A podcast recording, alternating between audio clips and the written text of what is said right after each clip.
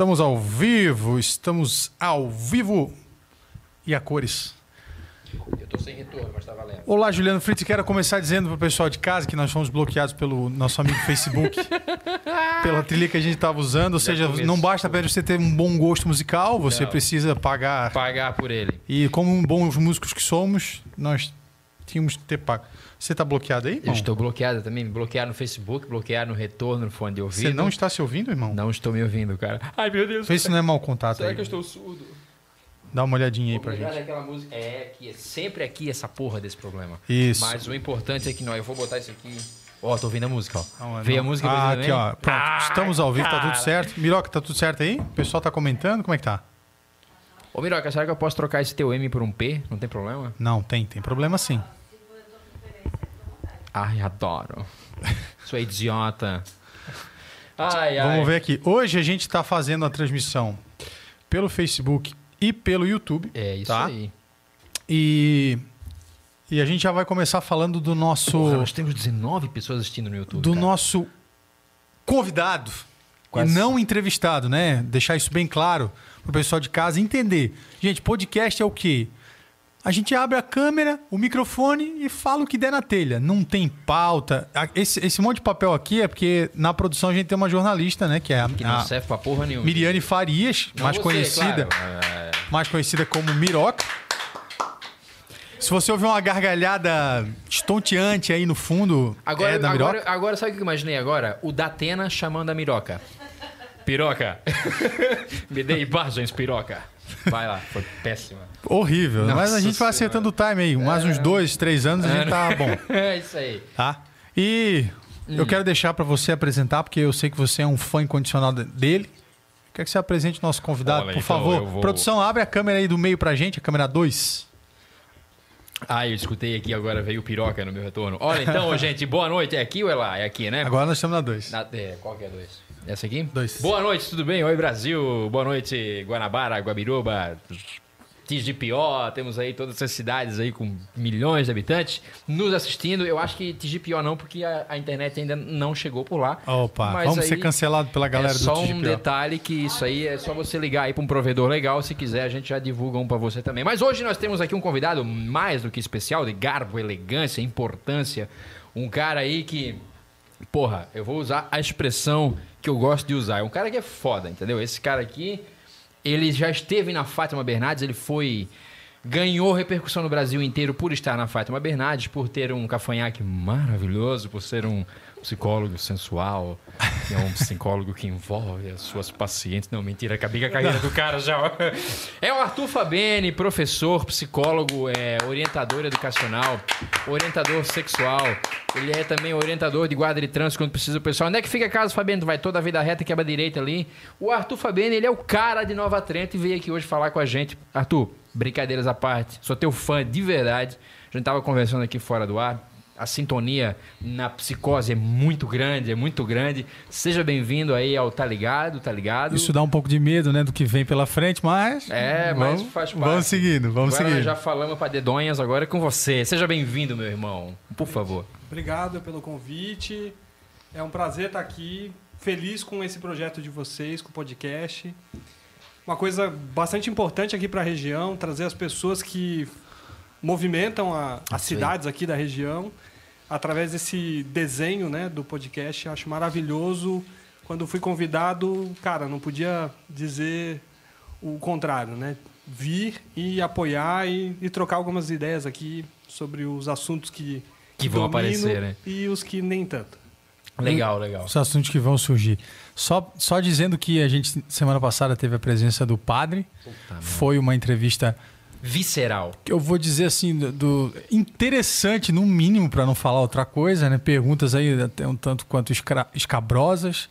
E hoje eu acredito que não será diferente. Eu tenho muitas dúvidas, né, do ponto de vista. Eu vou, na verdade, aqui, Pô, talvez obrigado. até me apropriar da, da figura de um paciente e fazer muitas perguntas do ponto Ah, de vista não. da psicanálise. Óbvio.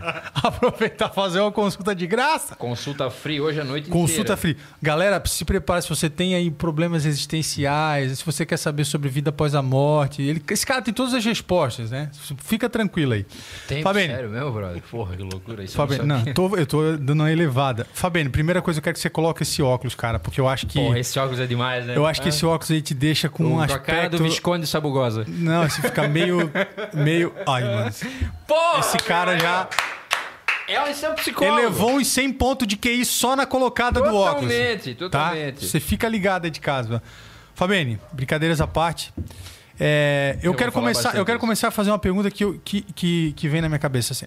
Muitos conteúdos eles viralizam na internet e as pessoas elas ficam refém daquela proporção daquilo que se, né? Por exemplo, você é, viralizou com um depoimento que eu acho que viralizar por aquilo é um motivo de orgulho, porque eu vi o vídeo muitas vezes e até conversando com outras pessoas a respeito do que você falou lá no programa. Mas antes da gente entrar propriamente no conteúdo que foi dito, eu vou fazer uma pergunta até um pouco mais séria, Putz.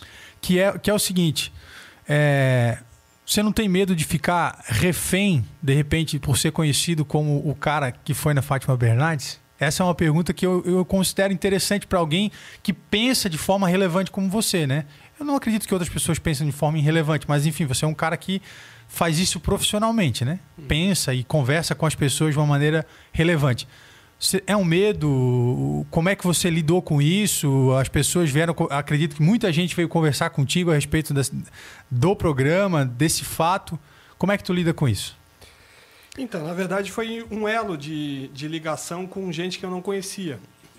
A partir da, da apresentação lá, em 2016, isso, o vídeo eu coloquei na minha rede social em 2017. Ele teve quase 2 milhões de views. Uau. E esse ano alguém requentou esse vídeo, upou, colocou na rede e ele está a quase 4 milhões de visualizações. Ou seja, já, já somam então quase 6 milhões, então. Seria isso? É, fora uma outra galera que também postou e Isso é de uma página, né? São outras é, também que outras jogaram, páginas né? também. Legal. E, e, na verdade, isso é, me permitiu uma ligação sobre esse assunto com gente que, do contrário, eu não, não poderia, não teria como ter essa abertura, né? Então, o vídeo só me trouxe possibilidades, assim, não, não me impediu de nada.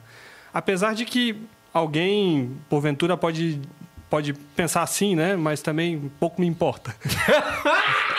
Na, na verdade, o, o- a- agregou muito. Assim, eu hoje faço, acompanho algumas escolas em algumas, alguns locais do estado.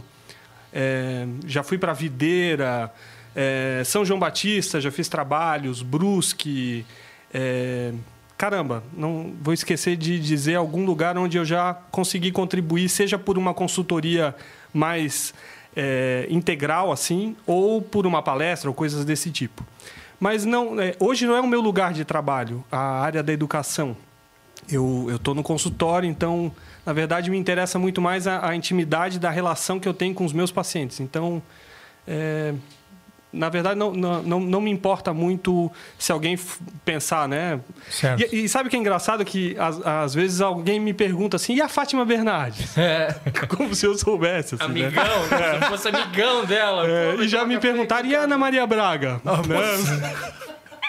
então, Você acha que a Fátima e o William vão voltar? Tem chance, Fabene. E aí? Virou comentarista de, de Virou- vida, de Deixou fofoca ser- na virou trilha. o Léo Dias da, da Nova Trento. Vou dizer Nelson Rubens, mas. Ai, ok, ok. Ok, ok. Eu É verdade, Ok, ok, cara. computer. É que é verdade, agora tu... Ok, ok, cara, eu adorei. Tu, tu, tu, é, tu não, tu não tá ligado, né? Não, É que provavelmente. tem um não. álbum do Radiohead, que é uma banda muito boa, pra Ah, quem não claro, conhece. claro. É ok, muito computer, boa. sim, sim, sim. E aí ele fez um meme que ele botou na capa do álbum do Radiohead o... Como é que é o nome desse porra aí? Do... Nelson Rubens? Nelson Rubens, ok, ok, computer. eu achei genial essa parada aí. Só eu ri dessa parada, possivelmente, mas É é uma, isso aí, é, é uma piada, é uma piada com muitas referências. Muita, né? Então, muito. O cara Cruzar Radiohead com muito bom. Nelson Rubens, olha, é, é de uma profundidade. Né? Nossa Abissal, senhora. abissal, abissal. Ô, gente, antes de, da gente dar sequência aqui, eu queria. Que senão a, a miroca, depois ela vem e dá com a piroca na nossa cara. Porque se a gente não segue o roteiro aqui é complicado. É, a gente hoje tá com um apoio, né? Um patrocínio, é isso? Opa! Temos um brinde. Até você não sabia disso, Fabiane, mas Não. é que aqui a gente não tem ordem de porra nenhuma. A gente vai jogando as coisas pra ti. E é isso aí. Pode falar, querido. É, é que assim, o, o- o nosso entrevista. O nosso. Não. Cometi uma gafe. o cara que veio bater um papo com já, nós. já tem corte pra edição É. da semana. Vai receber um presente na, nossa aqui todo especial e esse presente é um oferecimento da loja Cativa, Isso né? mesmo. Da nossa am- amiga da Mônica, do Marquinho. Deixa eu usar a minha experiência de essa- rádio pra inclusive essas canecas aqui, então. produção, ô, produção corta aqui para a câmera 3, corta, para 3. Aqui, tá no 3, ó. Essa essa canequinha aqui, ó, com estudos apontam que vai dar bom e eu acho que vai dar bom mesmo. Já tá dando bom. É. Se você soubesse o que tinha aqui dentro, teria certeza está Também, bom. também é lá da Cativa, né? Que é uma loja especializada em presentes, em kits aí. Então você. Como? Ah, o miolo veio de lá? Ah, verdade, Porra, o miolo veio lá da Cativa, Então, então. vamos- fazer assim, Decoração, presentes, kits. Cara, uma loja sensacional, você tem que conhecer. E. Como é que foi, Mioca? É, não, então, eu vou usar agora toda a minha É, experiência. como eu, como eu não, é, como eu não trabalho em rádio e televisão, eu tô cagando pro roteiro, mas fala. fala aí. Então, vamos lá, gente, meu amigo, você que está em casa, qual câmera que eu estou, produção? Nessa aqui?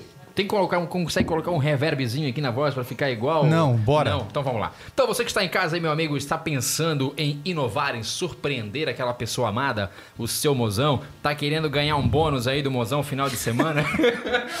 Isso aí já não fala na rádio, tá tudo certo. Faça o seguinte, meu amigo, ó, faça como eu, faça como ele, faça como todo mundo, como todo mundo, é isso aí. A loja é a cativa presente da nossa queridíssima Mônica. Isso mesmo, as festas de fim do ano, amigo secreto da, da, da- sua empresa. Você não está trabalhando, está remotamente, faça amigo secreto. Amigo secreto remoto deve ser uma merda, né? Ah, já não é bom presencial. Não é bom. Aí imagina tu ganhar uma meia pelo computador.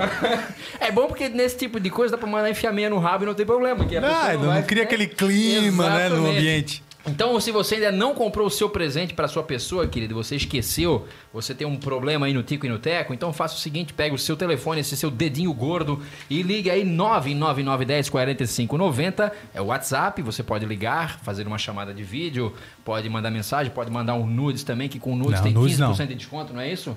É isso, mandou nudes tem 15% de desconto na- nos produtos. Da loja Cativa Presentes aqui, que fica na Benjamin Duarte, no centro de São João Batista. Para quem não conhece, Benjamin da família Rola. Conhece não? Não conhece? Então, esse é o nosso querido Benjamin. Então, agora falando sério, Cativa Presentes, obrigado pelo apoio de vocês. O, o Fabene vai ganhar no final do programa um brinde especial. Opa. Exatamente. Dentre esses brindes está uma foto minha e do Natan só de cuecas mesh. Aquelas que mexem com você, gato. Então, Cativa Presentes aí. Obrigado pro pessoal da Cativa. Como é que é o nome dela? É a Mônica. Então, obrigado. Eu vou falar igual cebola. O kit o pessoal só vai ver no final, né? Porque É, se a conversa for boa, ganha. Se não for boa, vai ganhar também. Então, Exatamente. Então agora Tudo vamos certo. entrar nos, nos, nos, nos churumelos? Eu quero saber o seguinte, a galera tá pirada, irmão. É. Essa pandemia aí, a galera É, despirocou.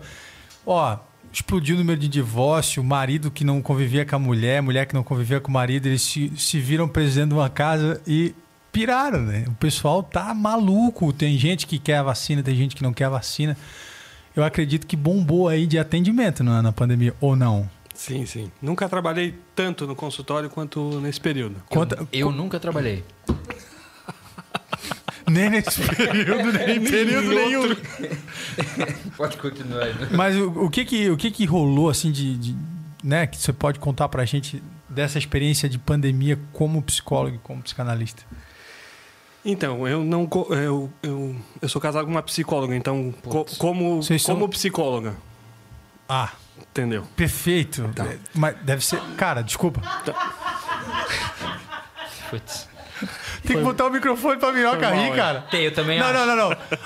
A, a minha, a minha pergunta é, irmão, que merda é essa, cara? Como é que dois psicólogos convivem numa casa? Deve ser um negócio absurdo, estranho, pra não falar outra coisa. Como é que é? Então, primeiro responde da pandemia, depois eu quero saber esse lance de ser casado com a psicóloga. Que a minha não é psicóloga, mas ela parece ser. Porque ela é louca, né? Não foi isso que eu quis dizer. Tati, beijo. Vai dar bem. Tá assistindo. E Então, aí?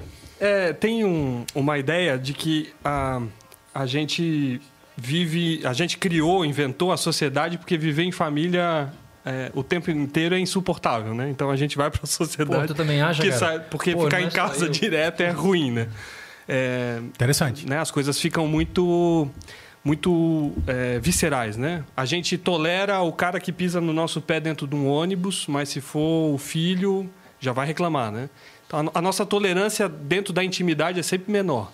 Então, a gente vai para fora para poder ter um, um, um respiro, né? E volta para a família, porque é muito importante a família. O que, o que se passa com a, a pandemia e a ideia de isolamento é que as pessoas começaram a, a precisar ficar em casa, dentro de relações íntimas, é, onde tem muita identificação projetiva, a relação é muito difícil, né? Como o exemplo que citei do, do ônibus é, é basicamente esse. A gente tolera um estranho fazer algo contra nós, mas alguém íntimo, alguém de perto, é muito mais difícil. A gente exige mais do outro, né? Quando existe intimidade. Tu acredita isso ou quê? Ah, as nossas escolhas afetivas, né, as ligações que a gente faz, elas são sempre relacionadas com questões muito internas, pessoais, assim, né? É, eu, eu usei uma expressão identificação projetiva. É, A gente teria que ter um podcast sobre o assunto para poder para poder meu, tratar que- desse assunto, Só o né? nome travou tudo aqui. Mas ah, é muito mais difícil, dentro da intimidade, tolerar ah, as pessoas né, que estão ali com a gente. Então, quando, quando a gente ficou dentro de casa, ficou muito difícil.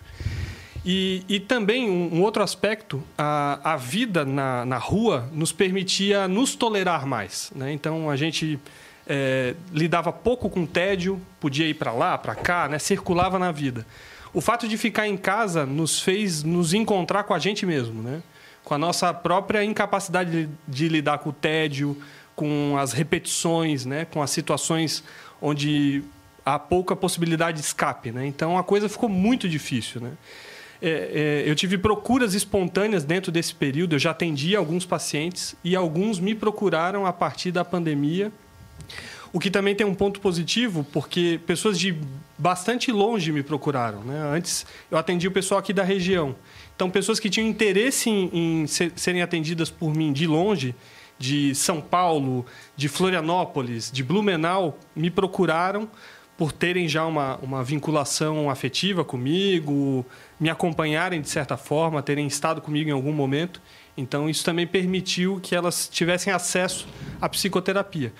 Mas eu, eu acho que realmente a coisa ficou mais em carne viva quando a gente começou a ter menos possibilidade de distração. Né? Ter que ficar em casa, isso tornou as coisas mais difíceis. Perfeito, perfeito. Posso. Por favor. é, por favor, é que eu, eu, eu tô tentando ser um cara mais comedido, porque eu tô de frente a uma autoridade, que é um cara que já teve Autoridade. Autoridade máxima. o cara que já teve no Projac, pô. O cara já teve lá, deu uma cheirada no cangote. da É, mas, ele- mas ele disse que a nossa estrutura aqui tá pau a pau. Tá pau a pau, É, exatamente. mano. Imagino que o, eu imagino que que o banheiro da Globo deva ser mais ou menos desse tamanho aqui, Isso. assim, né? Porque, porra, Mas a gente tem uma jornalista. o jogo. Chupa Globo. Chupa Globo. E tem uma senhora jornalista que essa mulher aqui, ela é sensacional. É só para frisar aqui também, o pessoal, eu, tô, eu fiz uma. Abri aqui o meu Instagram uma, ao vivo. Porque a gente, eu tô assim desesperado. Pessoal, vocês têm que conhecer o nosso canal do YouTube. Então você que tá assistindo esse aí que tá o Fabene. E você que tá assistindo e ouvindo aí agora, é, procura no YouTube lá. Tá ligado o podcast? Segue a gente lá, você que está em casa também assistindo, por favor, faça isso. A gente precisa da sua inscrição no nosso canal. A gente precisa que você é, acione o sininho, porque. É, a gente aqui- tá nessa epopeia, né, Toco, de bater. Eu adoro um cara que de bater um 100 inscritos, porque aí o nosso link fica personalizado. Exatamente. Aí a gente manda o link pra você, você recebe a fotinho com o link do convidado, Porra, fica, fica muito mais top, legal. com Nós estamos certeza. com 45, né? Então estamos 24 pessoas assistindo agora. Não dá 100 ainda, mas tá, Mas tá vai lá, quase, é, né? Porque na verdade tudo é uma, como segundo nosso amigo, tudo é uma semente. Ó, 48 inscritos na verdade Legal, agora. legal. Deu o pessoal. Mas então, vamos lá, Fabiane. Posso, podemos começar aqui a divagar sobre as nossas loucuras? O Fabiane, para quem não sabe, ele é psicólogo, né? Ele é psicanalista também. Ele é educador, né? E, inclusive, ah, eu liguei para ele alguns meses atrás por conta de uma situação que, eu- que aconteceu na cidade que eu tô morando, moro em Canelinha. Brasil inteiro ficou sabendo do assassinato daquela jovem Flávia, aquela, aquele absurdo. E eu incomodei o Fabiane muito, porque eu, eu gosto muito do, do tema, da pauta, né? Que é a questão dos psicopatas, lidar muito com a mente humana. Talvez por eu ser um perturbado mental, eu gosto muito de entender o que, que acontece ou o que, que me leva a fazer certas cagadas na vida. Mas o fato é que eu entrei em contato com ele para que ele, a gente conversasse um pouquinho, né? E eu queria entrar nesse viés agora contigo, Fabiano. Esse seu trabalho como psicanalista, como psicólogo. A gente estava conversando aqui em off, tu contou algumas histórias aí. Trabalhar com crianças já é uma treta, né? Porque, porra, você está numa escola lá com 150 crianças, eu tenho uma só em casa, não dou conta. Imagina 150 em ponto de ebulição, riscando, enfiando o dedo no nariz, aquela coisa. Eu trabalhei com 700. 700. Meu Deus. Então eu já não sei mais se tu é psicólogo ou se tu é louco. Então é uma linha tênue, na verdade. Sim. né? Você percebeu que ele tá tentando dar- eh, colocar pecha de louco em Sim, você sim, a todo custo. Ele quer te chamar de louco. né? Vai Você tá sair do ligado? filme aqui hoje com o filme torrado. Mas eu queria que a gente trasse, cara, da onde é que surgiu? Como surgiu essa tua essa vontade, essa paixão pela psicanálise, trabalhar com isso? É uma coisa já tua de novo? Eu quero conectar, Conta uma, eu mim. quero conectar uma coisa com ele. É, as nossas escolhas. Que papo boiola. Hã? Depois eu que sou O Fabene não conhece, ei, o Fabene não conhece as nossas histórias de É, adolescência, de infância e tal. A gente é amigo de infância, para Isso. você entender. É pesado. É, pesado. Toda, a- as nossas escolhas são baseadas muito também nos nossos traumas, né? Existe por trás da tua escolha de ser psicólogo também um trauma? Puta merda. Caramba. hein? Porra, isso aí vale o Pulitzer, hein? Porra, essa pergunta vale o Pulitzer. Então, toda, toda escolha carrega né, um, um- um certo interesse. Né? Um, um interesse por psicopatas, bem, ó, não precisa nem ser um psicanalista para interpretar isso. Né? Certo. Vou sair daqui preso hoje. Eu tenho contato na polícia, inclusive. Ai, caramba. É, sempre, tem sempre a ver com, com uma razão específica pessoal, né? uma vivência. Então, essa ideia né, romântica de ajudar pessoas é vinculada com, com uma história que eu, que eu prefiro não falar. Não, tô- Ah, pô. Mas sim, sim, é verdade. Tudo Há- certo, sempre uma vinculação das escolhas, né? Os músicos são realmente crianças que, que eram é, impedidas de se masturbar, né? E- Não, tô brincando. Padre Elton, você que toca violão e canta, entendemos hoje o que não conseguimos compreender na entrevista passada. Brincadeira, gente. Isso, isso que eu fiz agora é uma interpretação bem selvagem. Já temos aí o highlight da semana que vem. Ai, meu Deus, eu não sei por que é. Acho que ele viu o programa da semana passada. Gente, só pra. Assisti. Amanhã tô me Ele chamando assistiu, ele assistiu. Amanhã tô me chamando de punheteiro na rua aí. Ó, tá, cara. Ah, isso eles já fazem, então Ah, tá. seguimos. seguimos. Perdão, Fabene, por favor. Molhe as palavras aí. É. Nós estamos tomando aqui uma cerveja finíssima que foi adquirida com o 13 terceiro da minha querida aqui, a Miroca. A Miroca tá, pra quem não sabe, a Miroca tá comemorando as férias aí com Isso. nós na produção e tomando uma breja. Ela disse que hoje a intenção dela é beber até ter chegar a tomar água do vaso. Então nós vamos cooperar para isso, né, Miroca? Por favor, Fabiane, perdão. Nós estávamos falando sobre a questão da, da escolha de ser psicólogo. Isso. Isso surgiu em algum momento. Sim, né? sim. Sempre vinculado, né? A alguma coisa, né? Ou... E, e quando, e quando a pessoa consegue, por exemplo, uma pessoa muito obsessiva, é, ela vai se realizar muito felizmente num almoxarifado, por exemplo, né? Verdade. Então, se a pessoa é feliz, né, em numa escolha sintomática, ela tem um sintoma e ela consegue, é, a gente chama de sublimar, né, sublimar numa experiência Claro. de trabalho onde ela consiga exercitar aquilo, a doença dela, de uma maneira saudável. Perfeito, né? Um- uma pessoa obsessiva no almoxarifado, arrumando tudo, ganha dinheiro para doença mental. Maravilhoso, né? Tem mais gente que faz isso, né? Tem, por exemplo. Político. Políticos. Qual é a tua compulsão? Certamente. Roubar. É roubar. Aliás, a gente vai entrar nessa pauta depois aqui. Não todos, né? Não vamos, É, não vamos é generalizar. 98%, Foi, foi, foi uma piada, né? Pessoal aí. Mas é, é 98%. O Fabene, é um dos motivos da gente. Eu curti tanto ter convidado ele. É porque além de ser um cara extremamente consciente, né? Ah, achei que ele ia dizer louco. Não, isso aí a gente já, já, já, tá, já tá ali, já tá intrínseco isso, porra. Deu uma, Poxa, semana. gastou o vocabulário, que irmão. Tava. Não, aqui, segurando ó, essa no De peito. vez em quando a gente fala umas bobagens, mas sempre sai uma cultura aqui. Mas o Fabene, eu gosto muito que ele tem um posicionamento político muito interessante, porque hoje em dia a gente vive numa em tempos de polarização, né? Se você automaticamente, se você não é o A, você tem que ser o B. Não existe um C, um D, um E. Isso acaba minando um pouquinho a liberdade de expressão das pessoas e a, e a veracidade com que você dar a tua opinião. E você é totalmente nessa contramão, né, o Fabene? Até a gente estava conversando aqui na tua cidade, eles chamam de comunista, né? Porque o Fabene é um crítico ferrenho do atual governo. Eu não, eu não falo nem da, da pessoa em si, o Jair Messias Bolsonaro, mas de todo o viés ideológico do que se prega, né? Quando se fala nessa política de direita. Eu vou ser bem franco contigo. Eu, se fosse por mim, não existiria direita, esquerda, não existiria centrão. Eu não acredito nesses ismos é, racismos, feminismos, para mim, e eu acho que se a grande maioria das pessoas pensasse assim, eu estou sendo utópico nisso, eu sei, mas faz parte. Se o ser humano partisse do princípio que nós somos iguais, a única diferença é que eu tenho um pipi e a Miroca tem uma pepeca. Ponto. Ela tem os mesmos direitos que eu, ela pode arrumar o mesmo trabalho que eu, ela pode ganhar mais, ela deve ganhar mais do que eu, porque ela anda sempre com Pierre Cardin, com Chanel, ela vai lá e comprou oito Heinekens. Uma Heineken tá 12 pau uma garrafa de Heineken. Então ela ganha bem. Mas o que eu quero, eu queria a gente entrar nessa questão, Fabiano. Hoje, o Brasil tá uma porra. Essa que é a grande verdade. Você vai no mercado hoje, o quilo do feijão tá 9 pila. A gasolina tá 4, ela vai 5 e daqui a pouco tá em 6 e ninguém fala nada. Tá tudo bonito, tá tudo 10. As pessoas criaram um conceito de que ah, o cara tá ali, a gente elegeu um salvador da pátria e tá tudo bem. Eu queria que você entrasse nesse viés. Primeiro, então onde é que você criou esse teu essa tua crítica, esse, essa tua acidez na política, de ter esse, esse, esse, esse olhar clínico assim para a política. Que eu, eu, acompanho muito, eu acho que as tuas opiniões são muito concisas dentro do teu deboche, que tu é extremamente zoeiro. Mas vamos entrar nisso aí, por favor. É, eu prefiro não entrar, obrigado.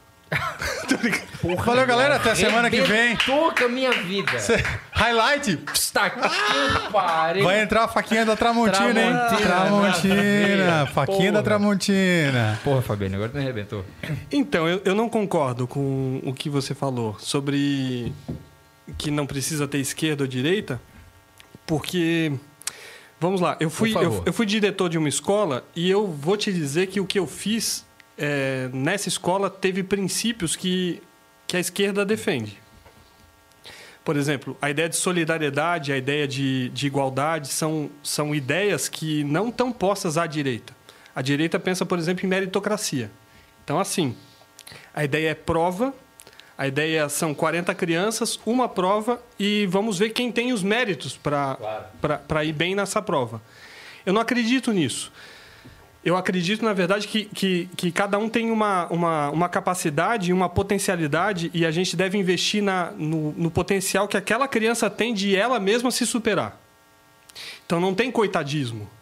Mas tem uma ideia pedagógica de que é, se eu comparo, eu, eu, eu crio problemas, Sim. porque as pessoas elas não são iguais. É, tem um menino no, no segundo ano do, do ensino fundamental que ele rói tijolo.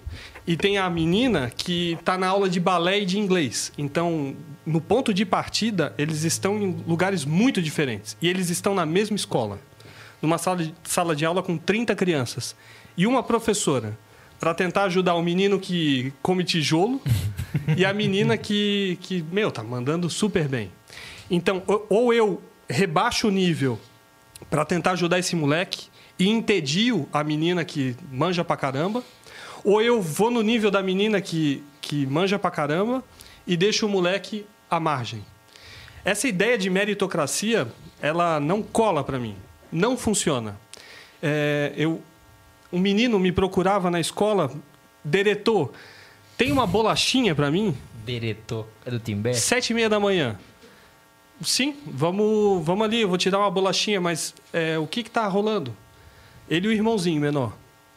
Não é que a minha mãe põe o vidro muito lá em cima e, e, e eu não consigo alcançar. E ela está dormindo quando eu, a gente acorda. Ele acordava sozinho. Eu dou as bolachinhas para ele e vou à tarde na casa, porque eu preciso intervir, eu preciso claro. modificar as coisas, né? intervir na realidade. Eu chego no portão, vem uma mulher totalmente atrapalhada mentalmente. E sem o marido, porque o marido foi para outro lugar. Eu tento captar na rede de apoio daquela família um vizinho que possa olhar pelas crianças e talvez ajudar. Os vizinhos não estão nem aí. Então esse moleque está ferrado. Esse moleque está ferrado.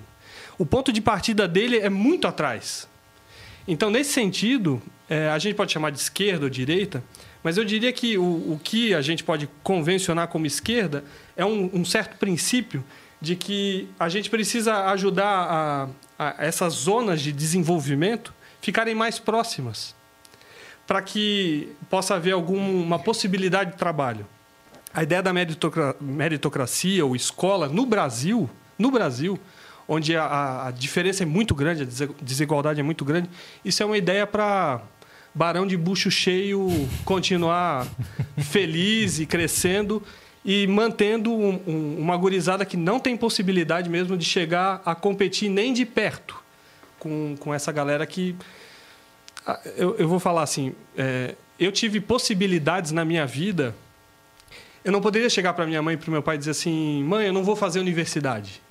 A, a minha mãe ia dizer: é, tudo bem, não vais fazer, mas é, vais ficar sem os dentes. Porque tu vai fazer faculdade. Banguela. Banguela, mas vai, tudo vai bem, fazer. então. Mas... Eu achei que ela ia dizer tudo bem. É diferente de certas experiências subjetivas, claro. onde o, o, o moleque, ele, o pai dele diz: Guri, larga logo o que der, porque a gente precisa trabalhar para trazer comida para casa. Então, são realidades muito diferentes. E nesse sentido, quando a gente pensa em direita e esquerda, eu acho que tem princípios em jogo muito importantes. E eu, eu, destacaria o da meritocracia, porque eu entendo a ideia da meritocracia, mas no Brasil, na minha opinião, não, não funciona. funciona. porque a desigualdade é, é muito, muito grande. grande. Concordo. Eu vou fazer, olha só o. o... Deixa eu só apontar uma vai, coisa. Vai, vai, Ai, bota é... meu, deixa eu aí, deixa. Ai, é, eu, eu, eu, já, eu também concordo com a tua opinião, Fabiane, e eu acho assim que o, o espectro do, do raciocínio político quando você coloca apenas como esquerda, direita e centro, na verdade você limita né, o, o a forma como você vê política. É, eu acho que é possível sim um ser humano é, simpatizar com políticas de esquerda, políticas de direita, coisas mais ao centro, liberal, né? Porque na verdade, assim, para o discurso da internet funciona muito que a coisa seja polarizada, né? É, é importante que a coisa seja polarizada porque ali gera polêmica, a polêmica gera entretenimento, e eu entendo que o ser humano está na internet é para entretenimento.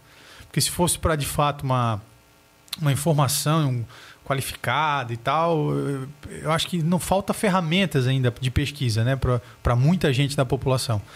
É, mas eu entendo que existe a possibilidade. Então, por exemplo, assim, ó, tudo que você falou agora eu concordo plenamente. Plenamente. É, e as pessoas, muitas pessoas, quando a gente se posiciona e se torna uma pessoa talvez um pouco mais conhecida, perguntam: ah, tu és de que viés político? Tu és de esquerda? Tu és de direita?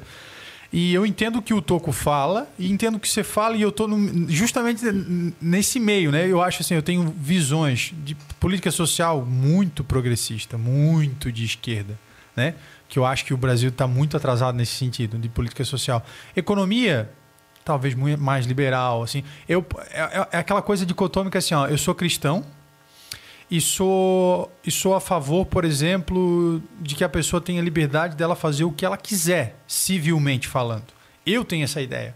Mas se eu falar isso para uma pessoa que é religiosa, que é o que eu não sou, é, isso é inaceitável. Né? Por exemplo, assim, é, eu consigo ser contra as drogas, contra o uso de droga, mas consigo ser a favor do cidadão ter o direito de usar se ele quiser. Uhum. É, um sinal de saúde mental é poder é, transitar pelas ideias, né? É, não tá tão enrijecido a ponto de não conseguir é, compreender o, outras, outras perspectivas, né? A pessoa doente ela, ela fica assim, ela fica totalmente presa ao próprio raciocínio, né? Fica ego, egocêntrica, claro. fica narcisista, quer dizer, aquilo que lhe agrada é apenas aquilo que reflete aquilo que ela mesma pensa, né? Isso é um sinal de doença. Então, nesse sentido. E o Brasil está doente, nesse sentido. Bastante doente. Mas é, há certos princípios que a gente não pode abrir mão e quando tu diz esses assuntos, esses, esses pontos eu concordo, esses pontos a gente a gente precisa insistir e uma, uma certa política à direita, às vezes até à extrema direita, não, não acolhe como dentro do, da, da possibilidade de trabalho. Né? Lá na escola do 30 Réis, eu fui diretor de uma escola, é, a gente tinha um recreio com as crianças muito turbulento. As crianças se machucavam, corriam. O lugar não tinha nada para a infância, não tinha nenhum brinquedo para a infância. Era, Aliás, a escola, a maioria delas, é, se tu trocar a placa e colocar ao invés de escola, hospital, Funciona. pode servir.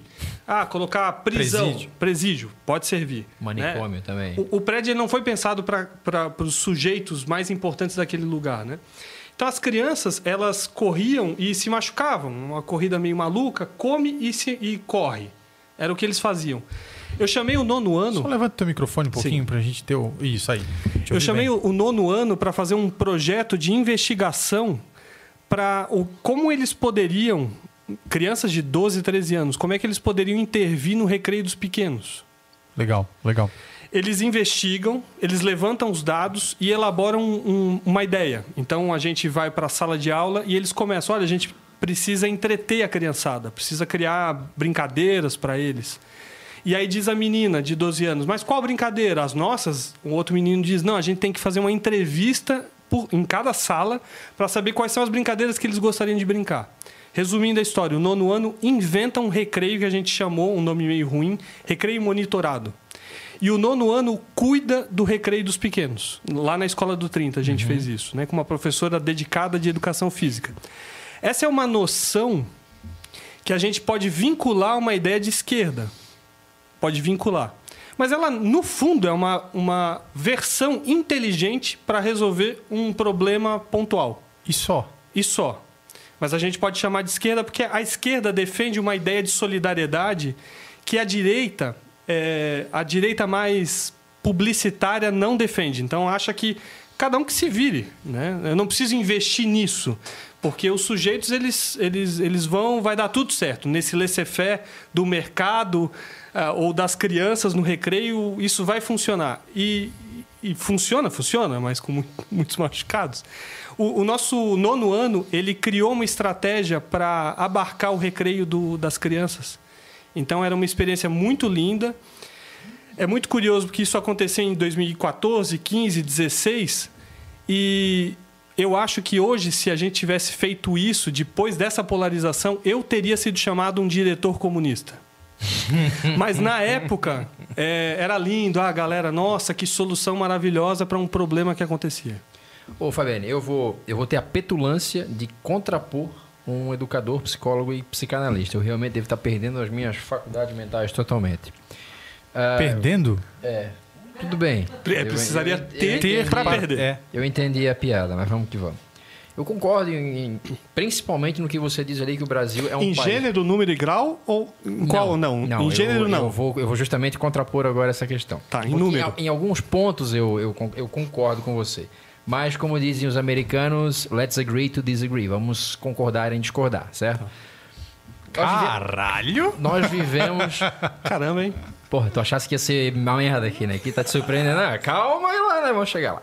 A gente vive num país é, continental. É um país que realmente, como você falou, existe uma disparidade muito grande entre o sul e o norte, é, classes sociais, realidades extremamente diferentes. Entre sul e norte, eu diria que menos do que o nosso preconceito é, pensa. Sim, do que ele pensa. Aham. Perfeito. Mas o que, que acontece? Quando eu me refiro à questão de direita, esquerda e esses, esses nomes que se dá às minorias, aos movimentos, eu parto do seguinte conceito, eu posso até estar sendo ingênuo no que eu disse, no, no que eu estou falando, mas ao Papai do Céu, que é o nosso grande papai esperante, todos somos todos iguais, né? Esse é o preceito que a religião, a igreja, a grande maioria prega. E a partir do momento que você denomina... Depende da igreja, depende da religião. Perfeito. Mas a partir do momento que você coloca um nome que você separa, ou como vamos usar a metáfora, o joio do trigo, do- dos, dos canhotas, dos, dos- dos direitistas, do- dos racistas e tal, você cria nichos, né? Você automaticamente separa as pessoas. E eu acho que a gente vive num mundo hoje, eu acho que talvez seja por isso que o atual presidente vem sendo tão criticado e todos os, os que apoiam esse viés do radicalismo, que a gente vive num mundo hoje, onde, no meu ponto de vista, eu acho que o grande mal hoje é realmente separar as pessoas. É, você é negro, você é mulher, você é de direita, você é de esquerda. Você falou várias situações aqui que, que são caracterizadas como esquerda, no outro, atitudes que a direita tomaria.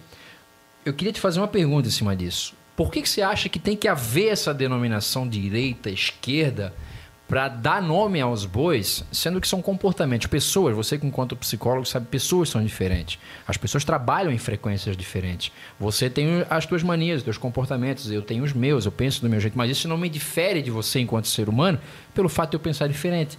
Você não acha que esse viés, esse conceito separatista de direita, esquerda, de você pensa assim, você pensa daquele outro, isso pode estar envenenando por exemplo, é, volta naquela questão política. A gente não tem mais hoje, principalmente em rede social, a possibilidade, a oportunidade de abrir a opinião da gente, porque qualquer coisa que você falar hoje, ou você é A ou você é B. Isso é de uma ignorância absurda. Eu acho que não, você não pode ter essa polarização. Eu desculpa, eu não posso falar eu acho que me ensinaram que o apresentador, o jornalista, seja o que for, não pode emitir a sua opinião. Eu acho não existe. Mas nesse caso, Mas aqui você não é apresentador. é, então foda-se que eu falei essa última parte. tu acha que há essa necessidade, Fabiane, realmente de você classificar, de dividir direita de esquerda, mulheres de homens? Porque eu acho que a gente já vive num clima bélico tão grande por causa disso, sabe? É muita tensão, você não pode mais. Eu fui criado numa, numa época, ele aqui também, né? nós tínhamos um amigo, eu vou citar um exemplo. Ele era negro, alto, gordo, e como é que a gente chamava ele? Banana. Ele era o banana porque era um apelido que a gente botava. Isso não tinha maldade na época. Então, às vezes são coisas do próprio convívio, de amigos. É, eu, eu vou fazer o liberdade. papel do advogado diabo invertido aqui, né? Eu acho que tinha. Tu acha? Eu não, acho. Tudo bem. Mas eu o- acho. o- o- Nós tínhamos um outro também que, que tinha estrabismo, a gente chamava ele de John tinha um Mirolha. cara, é, John tinha um cara que Mirolha. tinha uma bola só, chamava ele de berimbau, por exemplo. Ele, ele perdeu, ele perdeu um testículo, a gente passou a chamar ele de berimbau. É que a maldade, na verdade, é, é- seria outro. É outro- outra análise. Outra Mas análise. a questão é o seguinte: você acha que realmente essa é a solução para os nossos problemas, o, o Fabiane? Você já ter esse conceito separatista de, de- de separar o fulano do Beltrano? Por favor. Tá, a solução seria a vacina, né? Ah, não tem vacina para isso. Tá. Fascista! Vacina! Não toma vacina, toma vacina! Então, eu acho que tu misturou frutas com cadernos e, Por e com CDs. Nossa. O, há coisas que, que separar atrapalham. Mas vamos lá. Eu, eu vou citar um exemplo muito quente aqui na minha cabeça. Nova Trento é, não, não elegeu nenhuma, nenhuma vereadora, certo? É, por que isso acontece? Se a quantidade de mulheres, inclusive, era um pouco menor, e, e- e também é curioso porque menos mulheres entram na política, se candidatam e nenhuma venceu. É, Nova Trento, há oito anos, por oito anos, eu, vou te, eu vou te devolver essa pergunta. Você já parou para pensar? Não, por favor, não me leve a mal. Você já parou para pensar que o fato de não ter sido elegido nenhuma mulher se deve ao fato de talvez a população não achar nenhuma representante do sexo feminino que tivesse a talvez não a capacidade, mas de chegar lá e realmente ser uma pessoa que vá fazer algo diferente. Ser um Mas eu acho que você, precisa, um nessa, mas nessa pergunta, você precisa se propor também a pergunta oposta. Claro, Será que a claro, população claro, não tem um pensamento já desenvolvido, cultural, que ao olhar para uma mulher candidata, ele já faça a interpretação de que De por que ser não mulher é ela não tem a capacidade? É, então, tem 52% de mulheres na cidade. E aí a gente precisa afirmar que não havia uma. é, é, ou a gente precisa admitir que não, não acredita nelas, e então, portanto, acreditar que a gente acha que meninos são melhores que meninas, ou tem alguma coisa de errado. Mas eu, eu vou, eu vou incrementar algo. É, o prefeito, que é, é, foi governante por oito anos, ele nunca escolheu uma secretária. Sempre eram secretários. Então eram nove ou dez pastas. Sempre homem. Será que num, território onde tem 52% de mulheres não havia uma mulher, ou duas, ou três, ou quatro, ou cinco para poderem assumir secretarias? Quer dizer, estatisticamente, se a gente for olhar friamente, tem algo de errado. Claro. Tem algo de errado, porque numa população de 52% de mulheres, ele não, ele não escolheu nenhuma Nem as mulher. próprias mulheres escolherem uma mulher em é uma mulher, perdão. Sim. Isso realmente eu, eu- aí eu co- concordo contigo que é algo que deva ser analisado. Então, nesse ponto que tu concorda que precisa ser analisado, é justamente o o ponto para mim importante. é, eu, eu fiz uma universidade particular. Eu tive um colega negro. Mas eu sei que na população há muitos mais é, negros do que, do que o, aquele percentual. É. Então, nesse sentido, o que tu chama de separação, eu acho que não é separação. Eu acho que é possibilidade de introdução, é, é possibilidade de ligação. Então, nesse sentido, eu acho que é preciso alguma política pública que é, resolva, ainda que seja uma gambiarra, mas resolva uma diferença muito grande que a sociedade, a nossa sociedade machista, etc., é, ainda produz. Então, em alguns aspectos, a- a- o que tu chama de separar, porque aí tem uma adjetivação que tem um peso, né? Separar. Então, ah, vocês estão separando mulheres de homens. Eu acho que é, na verdade, o contrário. É um, é um esforço de tentar introduzi-las. Porque se o prefeito de Nova Trento, durante oito anos, tivesse permitido que mulheres participassem do governo dele, ele estaria, de certa forma, incentivando, é, de certa forma, vi- viabilizando, apontando o exercício político de mulheres no exercício do, do serviço público. E tu não estás dizendo também, Fabene, agora tu- talvez eu tá, tá defender o teu pensamento longe de mim, mas também tu não está dizendo que talvez a escolha dele por não é, por não escolher mulheres não necessariamente tenha a ver com algo ou tem também é só uma possibilidade de pensamento, né? Com algo estratégico político porque você, você tem essa possibilidade. Ele, talvez ele não colocou uma mulher como de maneira estratégica, porque politicamente, historicamente, Nova Trento, anterior ao, ao, ao prefeito, foi governado por uma mulher. É, é cara, esse assunto da mulher que governou antes, ele é muito curioso, porque eu conheço vários governantes, mas sobre essa mulher, a crítica que se faz a ela é de um peso que os outros não receberam. Certo? O próprio- o próprio você acha que é por Tiago- conta- pelo fato dela ser mulher? Eu, eu vou te dizer assim, eu, eu não votei na Dilma. Eu fiz uma outra opção Mas na por que, época. companheiro, que você não votou na Dilma, companheiro? Porra, companheiro. Pô, imita pra caralho, irmão. Muito bom. Mas sobre a Dilma pesou um, um- o julgamento que a gente socialmente fez sobre a Dilma tem um peso muito maior do que sobre certos homens. A- as palavras, né, que a gente que a gente não, eu nunca usei, mas que a gente ouve como uma espécie de representação social sobre a Dilma é louca, Burra. burra, destemperada. Quando a, a gente tem um, um governante ao mesmo nível de ignorância, não é da mesma maneira que se trata. Eu acho que sobre a mulher pesa essa, essa pecha da louca.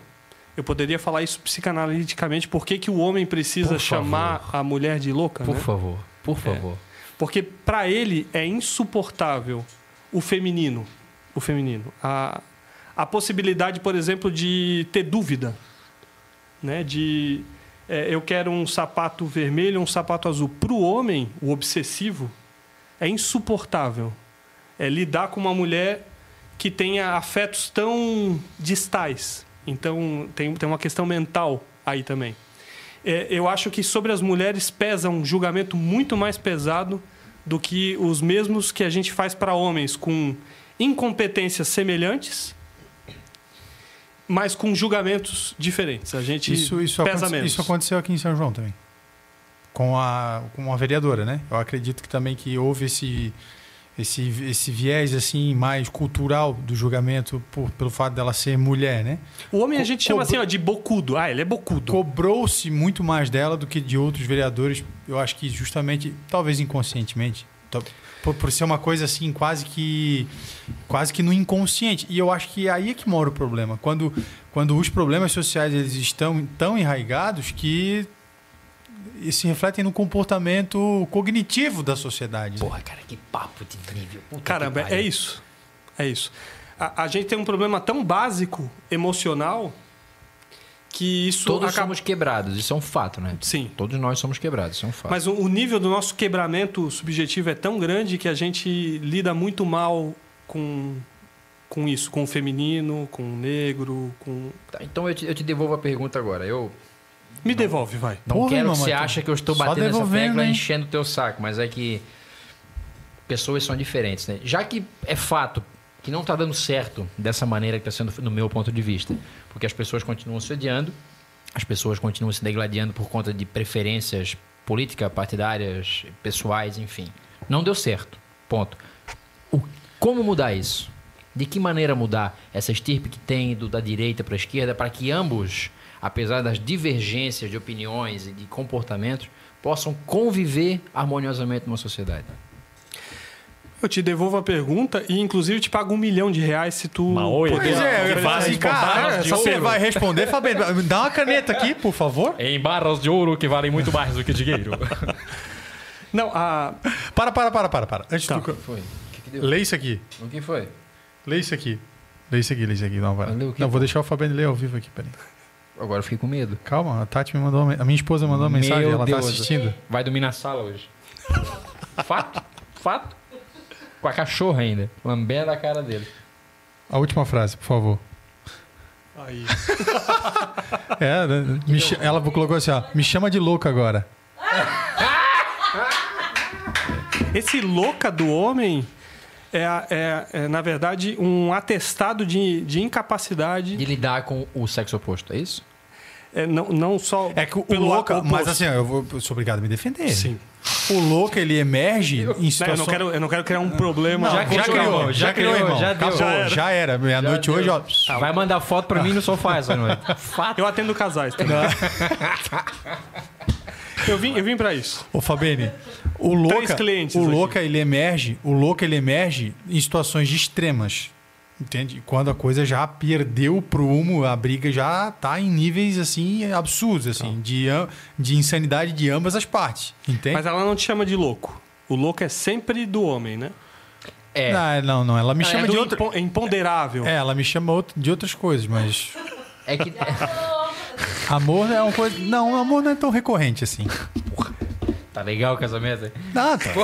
Irmão, se você não sabe como é o casamento, o casamento é isso. Tá legal, tá legal, tá legal. Não, mas, Não, amor, eu te amo, louco. Ah, Tati. mas ô Fabiane, sem, sem, sem querer fugir, mas fugindo. É porque, cara, eu, eu. Eu ouvi uma vez um cara. Eu vim. Até vou ju- juntar uma história na outra. Eu, eu peguei carona. Eu vim de ônibus uma vez de Joinville pra Tijucas, vim fazer um show. Morava na época da banda que eu morava em Joinville. E eu conheci um senhor, 76 anos de idade, no ônibus. E vim con- vim conversando na época, a gente tem a ideia, não para, moleque, adolescente. E ele me deu algumas explicações, definições sobre certos pontos que eu, que eu levo isso pra minha vida até hoje, que me definiu. E uma das coisas que ele falou, Tem certeza que não é uma alucinação? não, tenho certeza, não era o Haribo não, brother, fica É tranquilo. um velho, um senhor, um que ancião. atravessava paredes, é, uma coisa assim. Não, isso aí comigo não aconteceu, graças a Deus. Sei Depois lá. Eu te conto por quê. Mas ele me disse, por exemplo, ele fez pra mim uma analogia a respeito das drogas, que eu falei que morava em Tijucas e a gente conversando, Tijucas estava sofrendo muito por causa do tráfico e tal. E ele me disse uma coisa que eu guardo pra mim, ele guarda pra preconceito. mim até hoje, cara. Ele falou o seguinte, é, meu amigo, droga não é uma coisa ruim, sabe por quê? Porque se eu botar um copo aqui na frente cheio de merda e mijo, você não vai chegar perto. Porque você sabe que isso aqui é ruim, o gosto é ruim, não vai descer. O problema, ou seja, o problema não está aqui na substância ou na situação em si. O problema está aqui, ó. Nesse que está aqui, por talvez não se conhecer, não saber de seus limites. O ser humano é muito disso. O ser humano perde muito tempo tentando conhecer uma série de coisas e deixa de tentar o básico, que é se conhecer. A partir do momento que você se conhece, você evita uma série de problemas na sua vida. E ele me falou uma coisa a respeito dos seres, da- das pessoas hoje. As pessoas hoje parece que a gente, o mundo vai evoluindo, a gente criou um conceito de que estar distante é muito melhor do que estar perto. É, discordar ou criar intrigas por pequenas coisas é muito mais legal. A gente, você pode a a expressão lacrou, por exemplo, que toma conta da internet. É muito legal você ir pra internet falar merda, lacrar e pá. Só que no fundo das contas não é aquilo que você pensa. A gente vive muito uma, uma realidade que não é nossa, de querer aparecer. Então eu imagino que é o seguinte, cara, nós somos iguais, o ser humano é igual. Pode ser um conceito utópico meu, eu sei que é, e talvez as pessoas não pensem assim. Mas, cara, a, a menina da- do terceiro ano que faz balé em inglês, ela tem as perninhas, os bracinhos, o mesmo cérebro, o mesmo aparato é, cerebral, físico que o menino isso. que não consegue é, pegar as bolachas e precisa, com fome, às sete e meia, pedir a bolacha As pro diretor. oportunidades é que mudam de um, de um, de um ser humano para o outro. A gente não, realidade. é, não, a gente não consegue, na- no país que a gente vive, abrir mão das oportunidades ou das realidades. Elas estão aí. Independente do, do corpo. Esse, esse menino, ele. É que o que gera oportunidade é o contexto. Me corrija se eu estiver errado. Né? E é por isso que as oportunidades dela são tão absurdamente diferentes das oportunidades dele. É o contexto. Sim. Né? E dentro desse, como esse contexto é construído, existem inúmeras realidades que, eles, que, que foram acontecendo para que aquilo che- chegasse, né? tanto no contexto dele como no contexto dela. E eu acredito que aonde o meu pensamento combina com o pensamento de esquerda é justamente trabalhar dentro de- da modificação das realidades, que assim você modifica o contexto e automaticamente você cria oportunidades. Né? Então, na, na- quando você cria política pública, é aquela coisa. Eu vi, eu vi um, um podcast com o Dudu Nobre. E, cara, eu pensei assim, ó, cara, esse cara é um pagodeiro. O que, que esse cara tem para me dizer? Bem cuzão da minha parte. Fui. Cara, mano, eu, eu- ganhei uma aula ouvindo esse cara falar dos projetos sociais da favela, aonde ele está envolvido, a CUFA, na, na Central Única das Favelas, o trabalho que a CUFA faz, ca- as cadeiras que a CUFA tem na ONU. E ele foi falando, cara, e eu fui percebendo que, de fato, né, ele, eles, eles, ele falou uma, algo que eu acho que eu, por muito tempo, interpretei que a esquerda não, faz, não fazia que é aquela coisa de- da política pública de, de distribuição de renda, de dar o peixe e não ensinar a pescar. E é justamente o oposto. Né? Justamente quando você atravessa é, essa, essa linha da, da, da realidade e cria a oportunidade para modificar o contexto, você está dando a vara e não o peixe. Né? E essa é a grande crítica. tá? Às vezes a direita extrema ela critica a esquerda pela política pública de dar e não dá a condição daquela pessoa sair do, do- do- do- da vulnerabilidade, da miserabilidade, de ficar dependente do governo e essa dependência criar uma massa de manobra. E aí você vê, por exemplo, o Nordeste votando na- no PT, porque o PT tinha políticas públicas que distribuía renda, mas que não, não era efetivo no sentido de ir lá e emancipar aquela população. Né? Então, é, não sei se você, Perfeito. você acompanhou o raciocínio. Cara, o Lula, na minha opinião, ele, é, ainda que colado à ideia da esquerda, o que ele fez foi uma. Por favor. Cara, Dale. ele, ele, ele fez a, a ligação com, por exemplo, na parte da, do comércio ou da economia ou das indústrias, né? A, a ideia do, dos, das grandes empresas, né? Da Friboi. Essa ideia, ela, ela é uma ideia, ela é pouco à esquerda. Mas, mas a- a- eu estou chamando de esquerda, eu sei que pesa, porque também tem um- esse significante esquerda, ele foi colado a certos aspectos muito negativos. Então talvez tenha alguém aqui ouvindo e, e a hora que ouve esquerda já associa como o- uma associação assim muito simplista. É por isso né? que eu gosto de usar progress- progressista, coisas mais, talvez mais atuais no sentido político, né? Sim. De nomenclatura. Fabinho, eu queria aproveitar aqui. Deixa ó, ele concluir, deixa eu concluir, que ele tá interessante. Tem um comentário aqui que é muito interessante, mas vai lá, foda-se o token, sim. Então, a... o, que- o que eu acho que o Lula fez, ele, na verdade, o- o- a, a espécie de ascensão que ele ofereceu pela via do consumo, né? Então a gente comprou geladeira, comprou. Carro, a galera conseguiu casa. acessar esse tipo de coisa. Cara, é muito legal que a pessoa tenha acesso a essas coisas. Né? É muito importante que as coisas se, se é- equilibrem. Né? Então, é, é muito importante que, que a pessoa mais simples tenha a possibilidade de entrar no aeroporto e viajar de avião, ao invés de fazer uma viagem de 22 horas, fazer uma viagem de, de 3 horas. É, mas essa ascensão pela via do consumo, ela, ela, é muito, ela foi muito perigosa, né? Ela criou, ela criou um, um problemaço, né? Que se a gente for pensar no raciocínio à esquerda, que na minha opinião nem Lula nem Dilma, nenhum deles pôde experimentar nada à esquerda e digo que à direita também não, porque as experiências à direita foram ridículas, né? A, a, a, a gente quis eleger alguém à direita e elegeu um estadista, um cara que se parece Hugo Chaves, um cara que tem um raciocínio de se manter no poder. Ele está no poder há 28 anos. Ele é o próprio Hugo Chaves é, brasileiro. E caramba, a gente foi à direita mirando os Estados Unidos e se aproximou da Arábia Saudita. Olha é uma só, loucura é o que a gente fez, né? Uma escolha. Porque assim, ah, precisa mudar. Mas assim, ó, a mudança que a gente fez foi muito, muito ruim. Nem toda mudança é boa. E, e a gente acreditou nessa ideia, né? Ah, tem que mudar. E aí, cara, botou pra dentro de casa um cara, um cara assim, na minha opinião, com um raciocínio absurdo. Ele nunca, ele nunca nem foi dono de uma bodeguinha, sabe, uma, uma padaria, um, ele, ele nunca ele cuidou de uma papelaria. E eu não quero aqui, né, ah, Sim, sim, os papeleiros, claro, claro, claro. o pessoal da papelaria A Associação dos ruim. Papeleiristas do Brasil vai processar Assim, agora. cara, ele nunca, ele nunca governou nada. E aí a gente escolheu esse cara para governar o país. Então eu acho que foi, um, foi uma escolha bastante ridícula da nossa parte. O Natan estava comentando aqui agora a respeito de que a questão das oportunidades, né? Porque alguns viés de esquerda, o cara da esquerda talvez não tenha as mesmas oportunidades do cara de direita.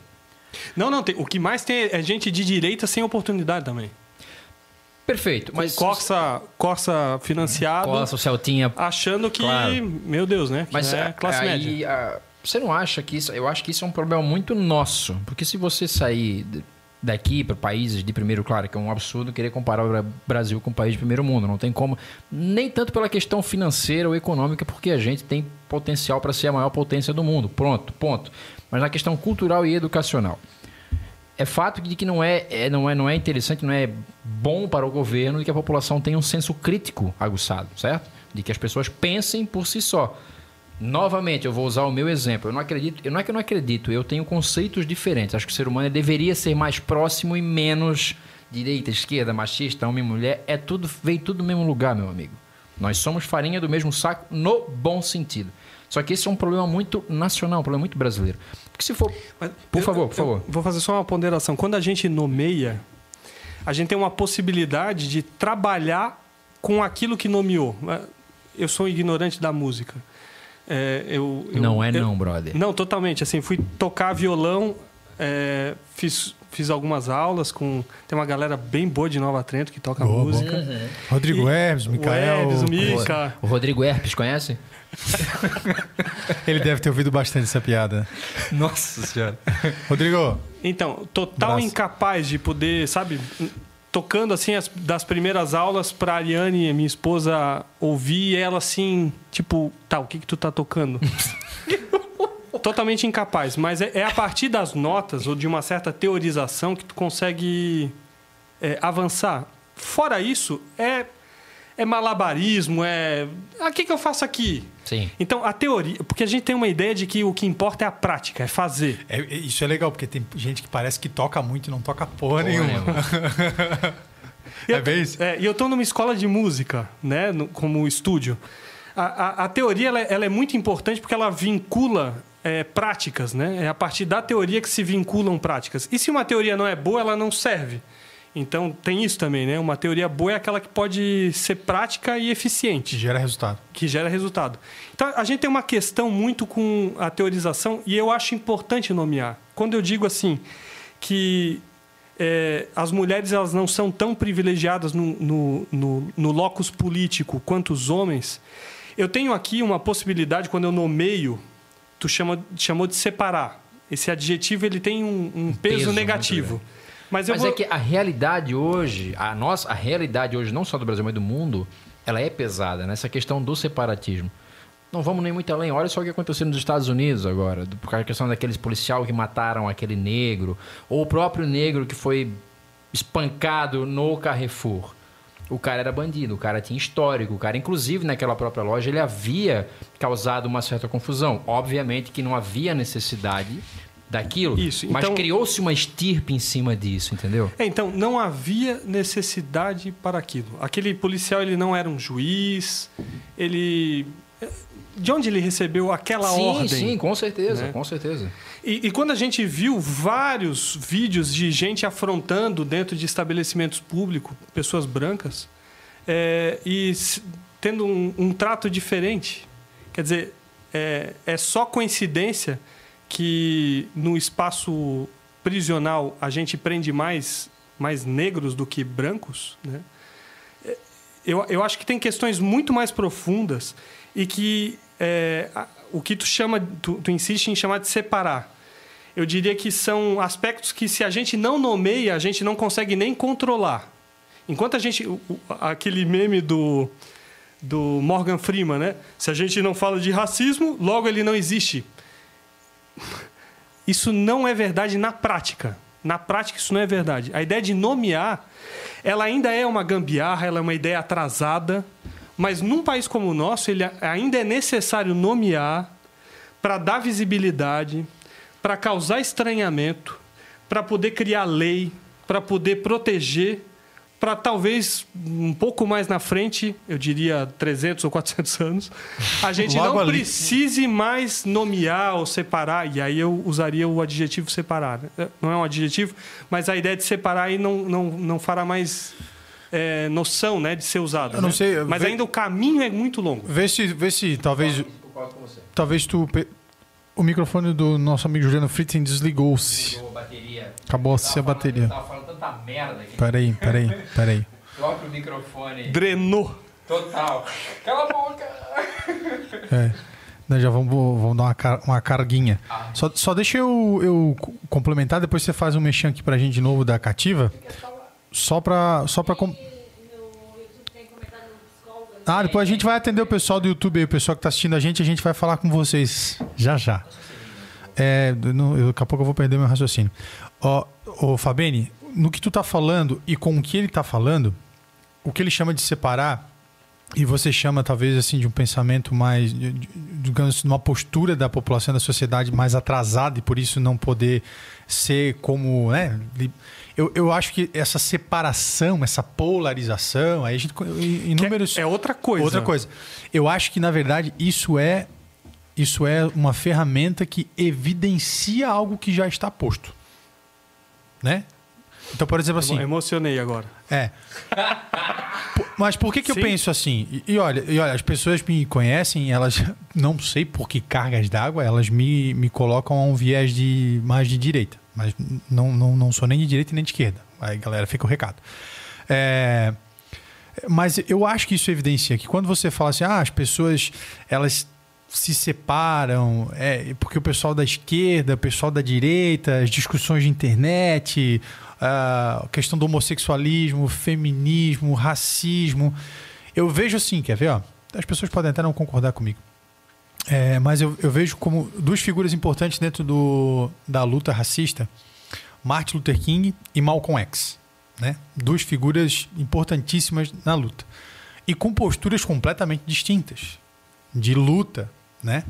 Ah, dentro do movimento negro, às vezes o Mar- Martin Luther King é até considerado é, não tão negro assim, né? Por conta desse, dessa, dessa passividade, desse lance um pouco mais de conversar, de dialogar. E o Malcolm X, já, que é Mais onde, onde né? Exatamente, de onde vem o Black, é, Black Lives Matter, que vem justamente dos Panteras Negras, desse, de todo esse movimento.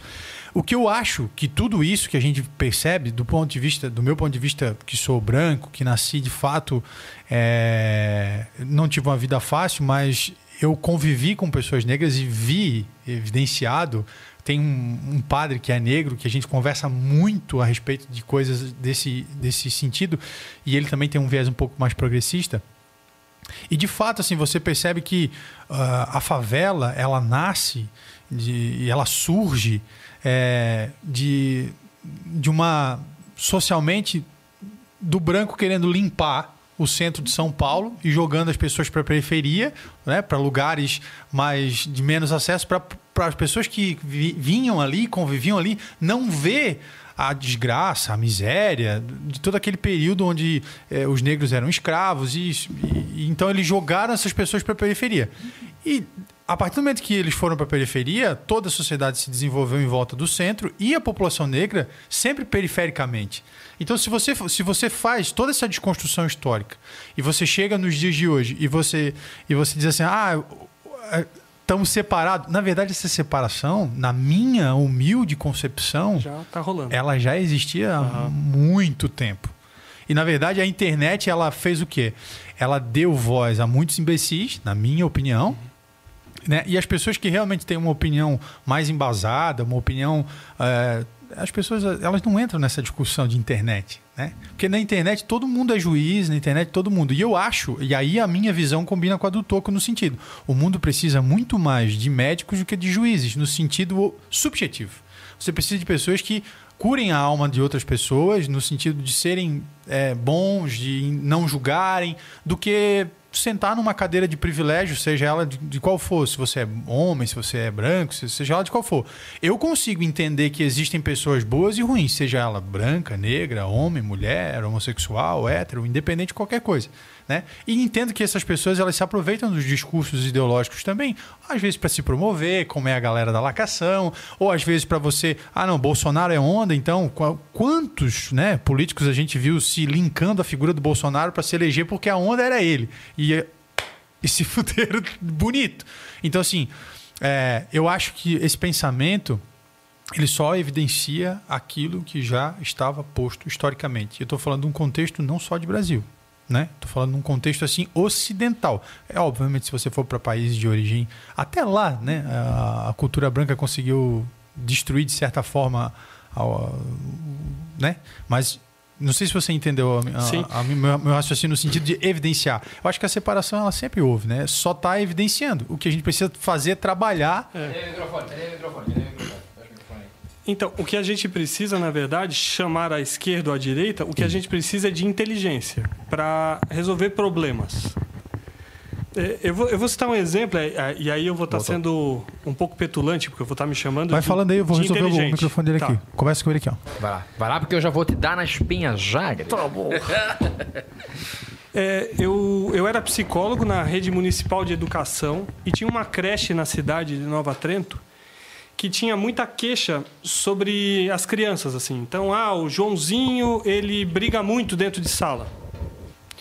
Ah, a Mariazinha tem a ela ela fricciona a pepeca numa ponta de, de sofá e a gente está incomodado com isso e não sabe o que fazer. Claro. Problemas da infância. E aí eu vou para lá como psicólogo começo a atender as demandas, né? Então atendo a menininha, atendo o rapazinho que cola o nariz, a sujeira do nariz no cabelo dos outros. E aí eu começo a atender pontualmente cada caso e aí eu noto que o, o, o problema que está rolando ali, ele é, de um, ele, é, ele é de uma ordem anterior. Tem um problema sistêmico rolando. Eu, eu só eu, eu me permito, e aí eu estou falando de, de usar a nossa inteligência para resolver problemas, né? Eu reparo que, que uma criança que fica seis ou oito horas dentro de uma sala de aula, ela vai começar a ficar estranha. E vai começar a criar problemas. Então, o que, que a gente faz? É, é- é uma creche que era uma indústria antigamente, não tem nada da infância, exceto uma amarelinha pintada no chão, mal e Sim. porcamente. E aí a gente faz um projeto que a gente chamou de Brincar é Coisa Séria. É, a gente usa um terreno baldio que tem ao lado, cheio de britas, e constrói coletivamente, através de gincana, através de uma experiência bastante integrada com a comunidade, a gente cria naquele espaço é, a creche é Padre Rossi, lá em Nova Trento. A gente cria um jardim de oportunidades, um- um- uma sala de aula onde a criança pode sair da sala, da cela de aula, para ir para um lugar aberto, Sala de aula é ótimo. Onde ela pode usar guache, ela pode interagir com, com cuidado com um peixinho, que tem uma lagoa, com tartaruga. É, tem umas casinhas é, onde tem coisa para menina, coisa para menino, e, e quem quiser ir para menino ou para menino, o problema é de cada um. A gente cria nesse no lado da creche um lugar que qualquer pessoa aqui da região que quiser ir lá ver vai poder ver. Se tornou uma creche de primeiro mundo. Virou uma referência essa creche, Padre Rossi lá em Nova Trento. Não tem creche particular na região que tenha esse nível de atendimento. O que, que começa a acontecer com esse menininho que cola a Catota. meleca, a catota? Como ele começa a experimentar dentro daquele espaço confinado, ele começa a experimentar outras possibilidades de usar energia, mas não usar energia, ah, põe as crianças para correr. Não, põe elas para direcionados por uma atividade pedagógica poder exercer a inteligência.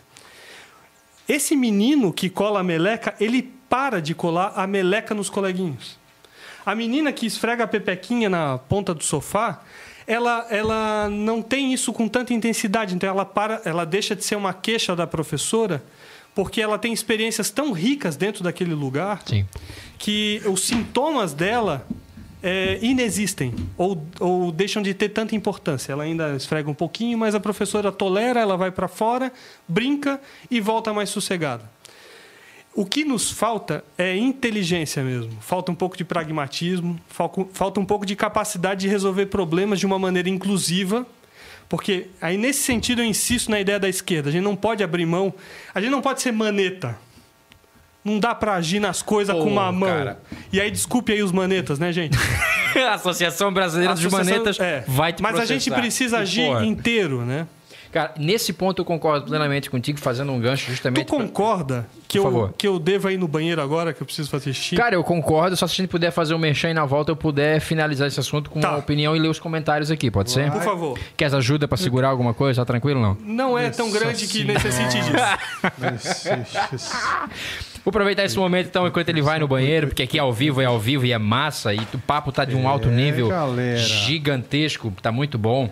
É, Eu acho que o- galera. O grande intuito disso aqui é justamente essa divergência de opiniões, essa, essa, essa celeuma. Eu também estudei É. essa semana. Eu também estudei essa semana. Então, trabalhou vocabulário pra mim. Essa celeuma de opiniões eu acho interessante e depois eu Trabalhou, vou pontuar esse trabalhou. nosso assunto aqui. No momento eu quero aproveitar aqui para agradecer mais uma vez o pessoal da loja Cativa Presentes. Isso, minha querida Miroca. A Miroca tá ali só absorvendo o conteúdo, né? E a cerveja. Isso, eu vou. São duas tá coisas. absorvendo o conteúdo e a, A cachaça, Ô, exatamente. Miroca, vem cá aparecer, Miroca, também. Isso, vem cá, Miroca. Eu vou pedir, inclusive, uma coisa, Miroca. Se você puder me alcançar esta Heineken que está aí ao seu lado. Ah, é. Já que o Ó, Fabene tem- não tá aqui, a Então gente tá pode aqui, ó. mostrar. Exatamente. Esse é o presente que o nosso querido amigo Fabene, da loja Cativa Presente, da nossa queridíssima Mônica, né? Você que tá em casa aí, novamente, festas de final de ano, amigo secreto, quer comprar um presente para inovar, surpreender, deixar aquela pessoa assim, ó, pá, de queixo caído. E olha que de queixo, querido, ó, eu entendo. não Muito é ou bom, não é? muito bom, muito bom. Então, loja Cativa Presentes, WhatsApp 999104590, fica localizada na rua Benjamin Duarte, bem no centro de São João Batista. Então faz o seguinte, queridão, amanhã ainda é dia 19, temos até dia 24 com lojas de portas abertas, horário de atendimento Verdade. seguramente até mais tarde, até as 7, 8 da noite. Compre seu presente, aproveite esse momento aí de pandemia, né? Que você vai estar em casa, vai ter que passar o Natal. vai ser obrigado a passar o Natal com a sua família.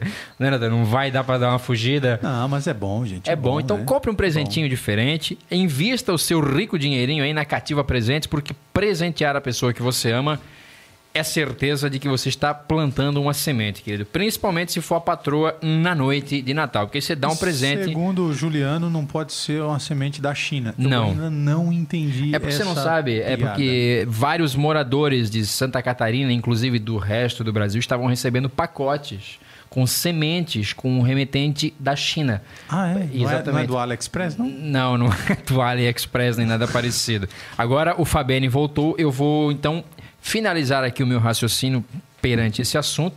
Estou sendo criticado aqui pelas nossas pessoas. A família, né? A A família. família. Eu vou ler alguns comentários aqui, o Os, Fabene. os Fabene aqui. Não, os se Fabiane estão sentando ele a piroca em mim, não tem pra ninguém. Mas a Drica, ela fez um comentário. A Drica É o, Soares. meu, é o meu gabinete do mal. ah, ele também tem.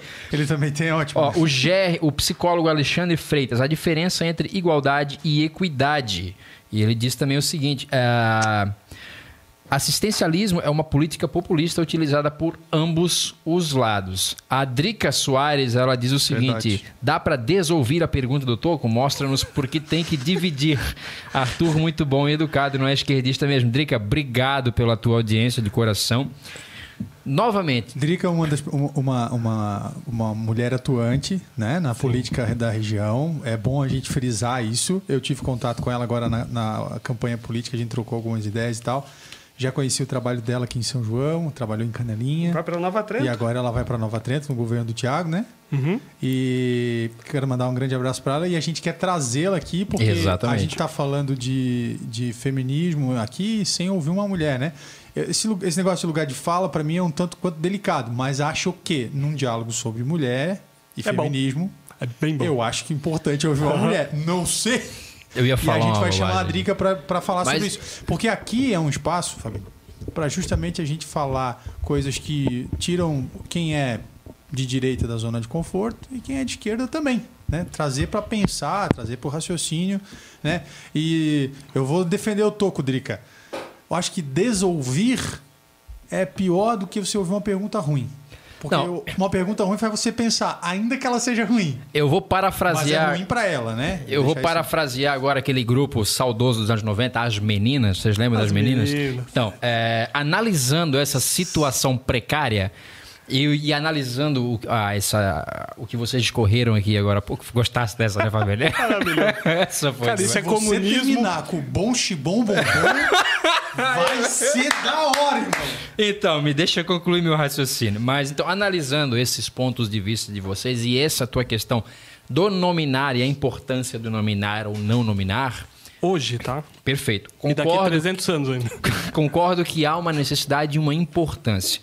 Mas essa necessidade essa importância, no meu ponto de vista, só corroboram a minha tese de que estamos tão perdidos nessa questão que a gente precisa nominar as coisas para que as pessoas Ah, possam é- entender. Isso é fato. Então, quando eu digo que, sinceramente, eu não vejo diferença. Claro, a miroca tem pepeca, eu tenho piroca e meninos. você não vê diferença meninas- porque você é um ser evoluído, irmão. Mas se você parar. Não, a sua diferença é o quê? 7 centímetros? Não é grande coisa. 7 centímetros, com, não, 21 centímetros. Eu não queria falar aqui porque minha mulher tá assistindo e vai dar bosta quando eu chegar em casa. Já tô fazendo bosta. Ela vai propaganda. perguntar onde é que tá os 10 centímetros. Vai dar bosta, ela vai dizer assim, não, como assim? É mentira! Onde é que tu põe os 10 centímetros? Eu escondo, nem vou te contar onde. Tá usando Mas, prótese, irmão, ok? mas a questão, ô Fabiane, é por isso que eu acho que esse tipo de, de, de- de opiniões divergentes é importante que leva a gente ao senso comum. Só para mim, o que vocês acabaram de discorrer aqui, com certeza corrigindo alguns pensamentos meus, só me faz ter certeza de que, na essência, a minha, o meu pensamento está correto. Porque você é um você é ateu, não? Você acredita em Deus? Você tem. Você, não, desculpa. Não, pronto, já os religiosos já vão cair de pau em cima dele. Não, só ateu não. Somos todos filhos do mesmo pai, viemos, temos a nossa fé nos momentos de- de dificuldade e em outros momentos. E a gente parte do preceito de que somos todos iguais. Sim, mas Jesus precisou dizer sobre a prostituta Perfeito. para não tacar a pedra. Perfeito. Porque eles iam tacar A pedra. a pedra. Isso- Então ele sabia, Jesus sabia, que havia ali uma diferença. Exatamente, mas isso é uma coisa, como você falou agora da questão dos 300 anos, não é uma coisa que vem de agora. Entendeu? Não é uma coisa que vem de agora. Talvez o ser humano, por esse poder maravilhoso que Deus nos deu de ter o livre-arbítrio, pensar e ter o nosso pensamento cada um por si, não tem- talvez tenha pensado, ou seja esse o maior ensinamento que ele queira nos passar. Ah, uma das histórias orais mais antigas que existem na, na É da Titiolina. Conhece a história oral da Titiolina? mais que existe são as histórias bíblicas, né? Por exemplo, a Caim e Abel. Se você for olhar Caim e Abel, existe ali uma diferenciação, né? Eu queria uma Heineken, eu já pedi três vezes ninguém. Isso eu acho, isso eu acho uma sacanagem com os irmãos. Obrigado. Então, então o problema ele é mais antigo do que a gente imagina, né? E, Sim. se- e sim, Adão e Eva, gente. Adão e É, Eva. é, perfeito, quando, perfeito. quando Adão e a Eva comeram do fruto e Adão foi interpelado sobre o que fez, a resposta dele já é produto de uma certa ideia. Porque ele diz: também a mulher que me deste. Caramba, ele não assumiu a responsabilidade sobre o que ele fez. Porra, agora tu foi muito foda, desculpa. Sim, eu sei. Temos o segundo highlight da semana. Mas é verdade, down for o... é verdade, o Fabiane. Concluindo só meu raciocínio, eu concordo que realmente há necessidade, talvez, não é que eu concordo, mas eu enxergo que há essa necessidade de nominar e separar o joio do trigo nesse momento. Ah, esse, teu separar que vem pesado. Não, tudo bem. ah, Vamos achar um outro verbo para ó, usar. mas Não, é mas não é só. trigo. É, mas não é só. Gente, não é só uma, uma, uma fisioterapia das palavras. Põe a palavra para ver se dá certo. Não. É, qu- quando, quando tu diz separar. Eu falei pra ti que era foda. Eu falei pra ti Não, que era foda. quando tu fala separar, tem, tem um, um peso, tem um preconceito aí. Né?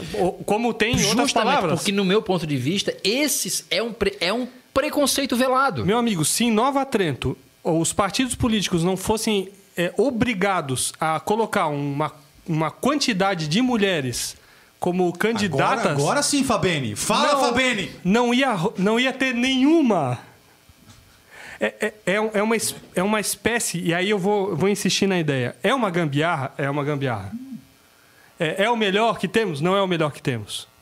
Mas é, a gente precisa usar todas as ferramentas que temos à disposição para poder avançar. É que nem, ah, máscara não adianta muito. É, ah, mas isso não, isolamento não. Nada adianta muito. Então a gente tem que usar tudo. É, isso é Porque porra, nada adianta aí, ó, muito. Por favor. Então, se a gente não usar todos os mecanismos para tentar evitar que essa porra se, se, é, se agora, alastre agora mais. tu tá entrando na pegada do, do, do podcast. é não isso foi aí. a, a. Ah, na cara. verdade, sai, irmão. É isso aí, porra! Esse programa vai até uma hora da manhã hoje. Então, é, se a gente não puder usar todos os recursos que temos para tentar diminuir né, a- o problema, a gente não vai, não vai rolar negar as coisas, não vai rolar. Não vai Concordo, acontecer. concordo com você. Se, se os meninos do nono ano e as meninas não, não, não fossem lá no recreio dos pequenos enxergarem que havia ali um, um problema, se a gente não conseguir nomear, conceituar, pensar a partir de certos, certas estratégias, a gente não consegue resolver problemas. Perfeito. Nesse é um ponto eu concordo. Puta de um laissez-faire. Essa política que, afinal de contas, está aí.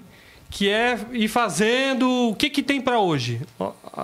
As prefeituras, Nova Trento, eu detesto os caras que estavam lá. É, antes do, do Thiago, né? Sério? Sério. Nem é, um parece. lan- é um lance de o que, que tem para fazer, o que, que tem para hoje. Não tem projeto, não tem plano. E essa ideia de nomear tem a ver com plano. Tem a ver com tentar diminuir. Ainda que não. O, ide- o ideal, né? A gente vai. Mas o ideal. Para mim, isso não. Para mim, é, Toco, é muito pouco. Entende? Ah, para mim não tem diferença. Mas a realidade, ela, ela passa por cima de nós 20 vezes Com, com certeza. e, com e certeza. mostra que tem diferença. E, mas também tem o problema do assistencialismo. Eu vi que alguém comentou aqui, né? Tem o lance do assistencialismo. Esse é um problema. Por exemplo, o Bolsa Família, né? É muito curioso que a- esse governante à direita hum, não, Manteve. nem sonha em tocar nesse assunto, né? É, é a direita quando? Aí é Ok, que, aí é não, que beleza. que- essa questão. Tô feliz com, com, essa, com essa incapacidade dele de pôr a, a, a marcha, o projeto do, do, do economista dele. Beleza, eu entendo que isso faz bem. É, esse Bolsa Família, ele tem, ele tem um efeito que ele, ele não é ele não é calculado exatamente para o pai que recebe o, o- a grana, ainda que para ele também. Mas ele, ele visa uma, uma, uma certa travessia de uma geração posterior que precisa, e aí o Bolsa Família exige vacinação. Então, havia um problema de vacinação. Sim, claro. A gente está falando disso hoje. Os caras falando que vacina faz mal. Um problema de vacinação, de eh, presença na, na escola. Então, quando, quando eu leio um Bolsa Família, eu leio um projeto que está mirando uma geração que não é aquela que está recebendo a grana, inclusive uma micharia, mas visando aquela, aquela criança, a o menino que me pediu as bolachinhas. É sobre esse menino que se trata. É eficiente o Bolsa Família? Bem, se, se traz comida, tem eficiência. Uma certa Mas- ma- eficiência. uma certa eficiência. Mas ele tem problemas? Evidente que tem problemas. Né? A, a resposta a isso. Só Jesus. Eu vou te dizer mais, eu vou, eu vou um pouquinho além. Eu acho que a resposta a O, isso. o Brasil está muito na gambiarra. Tá, Muito. eu- é exatamente isso. E uma O brasileiro é gambiarra. o pai da gambiarra. Se né? tu O procurar é gambiarra, ninja vai ter uma gambiarra. foto lá do Assim, ó. Sarney do lado, assim, ó. É, não. dicionário, um brasileiro, assim, ó. Mas aí, Fabiane, eu vou, eu vou, eu prometo pra ti que eu vou encerrar esse assunto aqui agora. Na verdade, se eu não Sim, pudesse tu- encerrar. Você vai puta, encerrar um assunto porra que não tem encerramento. É. Ótimo, que bom que vocês pensam assim, porque ponderado tudo, absolutamente tudo que vocês comentaram aqui, há essa necessidade de, no meu ponto de vista, a necessidade de nominar. é, deixa eu achar um Cara, outro olha que verbo. interessante como esse podcast pode ser uma ferramenta muito interessante para o diálogo. Você está ao vivo aqui, e se eu, eu- talvez o Fabiano possa fazer esse diagnóstico melhor que eu. Doente mental. Não, ah, desculpa. Não, eu falei isso ou eu pensei? Acho que tu pensou em voz Eu alta, não Braga. ouvi, vou fingir que eu não ouvi.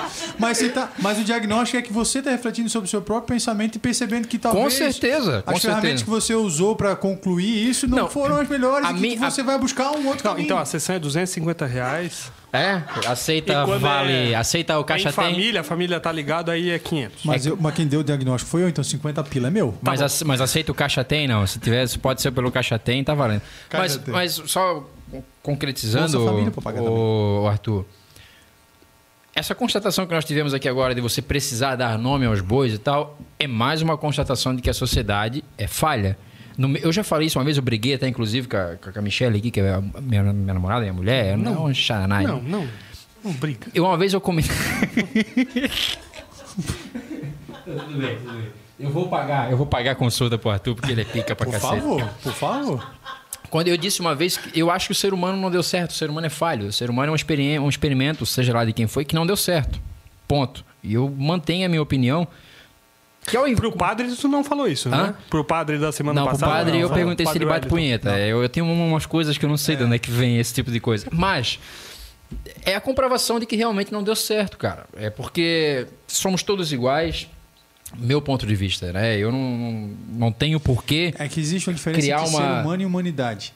É, Não, eu acho que a diferença eu acho não, que tá, o ser não, é- humano, não é na isso, cara. individualidade, ele dá certo de muitas formas. Eu não consigo, ele é, ele é muito fatídico, assim, muito polêmico na, na Não, na- não é questão de opinião ser dele. polêmico, é questão de ser. Ah, você não cara, pode dizer que. Cara, olha, olha o teu vamos- conte- Ó, ó, vou abrir, pra- vou abrir, vou abrir. Dá-lhe pau, vai lá, Ah. Fabiano, vamos beber aqui daqui a Ó, pouco. Teu contexto, Não, olha, eu- o teu, o teu contexto familiar. Não, não tem problema nenhum, Olha o teu contexto vambora, familiar. vambora. Muito parecido com o meu. Olha de onde a gente veio. Olha o que a gente passou na nossa infância. Tu consegue olhar pra ti hoje e dizer que tu não deu certo? Não. A Então minha, a minha questão. a, não, a minha questão. aqui, Peraí, peraí, peraí, peraí. A minha questão do não dar certo não tem a ver com as minhas experiências, o que eu me tornei enquanto homem, é a enquanto experiência de todo responsável. mundo. Enquanto consciência do outro ser humano. Porque eu acho que a gente não vive único e exclusivamente para crescer, trabalhar, procriar, criar uma família. A gente vive para deixar alguma coisa. Eu falo muito isso no- nos relacionamentos. Por que, que, no meu ponto de vista, o que, que serve um relacionamento? Claro, você casa, você procria, acha a pessoa que você ama. Mas você, você tá de frente Eu queria todo ter um dia. bruto, né, cara? É bruto, né? Você fornica. você tá todos os dias de frente com outro ser humano que muitas vezes é extremamente diferente de você. Sempre é. Sempre é diferente de você. E qual que é o intuito daquilo ali? É você melhorar enquanto ser humano, olhando para aquele outro ser humano e talvez vendo nele defeitos. Ou pagar os Ou pecados. coisas. É, também. Ou coisas que você se. Porra, será que eu faço essa merda? Será que eu sou chato desse jeito? Será que eu piro por causa disso?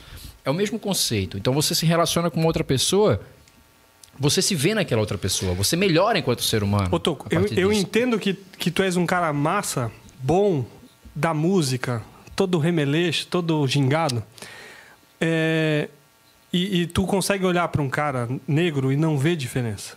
Eu, eu acredito na tua fidelidade das palavras. É, mas isso, isso não. A gente teria que perguntar para esse cara. Eu entendo. Você Esse- vai me dizer, esse- a, a vivência, tudo que ele passou, Cara, a, esse- a história em si Cara, prova. o meu avô. Não, perdão. O meu bisavô tinha escravo. Para o meu bisavô ter escravo, isso significa que ele tinha propriedade. Então, meu avô herdou as propriedades do meu bisavô. Certo? E o meu pai herdou as propriedades do meu avô.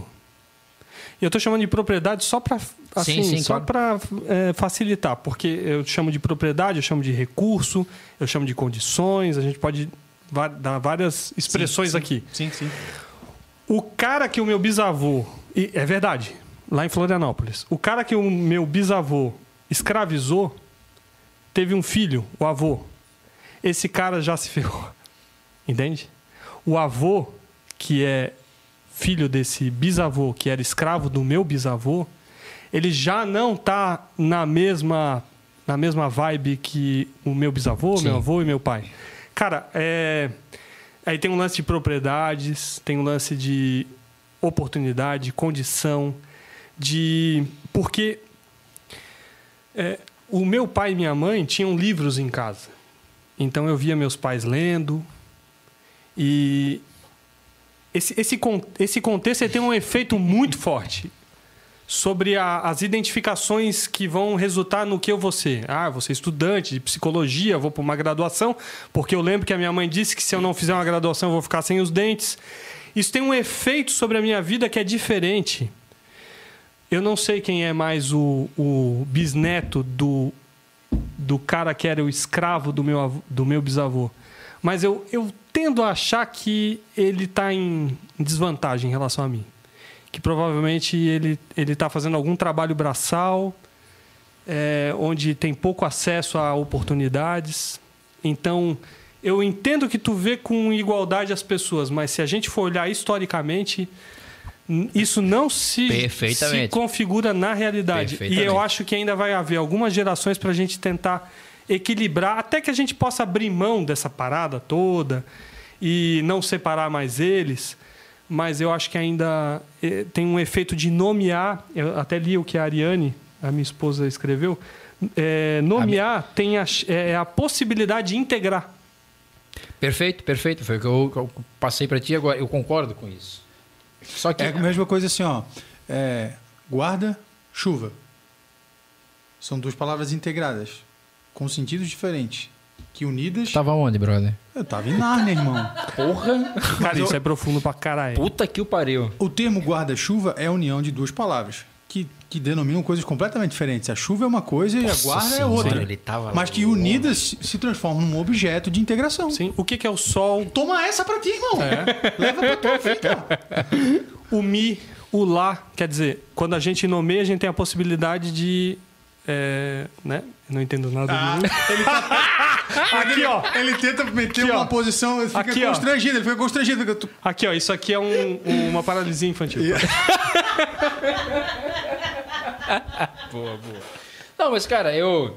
Eu sou, eu sou bem franco. Eu não tenho. Não, eu Franco, não é a tenho- tua, Franco é a tua esposa no chat. Não, tu é muito chato, Juliano. É porque eu sou chato mesmo, cara. Eu acho que eu.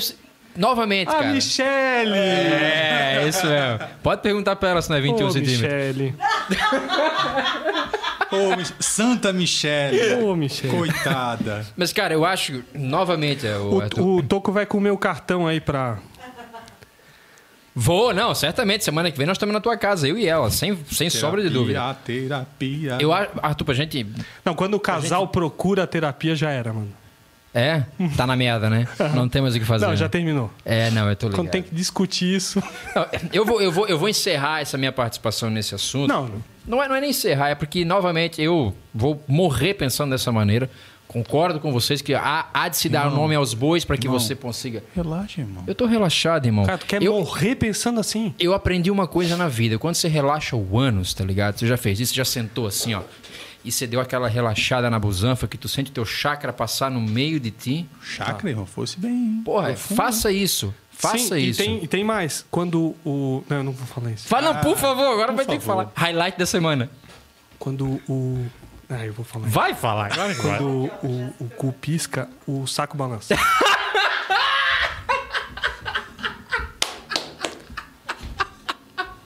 É, Isso parece ditado Aí a de... gente tá aqui falando da transcendência do homem, da discussão. Tá tudo ligado, irmão. é. Isso parece Tá tudo que- ligado. Parece ditado da minha avó, meu filho. Quando o Irmão. cu pisca, o saco balança. Não é isso Não, aí? Isso é podcast, cara. Assim, isso isso jamais seria possível numa entrevista de rádio, isso jamais seria Não. possível numa entrevista de televisão. Mas vamos falar, por favor. Vai lá, vai, segue. segue. Tem um colega aqui, o Alexandre, ele faz uma pergunta que eu acho que ela, ela vai conseguir me ajudar a traduzir o que eu penso sobre esquerda e direita. Ele fala sobre a experiência das janelas quebradas. Ah, verdade. Tava aqui pra te perguntar Tá. sobre isso. Fala sobre as experiências das janelas. sabe? Então, lá na escola do 30, é, tinha muita depredação.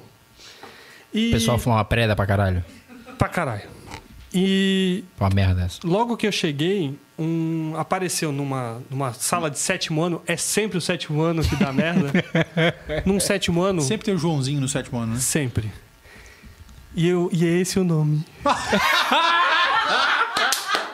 Mas como eu não dei o sobrenome, eu não tô revelando nada. certo, tá tudo certo. Você é louco. Então, ele, ele, é, apareceu uma janela quebrada.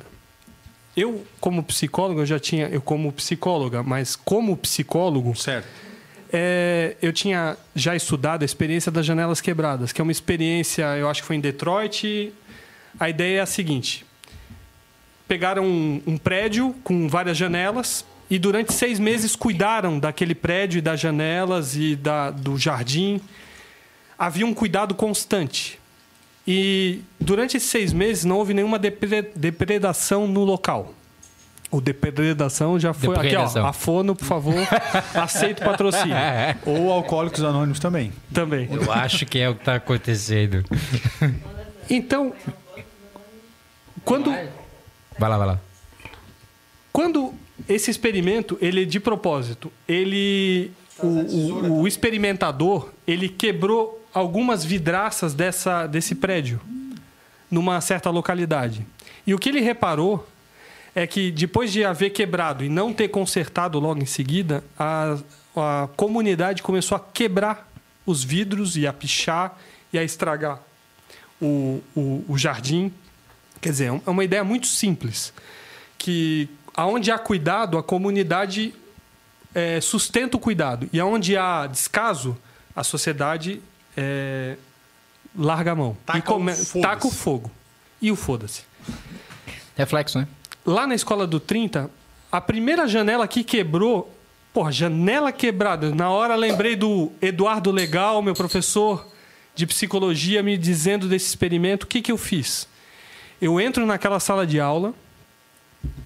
Era o, assim, ó, terceiro dia meu como diretor naquela escola. Eu chego na sala e digo assim, pessoal, é o seguinte, eu preciso que quem quebrou a janela se responsabilize pelo, pela janela quebrada.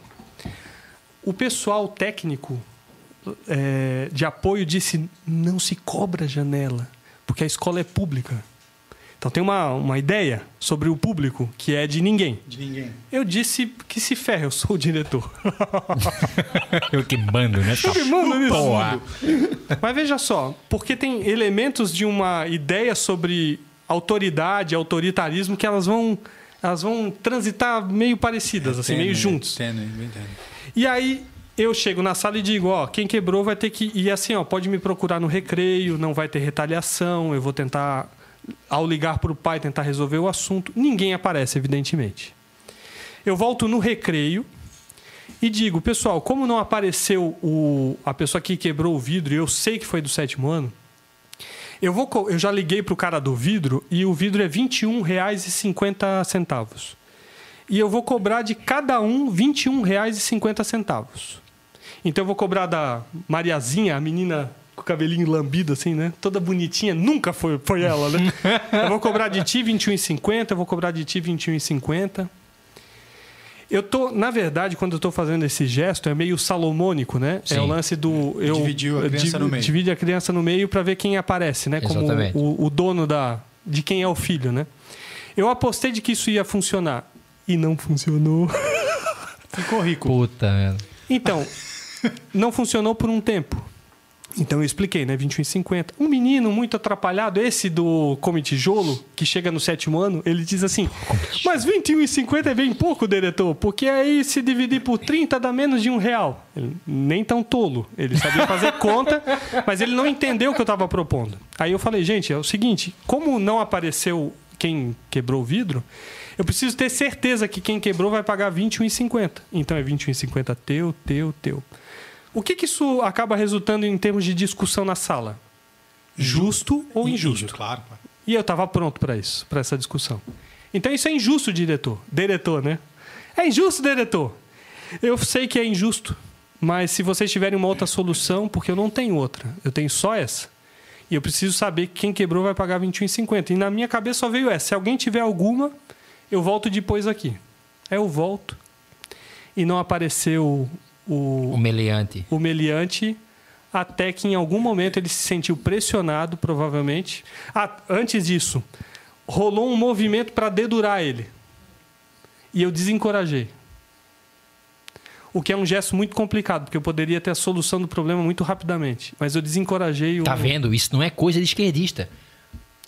O esquerdista já ia mandar Então, o X9. O Deleta. menino aparece. Ele diz: Fui eu, diretor. E aí ele se levanta e vem. A escola é grande, a gente caminhou uns 500 metros, ele chorando copiosamente porque o pai dele ia matar ele. Eu disse: Ó, se tu confia em mim, eu vou persuadir teu pai a não, não te matar. Tu confia no diretor? três dias só como diretor. Ele disse que sim, mas é óbvio que não confia. Corajoso. Mas ele diz, eu confio. E aí eu no telefone. Mas nesse caminho eu pergunto pra ele o que, que fez ele quebrar. E aí ele. ah, aí a, a infância, né? Ah, mas é do sétimo ano, já é adulto. Por favor, né, gente? Com 12 anos, tu é uma criança ainda. É.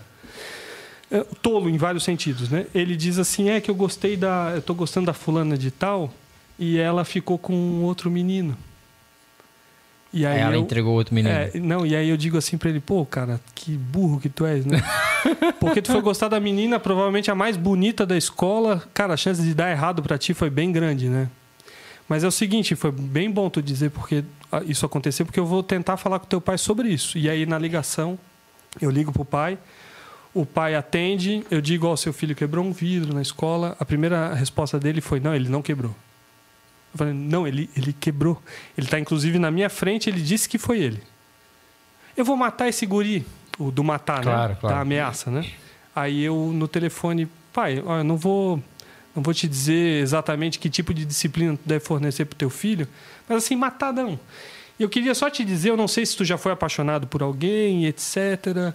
Mas esse, esse menino, ele foi gostar da menina mais bonita. E aí a menina ficou com outra e ficou com muita raiva, quebrou o vidro. Você pode entender, ainda que eu acho que tu possa disciplinar ele, dar um castigo. Eu, eu tirei o peso de um... Da ação dele, É, claro. da ação dele no sentido de... Ah, fez um... cometeu um crime. Mas ainda assim responsabilizei ele pelo que ele fez. E aí eu disse, o senhor pode pagar o vidro, é R$ 21,50. O senhor tem condições?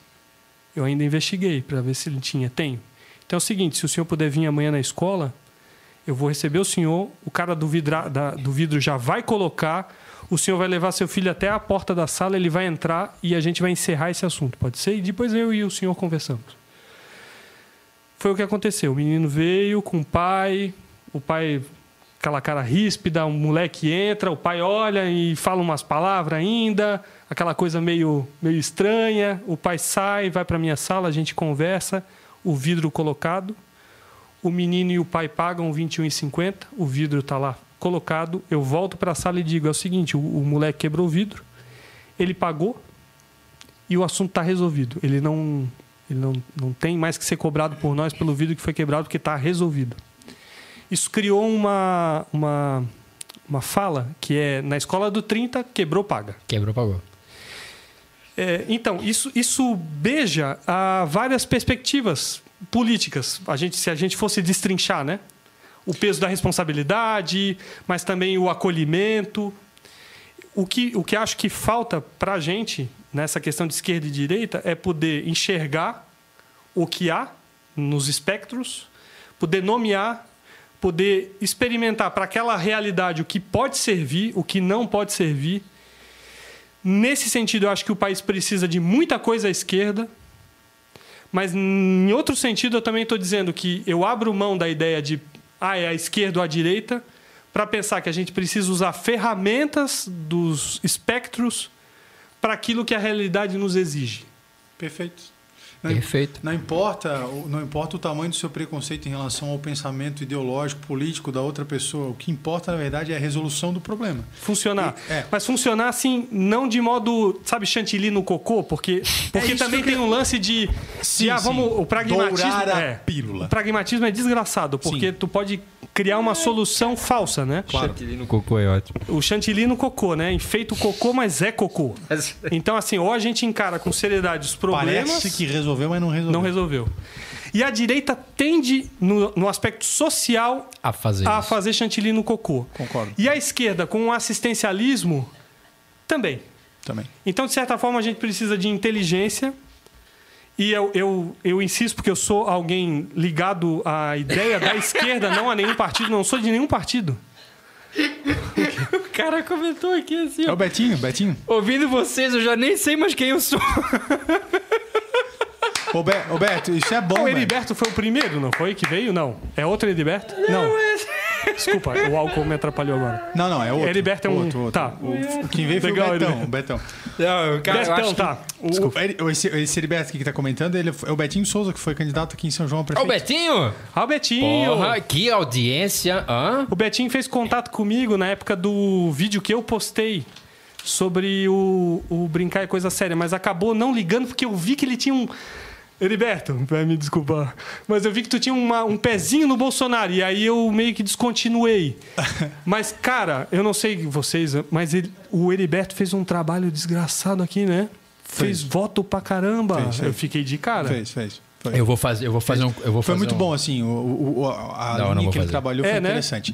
A- a- a tua palavra, eu entendo a reflexão, a profundidade disso. Eu, sou, eu já fui professor Grande de Mica. escola, já fui professor de escola é, particular, já trabalhei no ensino público como professor de filosofia, é, aqui em São João Batista, com, a- com essa realidade de sala de aula de criança que ti- tinha uma, uma situação favorável, outras que nem tanto. Inclusive na escola onde eu trabalhei, a diretora teve a ideia de pegar todos os alunos problemáticos e colocar numa sala só. Gênia. Tudo Né? pra dar certo. É. Nossa então, senhora. e eu fui o eu fui o, O cara que foi lá. Não, eu fui o- eles me convidaram para ser era uma série de, de formatura na época ainda era a oitava série e eu fui o Quadrinho. eles chamam de Patrono. Não, não, não é padrinho pat- patrono você convida de fora. né? O regente. Regente. Regente. Regente. Eu era o regente da galera. Eu falei assim, comigo. 1980. É, e lá vai pedrinha. O, mas assim, ó, aí eu vendo você resolver essas situações, eu penso assim, irmão, que diretor teria o ferram- a, fer- a ferramenta Exatamente. técnica para lidar com uma situação assim? Qual o percentual de diretores que teriam essa ferramenta técnica? Eu diria menos de 1%. Lidaria com a situação da forma como. Existem, existir, existiriam outras formas de lidar com essa situação? Sim, existiriam. A, a ciência diz que as crianças mais in- é, com menos capacidade, é, porque as- a, e aí a Não, questão não, da eu- eu capacidade digo- é assim, eu, eu ó. tô dizendo, eu tô, eu, Fabiano, eu tô dizendo da forma como tu lidou com o vidro. Tá. Mas acho que essa questão não a do diretora vidro. de ter separado a sala. Mas eu é te falo da minha Não, é experiência. o- a, a ideia de separar a sala é de uma ignorância. Muito gigante. É, é, é. Tá Eu vendo? sei- eu sei que não tem um- se tem um- separa. Ei, é, é um e lance o mais não, louco de tudo, tá? É o mais, um lance de favela, né? é, e o mais louco de tudo, nessa, segre- longe. nessa segregação, o que que rolou? Rolou uma gincana na escola. Aí você pega uma sala onde tem todos os alunos problemáticos. Aluno com problema com droga, aluno com problema de, de problemas ps- psíquicos, psicológicos, cognitivos, é, cara, de tudo que você possa imaginar. Tem aluno Autismo, corintiano, tem tudo. É uma porra. É, É, é foda. inclusive é foda. esses. Aí é problema. Aí- Todo mundo- e aí fizeram uma gincana. Uma, criaram uma competição. Já não, não o ambiente em si competitivo e agressivo, que é a escola, que não deveria ser, mas é, porque é como você falou, o, ambi, o prédio, nada é favorável a- ao lúdico. a avaliação é ridícula. Não. A avaliação ela é ela é separadora. A avaliação, Avaliação. Eu, como professor, quando tinha que avaliar um aluno, eu pensei assim, gente, eu estou me avaliando. Eu não estou avaliando o aluno. Eu estou me avaliando, eu tô, eu, tô, eu tô olhando na prova dele se o que eu passei para ele, ele entendeu e está me respondendo.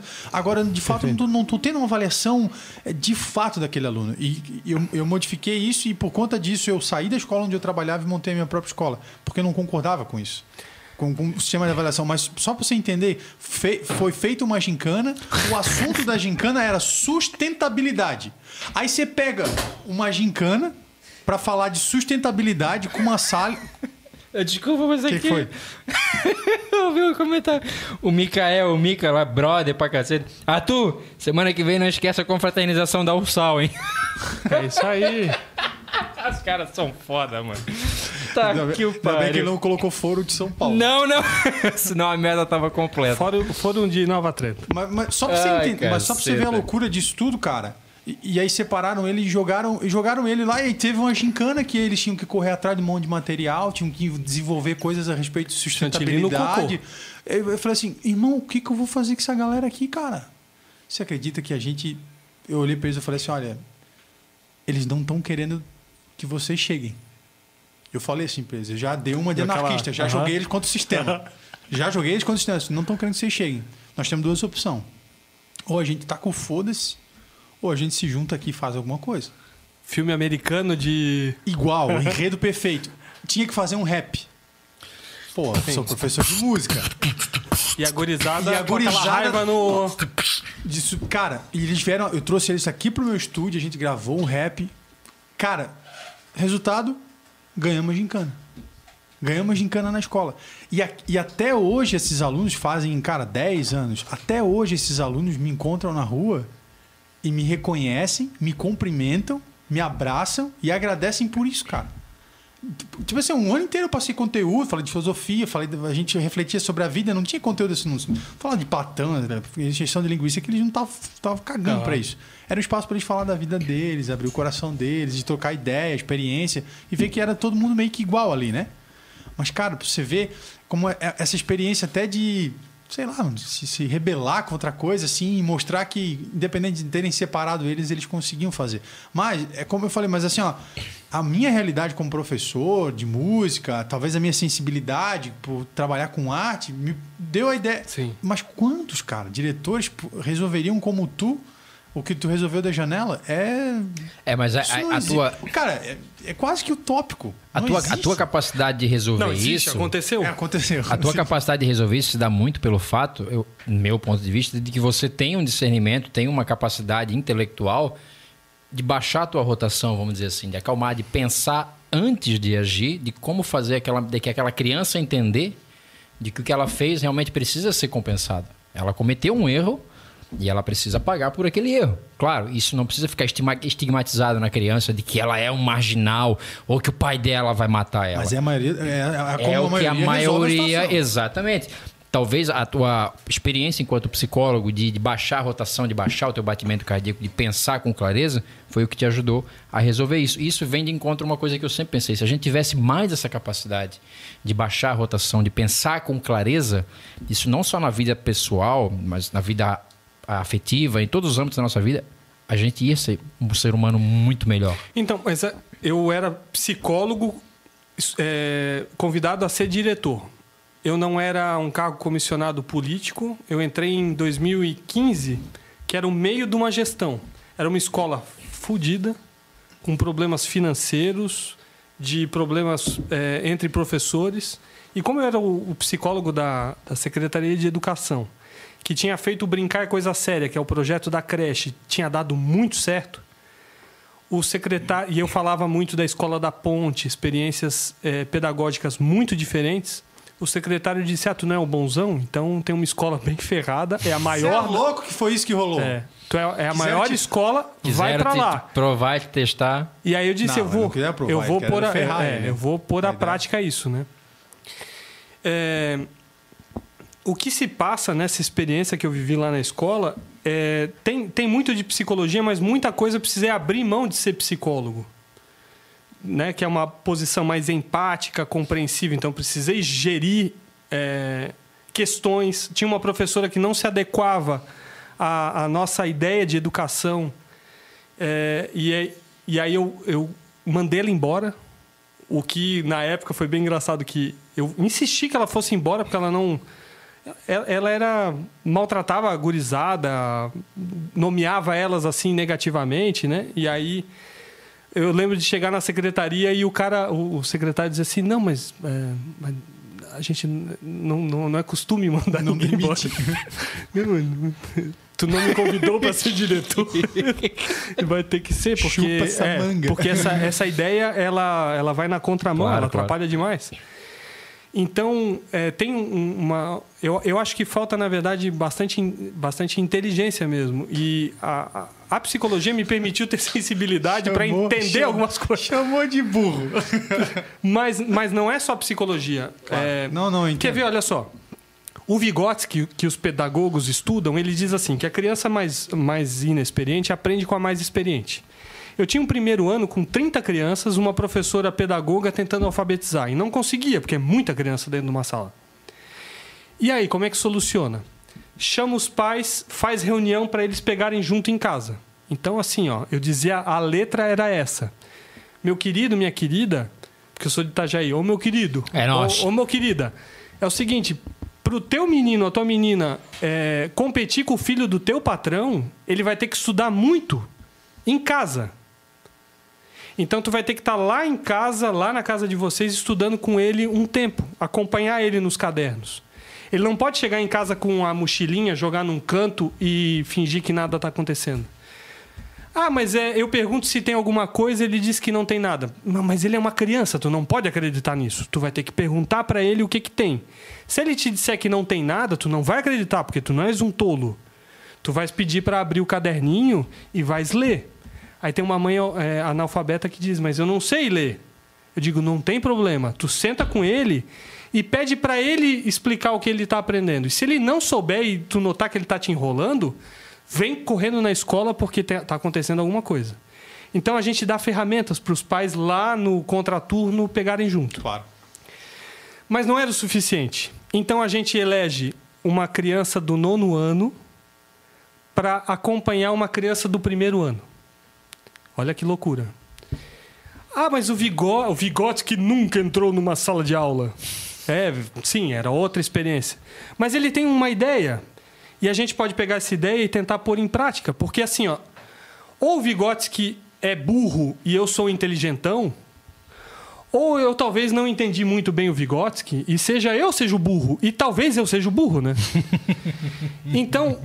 Se- Muito talvez, assim. Muito, muito provavelmente. Então, assim, ó, talvez o Vygotsky está certo. E talvez a gente deva insistir que uma criança mais velha, mais experiente, ajude o menino do primeiro ano. Então eu lembro a Jusilânia de matemática, professora. Puta, a gente com esse cri- nome ela tem a cara de ser uma megera. mas não, Não. é, não. Bah, ela, senhora. ela propiciava situações pedagógicas onde o sétimo ano acompanhava o primeiro, o oitavo ano acompanhava o segundo e o nono ano acompanhava o terceiro ano. Acompanhava mesmo, assim, sentava juntinho. Diz na reunião que eu combino isso, diz alguém assim, ó, não vai funcionar porque 30 já é uma bagunça. Imagina 60.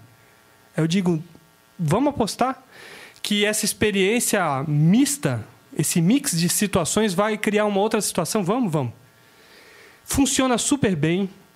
O menino do oitavo ano, quando explica para o do segundo ano, treinado, porque a gente treinou do oitavo ano para ensinar o do segundo ano, ele consegue comunicar melhor que a professora, porque as linguagens se parecem. Claro. Existe essa questão ainda, né? E aí o que, que a gente cria? Uma situação pedagógica. É de direita ou esquerda? Agora, as bulhufas. Ela, ela, ela, ela, ela funciona e ela tem base teórica.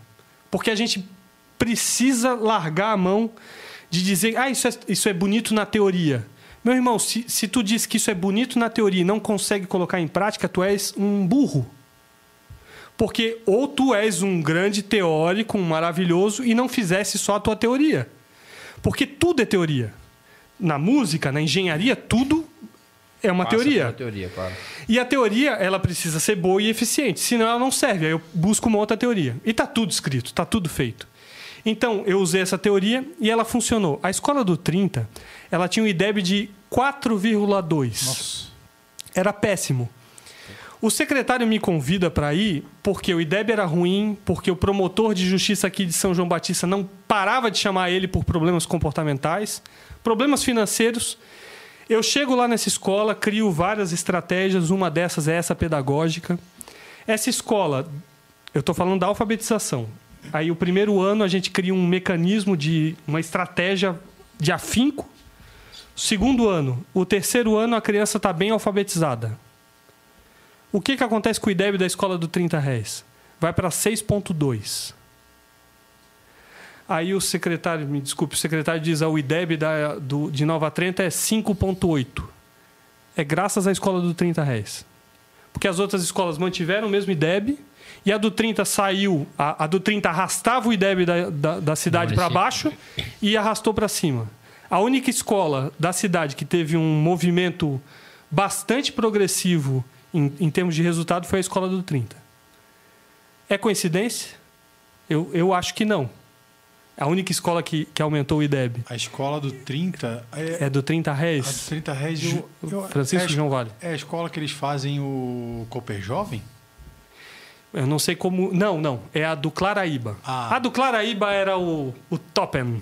Topen do Topen. Ah, entendi. E a do 30 réis, a gente, durante esses dois anos que eu, que eu estive lá, com todos esses movimentos, eu, eu citei o recreio, eu citei.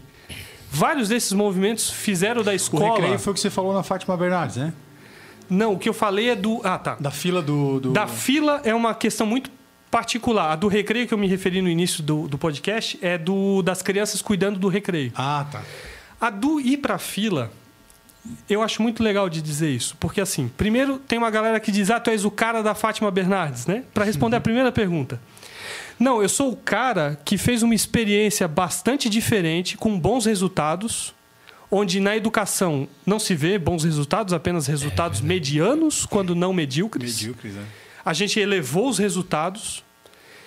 E o que eu faço na Fátima Bernardes é só contar uma historinha das coisas que fiz. Então eu queria só deixar isso claro. isso, claro. Na fa- não é uma fala que eu fiz na Fátima que é alguma coisa. É o que eu fiz na escola que acabou coincidindo de eu falar na Fátima sobre essa E experiência. é justamente isso que eu queria extrair de ti, assim, como tu via isso, né? E é interessante ouvir isso de ti, porque tem gente que se agarra nisso, tem gente que realiza algo e se agarra nisso como uma tábua de salvação, Sim, né? Tipo sim. assim, é que eu vou fazer da minha vida é isso. E facilmente a gente vê as pessoas fazendo isso. Construir isso, me agarro nisso aqui e vou. Ah, você é o psicólogo que foi na Fátima Bernardes, você é o educador que foi na Fátima Bernardes, você. Sim. né? Facilmente poderia se tornar isso, né? E, e se E tornou. teu- E se tornou porque eu tenho a foto dela aqui, ela dizendo que eu sou um cara legal. Não, tô- É, eu queria aproveitar o espaço e o ensejo.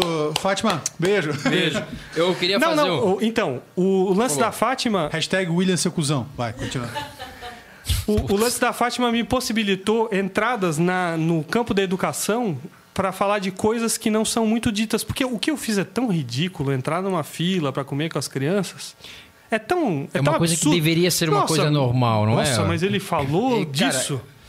Gente, quando eu entrei na fila, os caras da, da, da escola queriam me matar. Porque eles achavam que eu ia acabar com a autoridade na escola. o diretor vai comer merenda, porra! Não. Não, não, não. Os Não, outros vai se- professores. é. Foda-se, vai é a se nivelar as crianças. Quando é muito curioso assim, uma semana antes eu tive uma reunião com os professores e a gente discutiu um texto do Yves de Latille, um filósofo da educação que explica a diferença de autoridade e autoritarismo. Tá aí uma referência pra galera. Yves de Latille. O, eu notei que a galera não diferenciava uma coisa da outra, mas eu diferenciava muito bem. Quando entrei na fila, eu sabia o que eu estava fazendo. Eu sabia que eu ia conquistar um campo de discussão que não estava posta. Uma, um abismo que havia entre os professores que iam para a sala comer o lanche, o lanche e a gurizada que ia disputar o prato. Quando eu entrava na fila, eu não estava só dando exemplo, eu estava diagnosticando a- Problema, os problemas claro. da comida. Quando eu chegava, a moça da comida, ela botava gentilmente a comida no meu prato. Mas os meninos e as meninas antes de mim e os depois, ela jogava no prato assim como num cárcere, numa prisão. E aí eu vou conversar com ela e digo assim, ó, tu tens como colocar a comida do jeitinho que tu colocou no prato deles? E aí eu descubro uma realidade, Como tá? é que ela reagiu a isso? Eu descubro uma realidade. Ela diz: Eu não consigo, diretor, porque são 300 crianças nesse período e eu tenho 15 minutos. E aí o que, que eu faço? Eu sento com ela e a gente discute o que fazer. E aí a gente decide Porra. juntos que é preciso dividir o recreio dos pequenos com um dos grandes. Então fica 150 crianças num recreio e 150 no outro. As crianças começam a comer a tempo porque diminuiu pela metade. Ela começa a colocar mais gentilmente. Mas tem mais. Quando eu vou comer, a comida está fria. E aí, quando eu vou indagar dela, ela diz é que eu faço a comida às- às 8 da manhã quando eu chego. Eu falei, não, é muito cedo. Só que se eu sou o cara que vou lá na sala dos professores, eu não descubro isso. Claro. Então, eu não estou só dando exemplo, ainda que dando exemplo.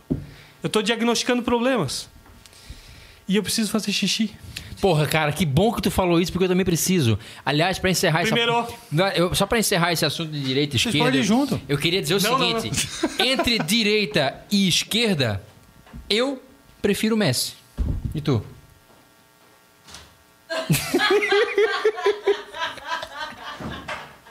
Vai lá, irmão, vai lá. vai Não, lá. é porque ele acabou... Eu vou ficar aqui com a nossa audiência. Ele entrou no banheiro, eu vou fazer o A nossa audiência qualificada. Qualificadíssimo. Lembrando, ô minha garota propaganda, por favor, vem cá, traz o, o nosso kit para a nossa preciso população.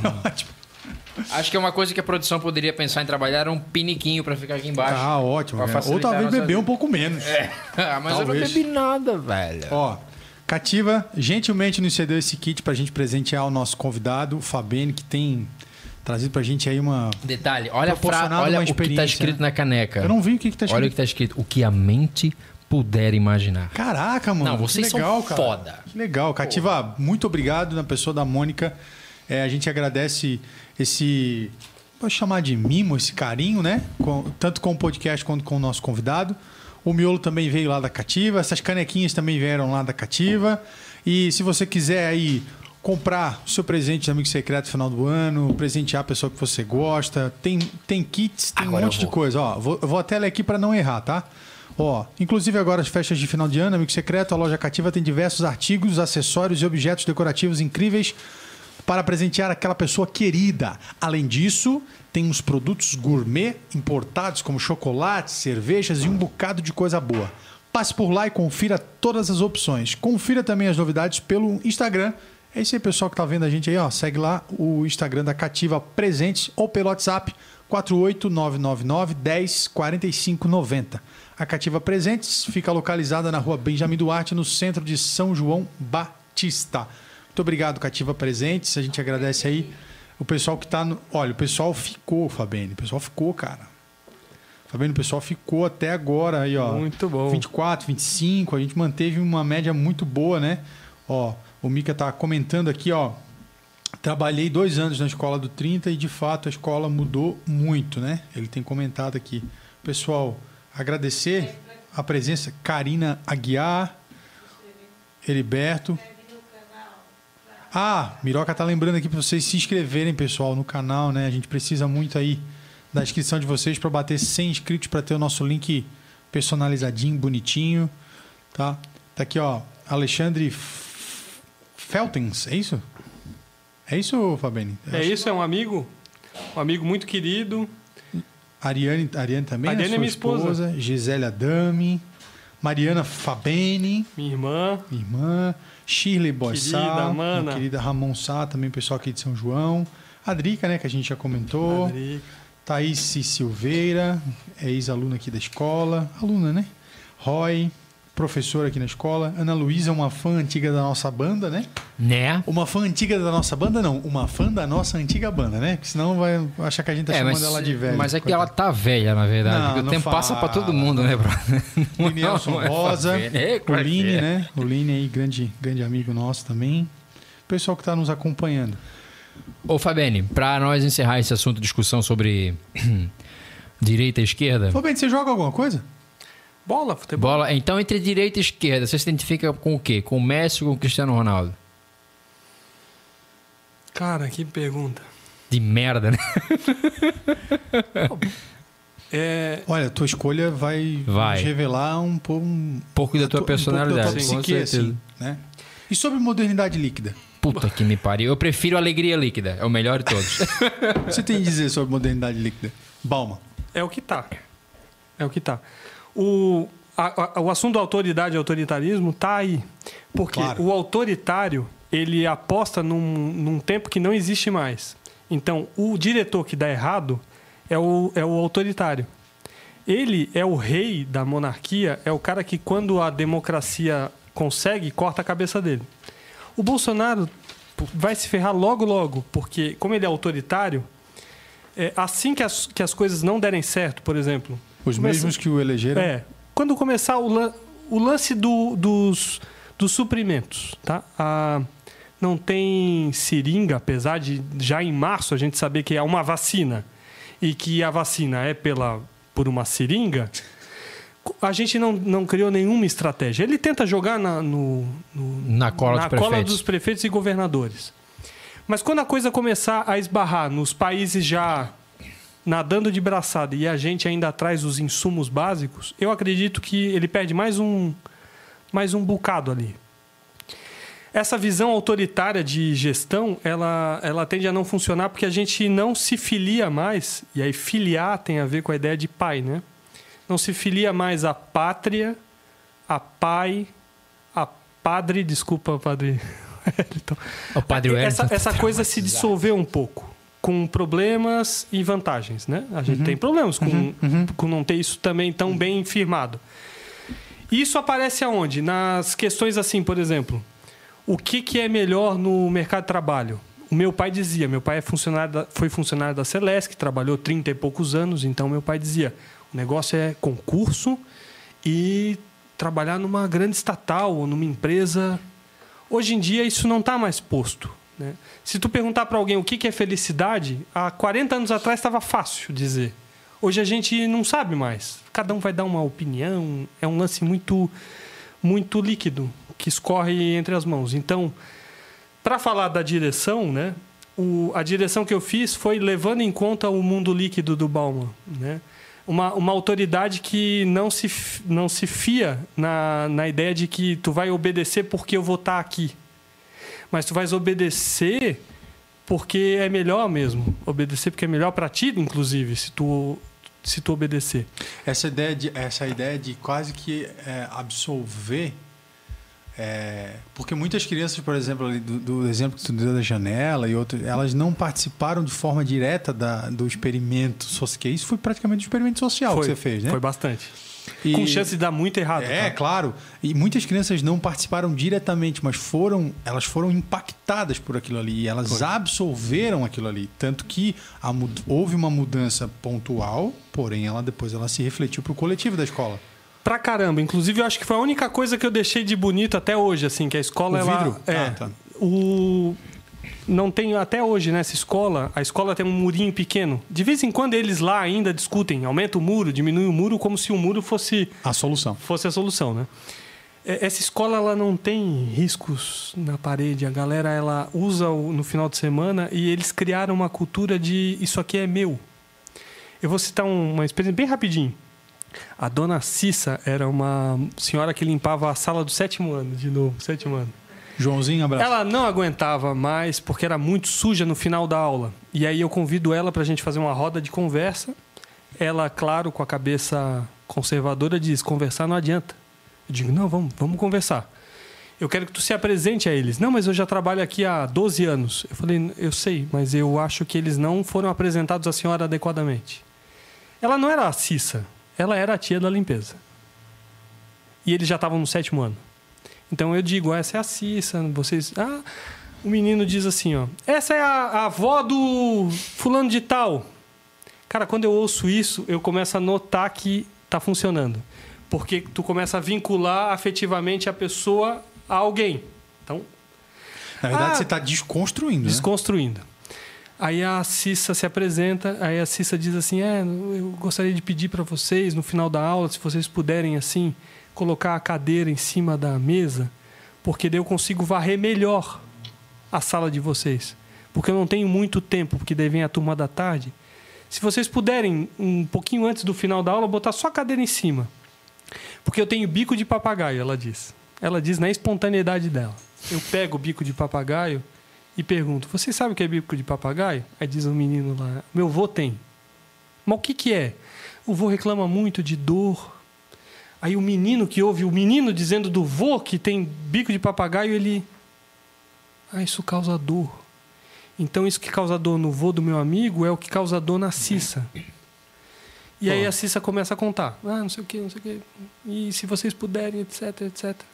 E aí ela faz um pedido, esse pedido eu, eu pude constatar na materialidade, né? Ela diz assim, ó, se vocês puderem não botar o pé, os meninos principalmente, ela diz, botar o pé na parede, porque a parede é branca, fica marcado o pé de vocês, eu tenho muito trabalho e dói meu bico de papagaio. Eu tenho que passar aqui boa. Só que a massa que ela diz assim, para mim pelo menos, ela diz assim, é, se eu não preciso limpar desse jeito, eu consigo limpar melhor a sala de vocês. Ela não tá tentando fugir do trabalho. Ela tá dizendo, eu consigo fazer melhor Se vocês, se vocês me ajudarem. me ajudarem. A gente sai da reunião, a Cissa, como toda fatalista, não ela, mas a maioria dos, dos educadores são cínicos. Oh, isso é pesado, hein? O que, que é o cinismo nesse sentido? É assim, ó. sentido de... Nada funciona, sempre foi assim, nada dá certo. Eu nasci assim, você sempre assim. Complexo de Gabriela. Complexo de Gabriela. Eu digo, não, vamos acreditar, Cissa, vamos acreditar. Vamos, vamos acreditar, tu. Vamos acreditar. Ai, trouxa. Cara, esses meninos começam a tirar vantagem do fato de que um pouquinho no final da aula conseguem botar a cadeira em cima. Sabe aquela coisa de matar um pouquinho de aula? Então ela diz assim para a professora da aula final: Professor, agora a gente tem que levantar as cadeiras. Beleza, gente, vamos aproveitar esse, essa sacanagem dos moleques para conseguir um objetivo. Claro, claro. Tudo bem. Não vamos. É válido. Vamos aproveitar tudo. Então os meninos colocam, não sei o quê. Eles começam a reparar mais na sujeira, porque foi dito que a Cissa tem um problema com a sujeira. Eu vou dizer para vocês que, a- que melhorou 60%, não virou o paraíso na Terra. Não estou oferecendo isso, nem prometi isso, mas melhorou pra caramba. A Cissa começou a trabalhar melhor. Eu lembro um dia que tinha um menino com, no corredor com o pezinho na parede. Eu tava porque eu me misturava com a gurizada, eu não ficava em gabinete, então me misturava. Eu lembro de ter escutado uma menina dizendo assim pro moleque: Ô seu burro, tira o pé daí que a dona Cissa tem bico de papagaio, tu não lembra? E o moleque tira o pé. Tira o pé. Sensacional. E cara, eu me arrepio até hoje de Claro, lembrar claro. da menina é chamando lindo, ele de certeza. burro. Isso é lindo. Isso é lindo, cara. Isso é Brasil, porra. Com certeza. Cara, isso não é Brasil, irmão. Isso deveria ser o Brasil. É o Brasil que a gente quer, é o Brasil que a gente deseja. Eu nem bebi, parece que eu tô bêbado. Ô, Fabiane, eu queria fazer um gancho dentro desse assunto. A gente, cara, isso é uma coisa que vai entrar para os anais da história do. Dos- da, da história, né? da história, opa, exatamente. opa. Que no anal que mamãe passou talquinho, ninguém bota a mão, querido. Isso aí tu pode ter Há certeza. controvérsias. Mas por que não? Há controvérsias. Hã? Por que não? Não, porque eu não me sinto confortável. Ei, há Não, controvérsias e testemunhas. É só uma não, questão- Ei, é só uma- não! Isso aí é coisa da cabeça de vocês. Não É, mas é- existiu isso. É só uma questão de conforto, é isso? Justamente.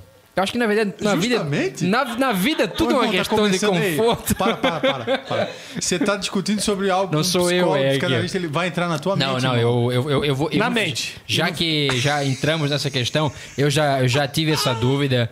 Não. Ba- Como é Categoricamente. que é a história da dúvida? Não, eu já tive. Qualquer, aí vocês vão, estão sendo hipócritas se vocês nunca tiveram essa não, dúvida. nunca tive uma... Teve dúvida? Não. Fala mais sobre essa dúvida? dúvida, mano. Fuder com a minha vida. Vocês falaram sobre Se tu deixar a Balma. bola quicando, nós vamos Vocês entrar. falaram sobre Balma. Ô, e Michele. A nossa. Michele já sabe, né? Já sabe, o brioco funciona. Vai que vai. Ah, Se vocês falaram. piscar, balança o saco. Nossa, isso foi ruim, hein, gente? Não, isso foi ótimo. Ei, o highlight Tanta da coisa semana boa que a gente temos. falou aqui vai se temos. resumir no highlight Não, da Fabiano eu fa- falando se o cu piscar, balança o saco. Eu falo da questão histórica porque nós começamos às 8 horas e são 10 horas e 31 minutos. E sério, 10 e 32 agora. E o papo, se deixar, a gente vai aqui muito mais além, mas eu sei que você tem os seus compromissos, tua família. Não? Não, não, a gente pode ficar até Então meia-noite. fechou, Michele, esquece que eu não vou pra casa hoje. Vocês comentaram a respeito de Não, irmão, Balma. ele não disse Quebrando o cara aqui.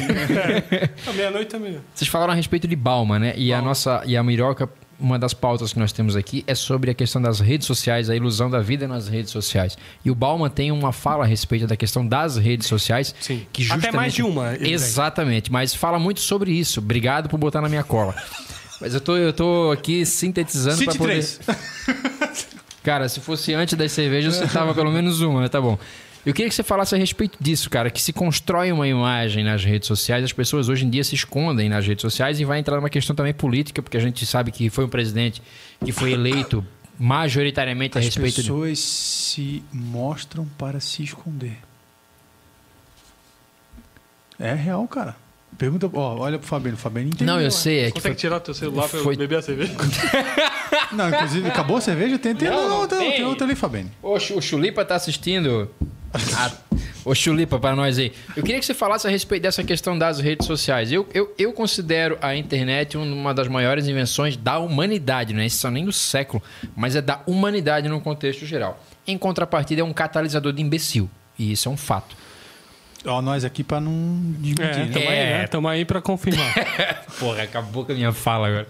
Eu queria que você analisasse Não isso, se leva cara. a sério demais, irmão. se- as redes sociais hoje, pontualmente as redes sociais, são um reflexo da sociedade hoje em dia, né? Do mundo hoje em dia, que é. Todo mundo fala o que bem entende. E se na vida real a gente tivesse alguma máscara, uma maneira de se esconder atrás, sei lá, É, máscara de uma tem. parede.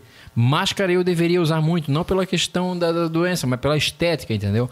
Mas como é que você enxerga isso hoje? As redes sociais, a influência que elas têm na vida das pessoas hoje. Tá, eu quero fazer aqui um testemunho que pessoalmente tu é mais bonito. Muito obrigado. Tá? Então, assim, Porque ele, é, na verdade, ele é um fã de voleibol de praia. Então Isso, é a que- Shelda. Tu conhece a Shelda, da Adriana B.A. Shelda?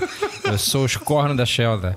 Totalmente. Então, se tu fechar os olhos assim, tu vai ver. Imagina eu de biquíni. É a Shelda, só que com as bolas caindo pra fora da, da calcinha do biquíni, mas tudo bem. Volta pra Paulo pergunta. Vittar, um abraço. Aliás, é um cara que eu admiro, porque o cara, quando ele esco- conseguir esconder aqueles atributos todos dentro de uma calcinha e ser eleito a mulher e o homem do ano, é um fato a ser mencionado. Mas volta pra, pra, pra parada lá da rede Balmo social. nas redes sociais. Isso. Talvez- Não sei se o Bauman falou do Pablo Vittar, alguma coisa assim também. Tu, né? tu tá falando do Pablo Vittar. Cara, ele foi. é, ela, ela foi, ou ele, ela. ela Isso, foi. isso gera uma Então, confusão na minha cabeça. Não, não gera pra mim, porque assim, pra mim me interessa como. como ele se denomina, como é, ele se entende. É. Ah, mas é ele. Cara, dá pra. Dá pra gente. Dá pra gente querer saber como uma pessoa quer se denominar sem fazer disso um problema. Eu acho que falta um pouquinho de inteligência Claro, pra claro. gente, de não ficar fazendo muito problema. Eu te diria que as pessoas são o que são na rede social. E a máscara é na realidade. É o bom dia.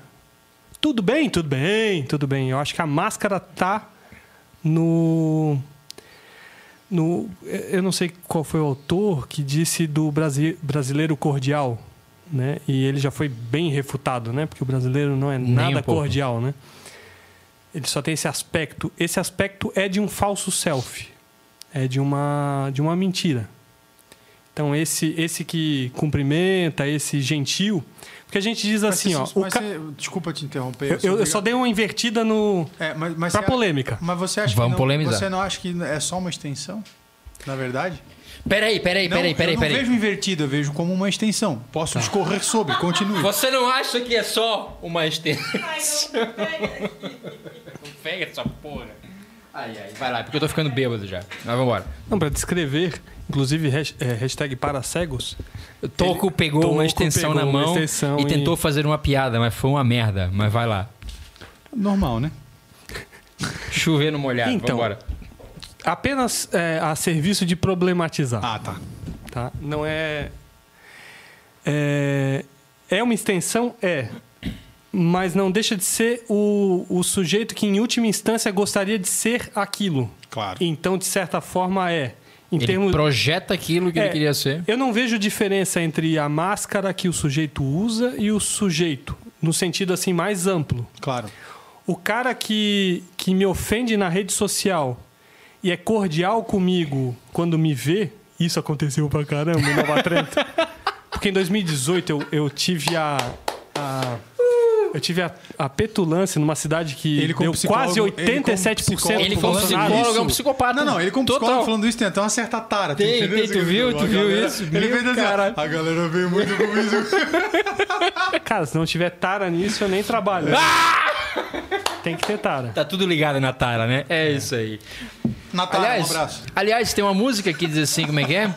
Tá, tá, tá na cara que a gente se ama. Não tem uma música assim? Você não concluiu com o bom chibom bom bom, mas tudo bem. Não, eu vou chegar lá ainda, calma. É porque tá na época de Natal, calma. Então, o cara que. Porque aconteceu bastante assim, ó. Gente. Ah, porque tu és um, um esquerdopata, blá blá blá.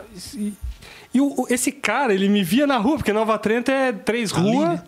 E, e as adjacências. Consegue ser menor que canelinha. E aí ele me via na rua, e é curioso, porque às vezes ele me cumprimentava, assim, tipo, opa.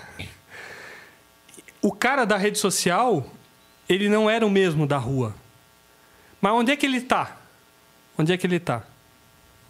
Quem é ele de verdade? Aonde? Quem é? é? Onde é ele na fila do pão? Mas aí eu quero te fazer uma Na pergunta. rua ô, ou na internet? É, então. Ou, ou é os dois? A minha aposta é que ele gostaria de ser o que ele consegue ser na, na rede social. Ele consegue. Entendi. Mas que no Essa- final da soma essa- ele é os dois. É, ele Essa é o cara. Só que eu, eu acredito mais no cara da rede social Ah, tá. do que do cordial que me cumprimenta. O cara que me dá bom dia, ele, ele diz bom dia como se me dissesse vai a merda. É um bom dia, voe a merda, assim. Entendeu? Bons merda. É. Vai a merda. E o cara real é o cara que consegue ser o que ele gostaria de ser e não pode ser. Mas você não acha, Arthur, que isso. Caralho. Você não acha que isso é mais um dos problemas que a gente vive pelo seguinte? Tudo cheio de problema. aí, Nós problema. deveríamos ter ou deveríamos viver numa A vida é resolver sociedade. problema, Fabinho?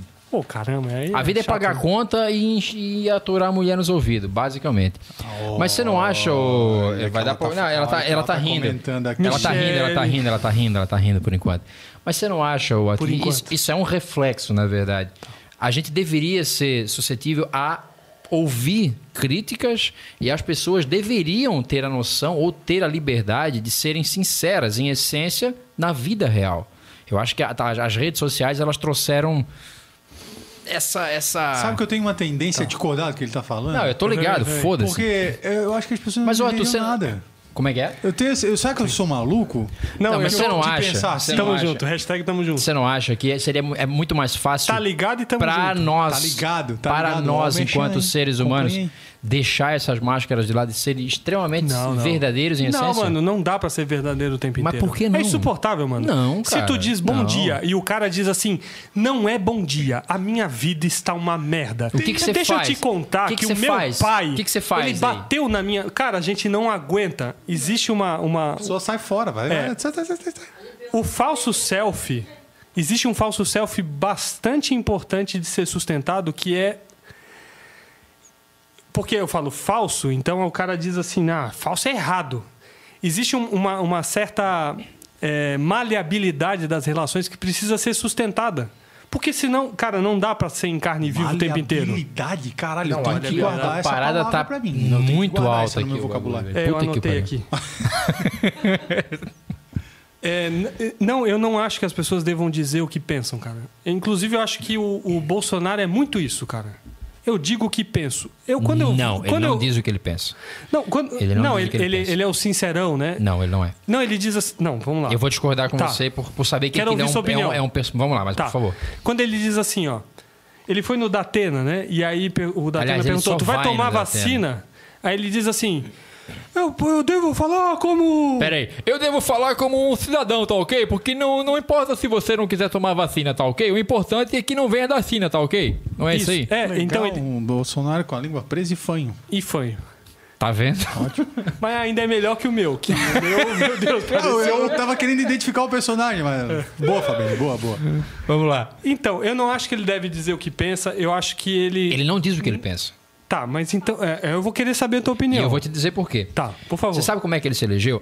Criou-se na época um, uma, um- um- uma opinião generalizada no Brasil inteiro do que tem-se a necessidade de tirar o PT do poder, pontualmente. Tá. Por causa daquelas N situações que a gente sabe. O Brasil é o único país do mundo onde o cara foi pego com 30 mil reais na cueca e tá solto e não vai acontecer porra nenhuma.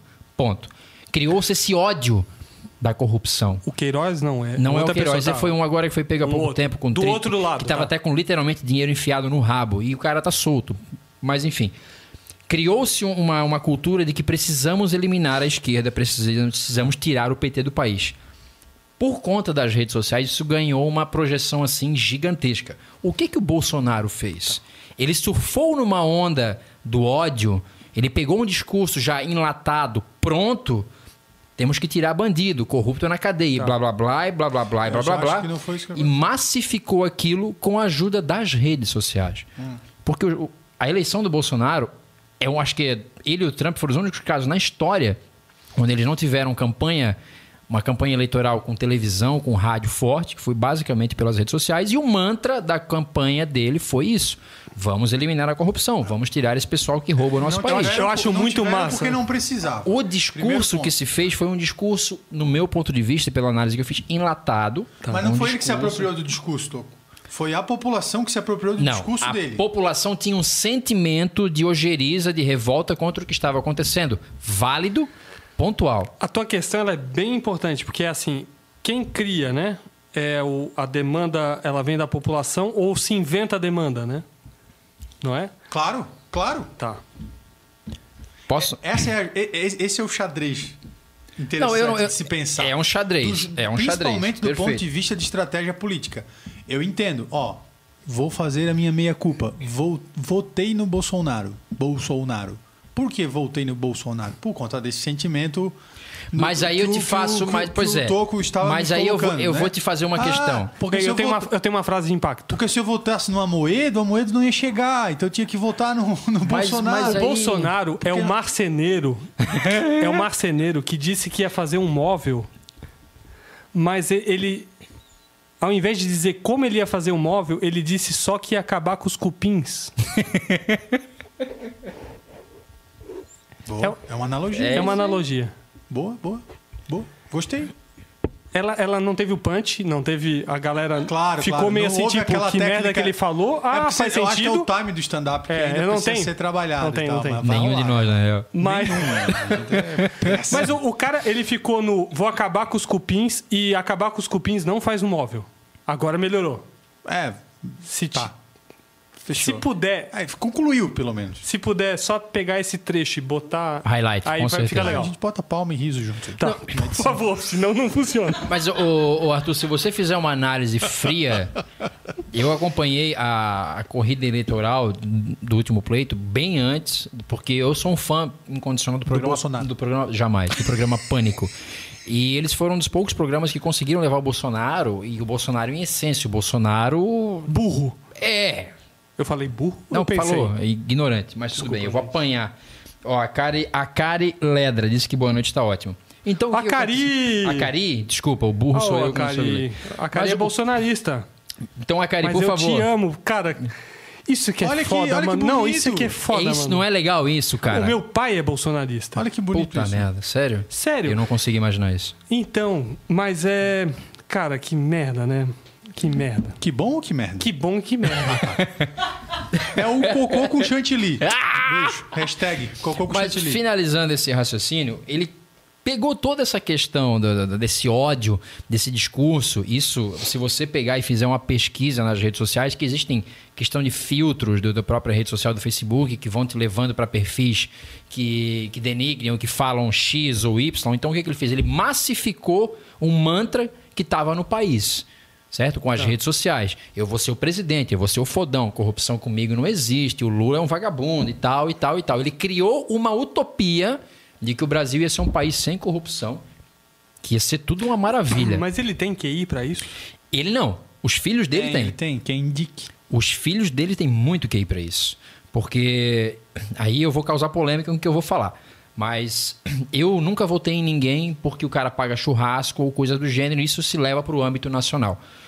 O Jair Messias Bolsonaro, enquanto deputado federal pelo estado do Rio de Janeiro, que é o estado mais corrupto e violento deste país, eu conversei isso com o Natan aqui numa conversa fora do. Acho que a gente conversou até no ar, de que ele apresentou. ele Até não- ouvi vocês tendo uma aproximação isso, que eu achei estranho. E tu comentou até comigo a respeito dessa, é um- da- dessa dualidade de opiniões, assim, um respeitando o outro. Mas o, que- o fato é que, nos 20 anos dele, 28 anos dele, tu não falou isso?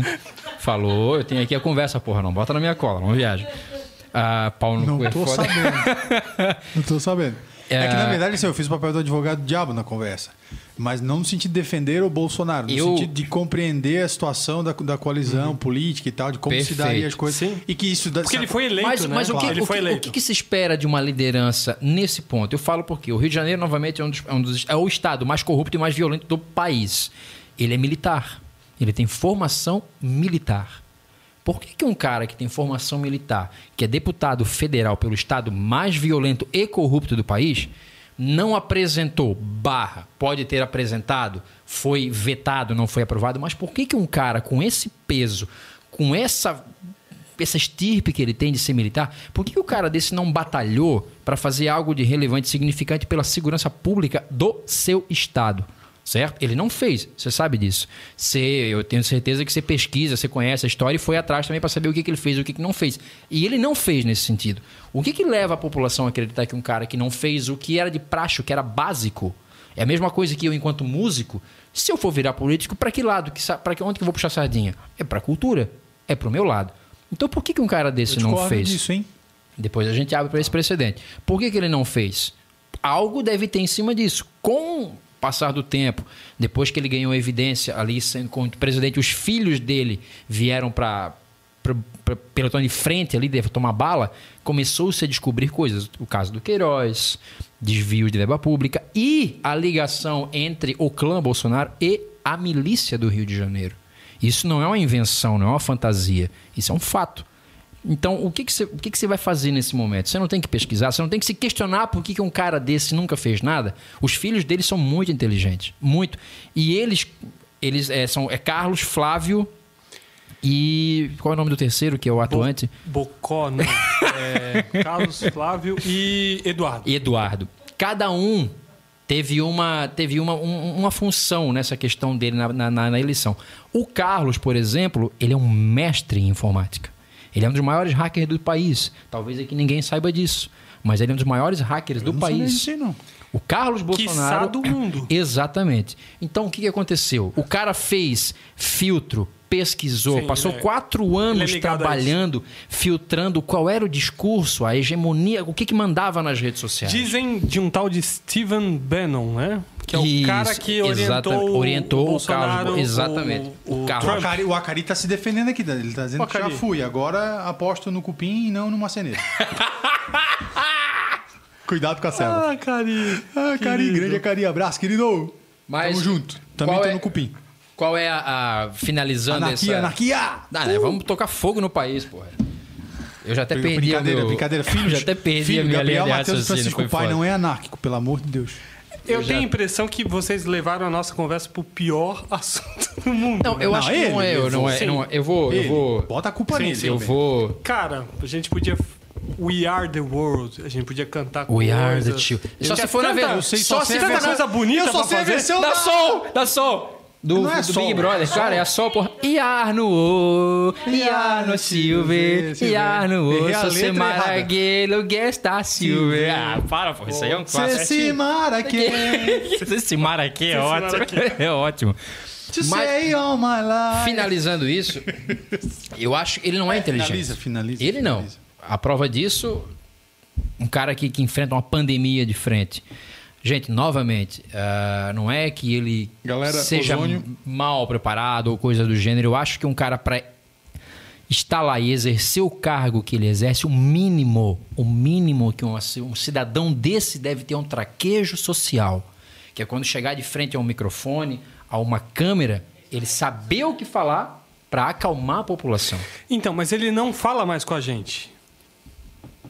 O, o Bolsonaro, ele já se comunica, tipo golfinho, sabe? ele é, é, já é uma linguagem de golfinho já. Ele já fala com a, com a galera dele. Com a bolha. Ele já não tá falando mais com a, com a galera. O, essa foi o não, cara, ele já é o golfinho. Como faz um golfinho? Flipper, lembra do Flipper? Ui, ui, é um, é um lance assim. É. Isso. Não. Como é que é? Então, isso. Ele já, ele já tá Isso é uma falando. cruza de um golfinho com um porco. Ele já tá falando numa frequência que, que a gente não escuta mais. Inaudível ao ser humano. Inaudível é, é audível pra uma galera que. Quando ele fala das vacinas, né? Ele já, ele já não tá mais falando como presidente. Ele tá falando pra uma galera que tá dentro de um, uma, uma certa Eu chamo. narrativa. Pra mim, pra mim é uma seita, cara. É uma seita. Aceita que dói menos. Mas é. uma seita grande pra caramba. Pra cacete, 55 milhões de pessoas É. pontualmente. Hoje em dia ele não tem mais essa votação, isso é um fato. Eu vou, te- eu vou, eu vou, eu vou mais além pra gente pontuar esse assunto.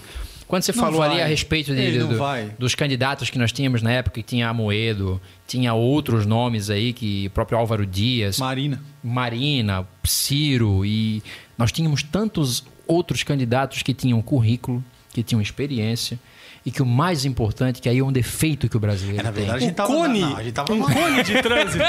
a gente tava numa merda nessa. Ó, me desculpa. Não, foi ruim, Fabinho. foi ruim. A gente tava fudido nessa É, mas o cone de trânsito teria sido melhor. O, o, o macaco Tião.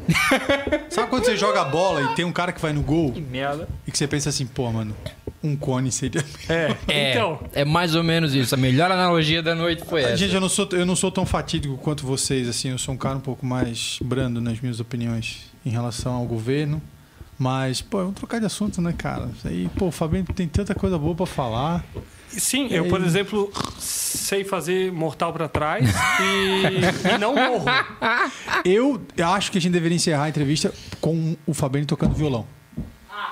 Eu acho que a Só gente acho. deveria encerrar a entrevista com o Fabiane falando sobre o trabalho dele enquanto psicólogo e as inúmeras histórias engraçadas que ele deve ter para Ah, contar boa, pelo boa, menos boa, boa. uma Uma história inusitada de- de Umazinha divã, a só. gente quer saber. Por favor. Por favor. Ele tá me olhando com a cara muito séria, velho. Não, porque a gente com tem que pensar o que, é que fro- dá pra O que, dizer. que dá né? pra dizer? Ah, mano, a gente passou do horário aí que a criançada Não, tá não, mas dormindo, né? pode ser que o cara me escute, né? E isso, isso, Isso dói. pode pesar. Eu vou protegê-lo porque eu não vou citá-lo. Eu não vou dizer de onde ele é, então. Abraço. Abraço. Tá, fe- tá bem, tá feliz. O que, que tu quer se perguntar? Cara, eu queria que tu falasse pra gente, pra quem tá em casa aí nos ouvindo, ah, qual que é essa pira, cara, de, de lidar com, com mentes tão confusas, de tentar Eu queria um caso, eu desconstruir. queria um caso mais específico, assim, alguma mas- coisa específica que você falar a atendeu. respeito disso. Eu, inclusive, vou contar uma história aqui. Eu liguei pro Arthur eh, quando aconteceu aquele caso em Canelinha. eh, explanei pra ele o que, que eu sentia, a questão da, da, da- da- psicose do ser humano. Ele, quem não isso- sabe, em casa, o Toco ele tem uma tara por mentes psicóticas. Tenho, Então, tenho. Infelizmente eu tenho. Não é uma tara, eu acho que é uma curiosidade de entender o que, que leva uma pessoa a cometer certos absurdos. Bartara. É bom, é bom tu saber, até para poder, nomeando, poder não fazer. Exatamente. Por favor. Pô, psicopata, tem um psicopata americano, tem um psicopata canelinhense agora. Canelinha. Canelinhense. Mas, cara, entra nesse- nessa questão ainda do, do trabalho como psicólogo. é, o que que te levou? Quando que surgiu essa vontade, essa porra desse fone? Tá, tá falhando, então eu fui... Arthur! Tá bem assim o meu fone de ouvido. Ó, tá vendo? Ó, é a mesma coisa que falar com o surdo mudo, tá ligado? Mas vamos lá, por favor. Cara, nós estamos há duas, três horas no ar. Então, eu, eu era. é, eu sou formado em ciências da computação. Tá louco. Peraí, peraí, peraí, peraí. Peraí. Que nerd. Sério? Sério. Puta, nada a ver com o Cuca-Bunda. Meu Deus do céu. É, estudei na FUB, fiz ciências da computação. Eu tinha já feito processamento de dados numa escola técnica na ETEV, que é na FUB. É, ganhei dinheiro com isso, trabalhei, etc. Mas é, um, um comentário de um colega me, me fez. é, ele nem psicólogo era, mas ele conversando sobre profissão, ele disse assim: "Ô, Arthur, que, quais são os livros que tu lê? É, porque provavelmente aquilo que tu lê é aquilo que tu, tu te interessa. E eu falei: "Ah, eu leio muito sobre Freud, psicanálise. E a pergunta dele ensejou um desejo, assim. Foi um, foi um start para pensar: porra, eu estou fazendo uma coisa mas tem algo que é do meu interesse e já tendo condições de sustentar esse interesse, eu posso sustentar esse interesse. É, né, no sentido de ir curtir aquilo que, que gosto, porque leio, porque a gente só lê o que gosta, né? Ler É é, um verdade. lance que É muito pessoal, é muito, isso aí. e tem que gostar. Então eu fui fazer psicologia muito por, por esse interesse assim pela psique humana, é, por essa questão mesmo né, de, de, de poder auxiliar o outro e auxiliou, auxiliar o outro é uma espécie de, de transferir para o outro aquilo que é uma necessidade minha própria, né? Para responder lá no começo, o que, que faz alguém ir para a psicologia ou para um almoxarifado, né? Tem a ver com uma certa doença. A gente é de certa forma quebrado e a gente tenta se consertar com aquilo que faz. Profundo isso. Profundo pra caramba. Pra cacete. Então, eu fui fazer psicologia e, e me interessei muito pela clínica, pelo atendimento né, com, com pessoas, né, com casos. Então, hoje eu sou um clínico, eu sou um psicanalista. A psicanálise tem uma ligação com a ideia de inconsciente, uma, uma noção de que a gente não é senhor da própria casa, de que há certas coisas que a gente faz que não tem domínio, que certos hábitos ou comportamentos que a gente, se não conseguir depurá-los, a gente vai fazendo, vai repetindo. Essa é a ideia de inconsciente, né? É algo que escapa, algo que foge daquilo que a gente pode dominar. Então, quando eu escuto os meus pacientes, eu escuto isso que eles ele não é exatamente um enigma, mas é aquilo que eles não conseguem enxergar, que está fora do, do campo né, da visão, né? Eu vou, vou citar um exemplo, uma pessoa que eu ajudei, é, era uma pessoa que tinha uma... Vamos lá, ele era um, um médico, e aí quando eu digo médico pode ser um monte de gente, né? Então eu não estou revelando quem é. E ele tinha um... Ele, ele aparece com um problema em relação a um fetiche. É, ele, ele, quando ele ia com uma menina para um motel, ele levava luvas de látex e entregava para elas. Isso pode parecer uma, né, um perverso, né? Aparece como uma É mais perversidade. bizarro do que perverso, né? Eu acho. É, Ah, mas bi- eu acho que imagina tu na, na pele da menina, tu entra num, num quarto motel com o cara, o cara começa a botar luva de látex. Não, ele, Não, ele, não, ele ele pra pede pra ela menina. existir. Ele ela, pedia- é, é, Ela vestia? Ela, ela vestir. Ah, tá. É, é- Aí é normal, tranquilo. É, chegado. Então, ele era casado, ele já tinha esse fetiche, ele já tinha essa. Ah, Eu vou, eu vou tirar da palavra fetiche para dizer que o sexual dele passava por essa experiência Yes, de claro. entregar a luva de látex. E aí o colega que estava me escutando, a, moça que estava me escutando, pode pensar que há certos caminhos de fantasia que cada um faz para poder ter mais tesão nas coisas. Ele tinha essa. Ele separa dessa mulher e aí ele vai pro, vai pro ringue. Ele vai, ele separa dela. Sai ela tolera ele por muito tempo, mas uma questão particular dos dois faz ele se separar. Então ele vai pra balada, começa a encontrar as moças, ele médico, relativamente jovem, começa a ir pros motéis, né? Leva a menina da balada no Claro. motel. Tudo, tudo certo, né? Um cara bem apessoado, boa profissão, ele se identificou como médico, oh, maravilha, né? Na hora do motel, ele tira a luva de látex que ele leva, porque ele precisa passar pelo, por esse caminho para poder ter tesão. Ele entrega a luva para a moça e pede para ela usar a luva para estimulá-lo, né? Para fazer a relação sexual. A moça, ele conta pra mim que na primeira relação acha super legal, ah, que interessante. ah. E aí ele gosta da menina, porque ele quer se vincular a alguém. E aí na segunda vez, quando já não é na balada, quando ele vai na casa dela e aí vão sair ou na casa dela, ele traz a luva de látex de novo e aí a moça olha com horror, né? Ela, ela se pergunta o que que tem, né? Então já não se passa, não se trata mais de uma O fetiche. de um fetiche, ela pensa, né? Não é um fetiche, é uma tara. E aí, se a gente for empaticamente pensar, ela deve achar, bom, um psicopata vai me matar aqui. Vai me né? estrepar Vai me aqui. estrepar aqui. Então ele procura aí. Então, essa é uma noção bem legal sobre transtorno. O que que é transtorno? Transtorno, a própria palavra diz, né? Aquilo que causa problemas. Então, ele era casado, ele teve inúmeras relações com a mulher, com a luva, ela tolerou isso porque aceitou, gostou, quando é muito legal, quando calha, né, uma fantasia com a outra. Mas como ele separou, ele precisou investir em outros, outros objetos, outros sujeitos. E aí ele começou a esbarrar com a rejeição. E ele me procura porque ele nota só depois que isso é estranho. O estranho vem da onde? Não dele próprio, mas o estranho do olhar do outro. O outro estranha, a outra no caso, né? A outra estranha diz assim: "Opa, mas luva? O que, que é isso?" E aí eu fico imaginando assim a relação do cara puxando a luva e ela dizendo assim: "Ah, vamos tentar de outra forma. E aí o cara, como a- o sexual dele passa por isso, não consegue ter ereção, tem dificuldades, aí vai precisar chorar, conversar, etc. Dá bem ruim, né? Então ele procura porque aí ele tem um transtorno. O transtorno é o da realidade. Não é porque ele tem algo instalado nele que é um problema. Porque se tem um ambiente que acolhe o, o que a gente chama de transtorno, tá beleza. O transtorno aparece quando não, não tem ambiente. E aí ele procura. E aí as inúmeras sessões que a gente tem juntos eh, são de destrinchar isso, né? São de, de ir conversando sobre aonde Existe um lugar na psique que isso está localizado e o teu trabalho é encontrar esse lugar? É, é, é basicamente isso. Na verdade, é eu ajudar ele a encontrar. Eu não sei que lugar é esse. Ah. A minha tarefa É, é, como se fosse um guia. é, é auxiliá-lo a fazer esse encontro. Porque esse encontro tem, é, tem relação com, com algo não vivido, mas não experimentado da maneira correta. Entendi. O- Olha, olha que massa. Esse- eu acho que esse exemplo ele é, ele é massa porque ele, ele explica bem como o lance funciona.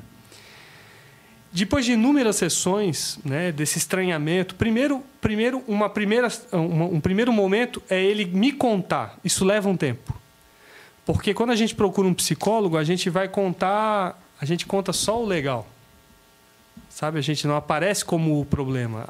O problema está no outro, é ela, é não sei o que que não me entende. Então, existe uma, uma retificação subjetiva que precisa rolar na terapia, que é daquilo que tu se queixa, qual é a tua responsabilidade nisso? Isso leva um tempo e o cara não, o cara quando chega ele chega muito longe. Ele faz mais ou menos como o quero quero faz para proteger o ovo. É, para quem conhece essa Claro. história, né? Sim, O quero sim. quero canta lá longe quando o ovo está lá distante, né? Ele desvia a atenção. O narcisismo do paciente não permite chegar na sessão e já logo dizer, olha, eu tenho fetiche com não sei o quê. Ele é um caminho e eu preciso permitir que ele tenha a confiança, a confiabilidade para ir fazendo esse movimento. Eu não posso apressar isso. Eu não posso fazer o- a borboleta sair do casulo antes do tempo, senão morre. Ele vai, ele vai procurar outro psicólogo. Então tem um tempo e um manejo.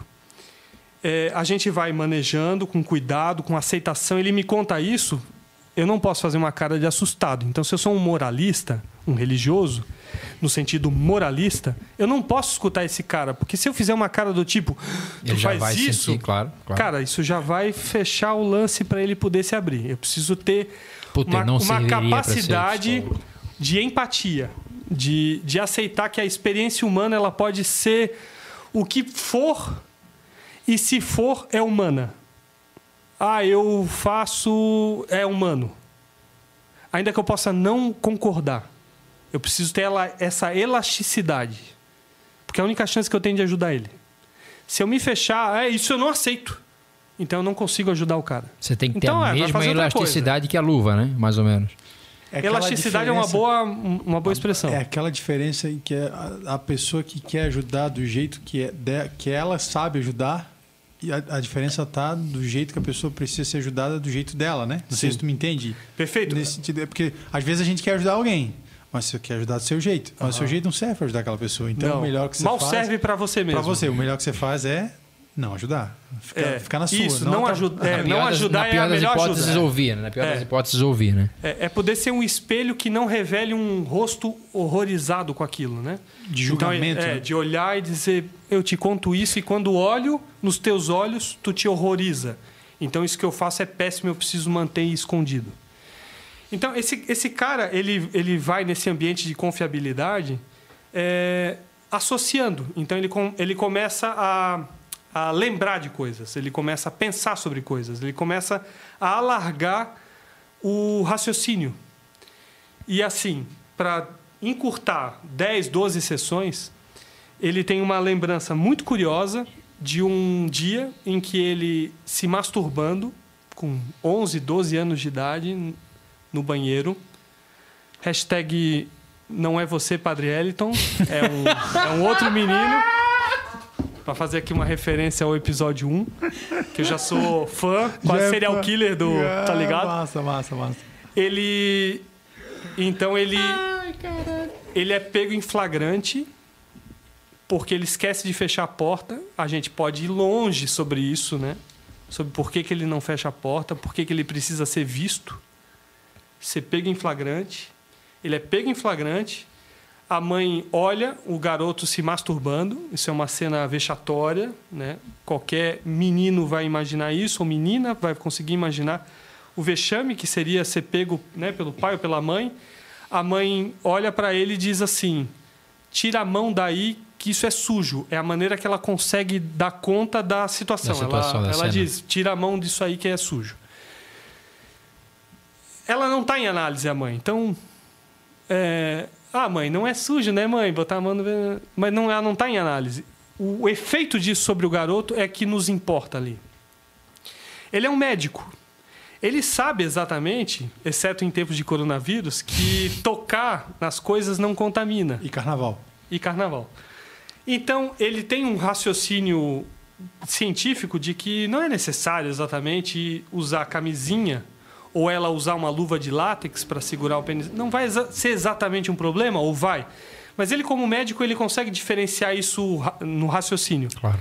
Mas como ele foi impactado por uma experiência emocional, a gente não está falando de inteligência exatamente, de depurar na razão isso. Tem um aspecto inconsciente que fez ele pensar que o, o, a- o órgão dele é sujo. E a luva de látex, vocês estão entendendo? Sim, sim. Tem uma, tem uma relação com segurar. Né? Então, esse cara ele faz essa lembrança numa sessão. Ele tem um espanto, porque é uma lembrança da história dele, mas ele nunca conseguiu associar. Então era uma. Era, E era ela surge do fosse- nada, assim. Deixa eu te fazer só É uma, um- é uma memória sem conexão. um parênteses. É, isso natural. Não é natural a pergunta, não sou a ignorante idiota aqui. É, existe algum trabalho com hipnose nisso? Não, não. Não? Não. O, o Freud trabalhava com hipnose até, além do fato de ele ser um péssimo hipno- hipnólogo, ele percebia que a hipnose tem um efeito sugestivo muito fraco. Entendi. Tem um efeito assim. Tem esses cursos de coach, o cara vai três, é, três dias, tem um efeito assim muito motivador, sai do curso, abraça poste, beija cachorro, ele vira o melhor humano do mundo. E isso parece tem eu um, quando tô é, bêbado. e Isso tem um. Uma semana É, passou, tem um acabou. pouco. Tem, é incipiente. Pueril. Pueril. Caramba, incipiente, pueril. Não, ó, vocês não estão ligados aqui no negócio. Vocês não estão ligados. Ah, acho que ele né? poderia acabar agora, né? Ah, antes de acabar, Então- eu quero citar o nosso filósofo contemporâneo da modernidade, que é o Alexandre Freud. Mas, por favor, vai lá. Tá, eu preciso fazer xixi de novo e eu volto pro final. Cara, nosso convidado tem continência urinária, gente. Puta que Total, pariu. 41 anos. E... Vai lá, vai lá, porque no, no momento eu quero citar, então, aproveitando essa, esse papo sobre psique, e psique Massa, e massa, psicólogo, eu queria citar aqui o nosso. O Cara, nosso... é impossível que tenha 25 pessoas Tem, nos cara. assistindo ainda. Tem, tem. Pior aí. E eu acho que isso é um reflexo. Ou nós estamos falando muita merda, né? A Miroca tá aqui, a Miroca queria estar bebendo essas horas, né, Miroca? Eu tô ligado. Mas ela poderia ter pego, mas... O Tá, chulipa é ali na frente, ô Miroca, não dá nada. Eu te ajudo com Não 10 pode reais. fazer propaganda, só se... der É, então, mas eu, eu queria citar aqui, aproveitar e citar, já que estamos falando de psicólogo, psicologia, psicólogo, psicanalista e pessoal que trabalha com a mente, citar o nosso psicólogo, um pensador contemporâneo, que é Alexander Alexandre Freud. Você conhece Alexandre Freud? Hum, não. Você não conhece o filósofo? Não. O marombado lá, fez o filme com os travestis? Ah, o Alexandre Frota. Alexandre Freud, irmão. Não, Freud. Ah, tá. Alexandre agora é político. Agora é político. Brasil Já é não uma é mais político, na verdade. Chupava o saco do Bolsonaro. Brasil mas é aí vê. né? Eu queria só parafrasear ele e sobre essa nossa conversa e dizer o seguinte: bota com força, porque nós estamos chegando aí pra ficar com o Tá Ligado. Não é ou não é? Tá ligado? Tá ligado, irmão? Ah, tá, ligado. tá E eu ligado. queria aproveitar nesse momento, cara. São 3 horas e 9 minutos de programa. Você tem noção do que é isso, não? Amém. Tem noção do que que é É isso? pra, é pra glorificar de pé, É para glorificar. de- pá, pá. A Drica Soares diz o seguinte: o que você lê é o que você se interessa. Charles Bukowski. E como é que é o nome do outro jovem aqui? Milo Manara. A Drica é foda. A Drica, ela é. A Drica ela é internacionalizada, né? A Drica não é daqui, né? Tá É? ligado, né? Ela é internacionalizada. É um avatar? Ela é de Massachusetts. Certo. Ali, Massachusetts. depois de algumas Heineken falar massa... ma- Tem eu que ser nem foda. bebi e não consigo. Tem que ser foda Não falar dá, não dá. Massachusetts. Alô, fono- alô, fono do e Fabiano, por papi favor. baqui... Olha, depois de você tomar seis Heineken e falar Massachusetts e papi baquígrafo, tem que... Bibliopaquígrafo sai boa. Bibliopapi Bíblio papi baquígrafo. Consegue? boa, Fala aí, quero ver. Clepsico... Ah! Eu sou psicólogo, então eu vou falar. Você não é um psicólogo fodão? Fala aí, fala irmão. aí. Porra, falei Use Bíblio isso aí com teus pacientes. Mas terminando a história do cara que só podia transar e Então, coisa. cara, ele, ele tem uma, uma ligação. é, isso faz muito sentido para ele.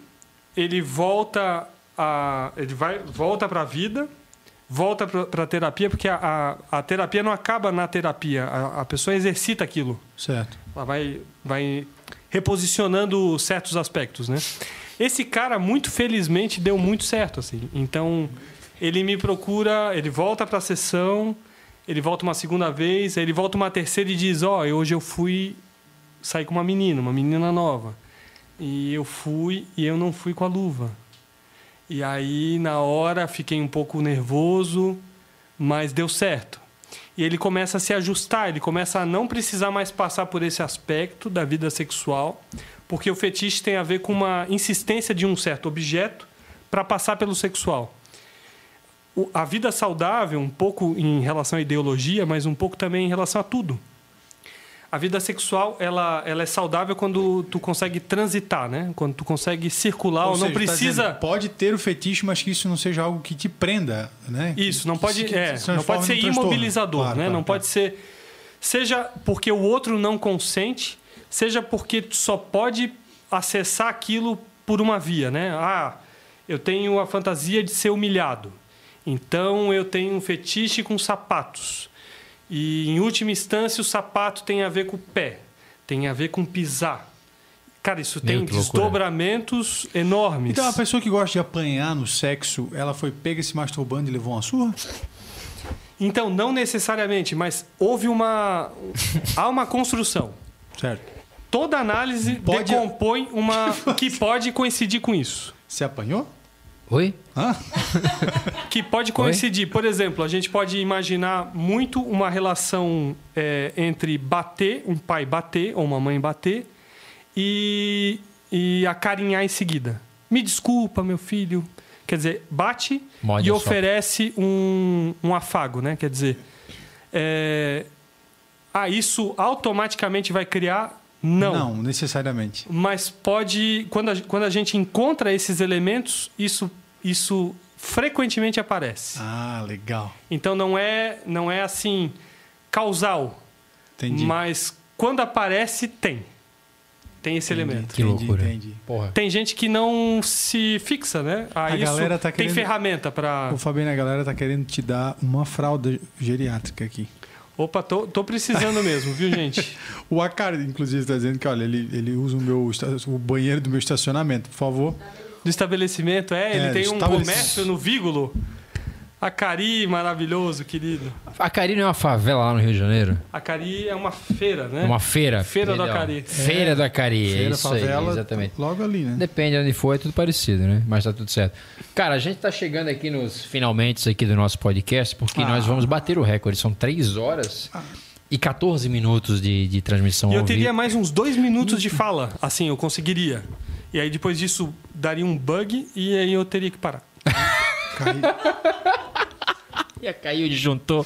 Você usa, você, porra- você usa hipnose? Não, não. Não? Tá. Acho insípido. Entendi. Tem função, funciona, tem seus efeitos. Entendi. Eu tenho colegas da odontologia que trabalham com hipnose para auxiliar na questão da dor. Por conta dessa superficialidade. Isso, em termos terapêuticos, ele tem uma função muito, é, muito insípida para mim. Aham. É, o meu trabalho é muito mais de construção de interpretação. Longo prazo, longo É. pra- de- Então pode dizer que tu és um psicólogo pedreiro, porque tu constrói tudo desde o início Uma construção com, com a pessoa. com a pessoa. Então, perfeito. Foi uma merda isso aí, mas é porque. Não, foi uma, Não, foi- foi excelente, foi É excelente. válida, é válida. Válida, maravilhosa. É um Válida, fato concreto, literalmente, né? Sim, claro, total. Então é isso aí. É porque eu tô afim de beber, cara. Não tem, esse E negócio. fetiche com balão? Oi? Balão. Tem, né? Cara, então, eu tô tudo. com, o meu sim. fone tá fazendo assim, ó. Então eu não tô ouvindo porra nenhuma que vocês estão falando. Ó, tá vendo? Aí, ó. ó, ó. Ah, ah, ah. Deixa aqui, ó, vou lá, vou ensinar ele aqui. Bora, deixa aqui paradinho, ó. Pronto, ó. Ei, aí, agora funcionou. Então, uma, uma, um aspecto de um bom psicólogo é não exatamente, ele não precisa exatamente concordar ou fazer, mas ele, é, ele ser capaz de assimilar que qualquer coisa humana que possa ser feita é humano. Claro, perfeito. Né? Perfeito. É, a experiência humana daquilo que pode ser experimentado é humano, então se foi feito por um humano, é humano, eu, eu Na tenho uma verdade- função, eu não, eu não preciso consentir, eu não preciso aceitar exatamente, concordar ou, ou fazer ativismo disso, mas tem colegas, por exemplo, que têm dificuldade em certos assuntos e a recomendação é tem dificuldade nesse assunto, não atende. Não atende, Não claro. atende. Claro, Deixa claro, para alguém que tem uma maleabilidade, Claro. de novo, para resgatar essa palavra, que eu acho que é a, a, a grande palavra. Não, não, é uma palavra bem ruim. A, É tipo ter fronha. flexibilidade de poder. É tipo o quê? Fronha é uma palavra bem ruim. Eu Qual? acho. Qual? A brisa. A sonoridade da palavra fronha. Fronha é ruim. Eu fronha. acho péssimo, irmão. Fronha. Mas agora, malha... Fronha. Malhabilidade eu acho da hora, irmão. Eu vou usar mais. Fronha, assim. cara. Fronha. Eu usava pra malha, malhabilidade, De eu usava flexibilidade, né? Flexível. Eu usava. É uma palavra elasticidade. muito melhor, né? Mas eu, eu na verdade, Não, quis aqui... malhabilidade é mais sofisticado, eu acho. É mais tipo esquerda caviar. Puta que me pariu. Puta, agora eu Voltou vou pra cair esquerda. na esquerda caviar, não Tá acredito. que me É, esquerdista com iPhone. Só pra dar aquela cutucadinha. Podcast tá ligado? É isso, rapaziada. É, ó. irmão. Porra. Irmão, Muito tuas foda. considerações finais pra gente. É... Beatles ou Pink Floyd? Beatles. Boa. Detonautas ou CPM 22? Cara, Nenhum é, dos dois. Não, CPM 22. CPM 22. Beleza. Madonna ou. Michael Jackson. Nossa, velho. É, pô, é, são, são referências do pop, irmão. Pablo Vittar ou Não, Sil? deixa ele responder Madonna ou Michael Jackson primeiro. Michael Jackson. Michael Jackson. Branco ou preto? Preto, inclusive eu, eu visto cores mais escuras porque dá muito trabalho fazer exercício. Eu também. É, Então tá aí uma, Ah, di- tá, uma dica, claro. tá? Usem roupa preta. Sim, sim. Mas não é pra comer Porque- roupa preta, é, é. só pra usar. É porque fazer exercício dá muito mais trabalho. Isso. É porque eu acho que não tem, nada, não tem coisa pior na vida do que tu sentar no, no almoço, comer aquele. Sentar no almoço. Sentar, no caso, na mesa. É um na... fetiche. Tem o do balão Isso, e agora do isso, almoço. Do almoço. O almoço é um negão que mora lá em Canelinha, eu chamo ele Seu de almoço. almoço. Um filme. Seu almoço. Um filme que mudou tua vida. O Segredo de Brokeback Mountain. O maior terror da história da humanidade. Olha, olha, vou te cancelar. Não, tem problema. Eu tenho, sei o que eu tô falando. Eu sei o... Eu vou contar uma história pra ti, então. Deixa ele responder a pergunta, caralho. Tu perdeu tempo que eu ia falar um. um- Eu vou falar, na verdade. Vai, eu vou vai. falar o que já me veio. Poderoso chefão. Bom pra caralho. Sério mesmo? Sério. Bom pra Ele caralho. gosta. Ele Cara, gosta. pra caralho. pela relação com a, a questão Goodfellas. italiana. Já viu Good- The Goodfellas, Os Bons Companheiros? Sim, também. Muito foda. Mesma livro, linha. livro, livro. Cara, psicanálise, Um específico. é, interpretação dos sonhos. Eu acho que ali o Freud.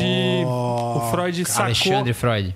É, então, interpretação dos Como o sonhos. inconsciente trabalha nos É sonhos. como, como o inconsciente trabalha e os sonhos é uma boa maneira de Caraca, como o inconsciente ele aparece, assim, como uma espécie de enigma que não consegue ser colocado, assim, né? E, e a necessidade de alguém, porque a gente conta o sonho para alguém, né? Aliás, é insuportável, exceto se tu é psicanalista, é, é é insuportável. A pessoa diz assim: Eu vou te contar o meu sonho. Cara, na hora, o meu, o meu disjuntor de Desliga. ser humano desliga, não. Que é um saco. Mas o analista tem muita coisa do sonho revelador. Você joga no bicho? Não. Ah, tá. Você tá ligado? Em caminho de paca, tatu caminha dentro, não? pra caralho. Quinta série, né? Qual é, qual é, qual é, qual é o teu, tua banda, tua música, uma música, alguma coisa preferida, assim? Tua. Que, Porra. algo que você diga assim, não, cara, isso aqui é. Então, é. Ou algo que você tenha, na verdade, sim, isso é muito cíclico também, né? A gente Sim. tem fases e tal. Mas hoje, por exemplo, o que, que você tá então, ouvindo? eu, eu vou te dizer que a- a- o, a- o momento que eu mais precisei na minha vida, a banda que me auxiliou muito em termos de. É, Los Hermanos. Putz, Que é uma Pô. banda complicadíssima, né? muito chato. É. Triste, chata, mas ela, ela, deu um, ela né? deu um contorno pra mim no momento de melancolia. Ela conseguiu nomear coisas que eu não conseguia, tava sem recurso. Porra, a música é foda, né, A cara? música, a música é foda. A música consegue. Ela permitiu eu dizer o- coisas. Ela narra o inenarrável. É, ela conseguiu sintetiza dizer. o que não tem me forma. ajudou a dizer coisas que eu não conseguia dizer com as minhas próprias palavras. Muito massa, mano. Muito massa, muito massa mesmo. Porra, Legal. Por favor, então, os teus agradecimentos, se é que você tem algum. Eu queria agradecer, eu queria agradecer Tu especialmente. tem mais a- alguma pergunta pro Fabiane? Eu, na verdade, eu tenho algumas, mas acho que Irmão, todas. eu acho que ele vai começar a cobrar a bandeira 2. Não, não, eu acho que. Brincadeiras à parte, Fabiano, o papo foi muito, Porra, foi foda, foda. muito além do que a gente imaginava. Sabes que eu- o, o Fabiano me conhece de tocar na noite por aí, de ver as merda que eu faço na internet. Então, qualquer opinião, qualquer brincadeira aí, a gente não pede desculpa, foda-se, porque tu tava aqui e sabia que isso ia acontecer. Mas eu acho que o interessante. Legal, essa maneira de Né? lidar com o convidado. é Mas eu acho que o, o que aconteceu hoje aqui, é, a gente viu essa, essa salada mista de opiniões e, e vivências. Eu acho que o que está faltando para nós hoje aqui, enquanto sociedade, enquanto seres humanos. Porque nós carregamos essa alcunha de ser humano, mas no fim das contas nós não somos humanos. Porque eu acho que o, o que mais bonito, o que o ser humano mais tem de intrínseco, mais difícil, é o que está aqui dentro, é o sentimento, é o que se passa aqui dentro. A gente não sabe lidar com isso. Talvez isso não seja o mais humano do ser humano.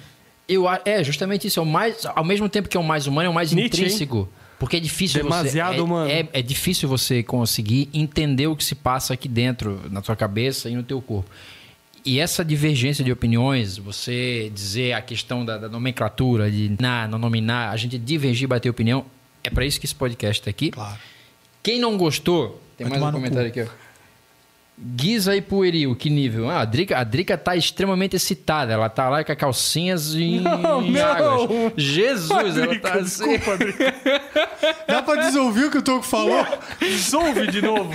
A Drica sabe que eu não tenho filtro, mas Fabiane, obrigado em primeiro Ah, lugar pela tua. Karina Aguiar, minha colega que me segue na rede social, psicanalista também, psicóloga. É valeu. mesmo, ó. Tu tens uma. Como é que é aquela lá Cara, do Recife? então hoje a nossa audiência tava muito... Qualificada. Muito qualificada e a Muito. gente falou muita merda. Muita merda, Legal. mas a vida é isso, Ótimo. brother. A vida é isso. Ótimo. Fabiane, obrigado. Sem palavras pelo teu tempo. Ficar três horas aqui aguentando esses insanos falar essa montoeira de bobagem. É um prazer poder receber um cara tão inteligente, tão, tão bem resolvido, um cara que tem opiniões tão, tão, tão coesas, tão sucintas e que, mais importante, fala e não, não se arrepende do que fala, tem a sua opinião. Tu faz valer. Eu acho que se arrepender do que fala faz parte Eu acho que ele se processo, arrependeu né? mais de vir aqui do que das coisas que ele falou, mas tá tudo certo. Obrigado, sem palavras pela tua participação aqui. Queria que você deixasse as considerações finais aqui. Se puder mandar um beijo pra Drica, que a Drica tá lá, chuva na calcinha até a morte agora. Não, eu quero, eu, quero, eu quero também falar alguma coisa pro Fabiano. É o seguinte, Fabiano, assim, ó, eu, eu sou músico, né? Estudei música, mas eu tenho uma tara por psicologia. assim, Putz. acho, acho... O sonho dele é comer um psicólogo. Talvez. é, Desculpa. Talvez... Eu não sei, eu não sei exatamente em que sentido comer o psicólogo. Mais uma cerveja então. gente. Por favor, Né, tem, porque acabou? Tem mais? aí, Existe, existe muitas formas de comer um psicólogo, né? Tu tem mais cerveja aí, Fabiano? E, vo- Acabou, e não, segundo você mesmo diz, você que come um sabe disso melhor do que... do que ninguém. Mas foi ele que falou, É, pô. fui eu, fui. Ô, mas assim, ó. a- cara, parabéns assim pelo trabalho, né? Principalmente assim na parte educacional, que é uma, uma coisa muito querida por mim, assim, que eu, que eu olho com bastante carinho e atenção. É, tem uma escola aqui também e lido com a música, com a experiência da música na construção das pessoas. E a gente que é professor de música, eu, eu parei de dar aula, hoje em dia eu estou só na parte mesmo de produção de vídeo e esse tipo de coisa. Mas durante muito tempo a gente é professor e psicólogo também, né? É, de maneira bem empírica, mas Puta que pariu. Não, esse cara, acho que alguém andou foi, comprando irmão? o Aurélio essa Que semana foi, aqui. Porque os caras estão com vocabulário, vocabulário, muito. Vocabulário. É Mas é isso. É, tanto que é, existe né, alguns psicólogos, às vezes, que mandam, é, ou mandam não, orientam, né, melhor dizendo assim, os alunos, ó, procura uma aula de música. Né? E, e eu recebo muitas pessoas oriundas do consultório. Tá? Pessoas assim, ó, vem, ó, vai lá com o Natan.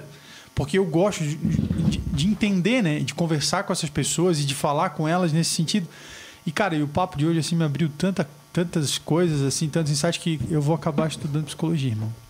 É sério mesmo, tá? Uma coisa que eu falo, eu falo pra minha esposa, assim, se eu pudesse estudar de novo, o que, que cara, seria psicologia, assim, porque eu acho, porra, acho foda, meu. Acho assim, uma coisa assim. É poucas coisas que eu, que eu digo assim, porra, mano, isso aqui é do caralho. Eu acho psicologia isso, tá ligado? E quem doa a vida pra isso e tal. E tu que é casado com uma psicóloga, então, mano, eu acho que tu é o, o- aquele cara que zerou a vida, tá não, ligado? total. Eu e tu. Eu perguntando o padre e tu casando com a psicóloga. Isso é uma coisa que, meu Deus É, do céu. não, então assim, admiração total, não te conhecer pessoalmente, a gente se conheceu aqui no podcast. Acho que a gente vai trocar muita figurinha aí. Não vai ser a, a última vez que você vai vir aqui, na verdade, é, é só uma, uma abertura de caminho pra gente discutir, falar sobre. Cara, porque tem muita coisa pra conversar e falar, né?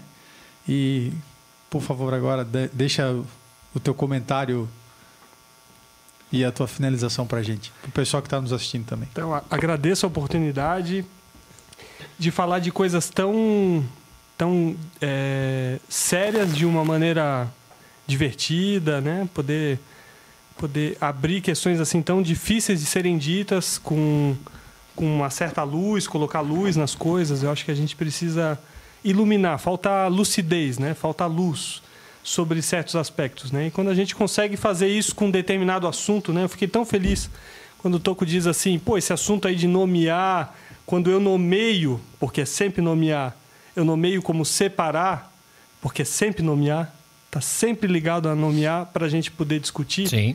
Então, ao mesmo tempo que tu nomeia como separar, eu estou dizendo, ó, esse separar é uma nomeação que tem consequências.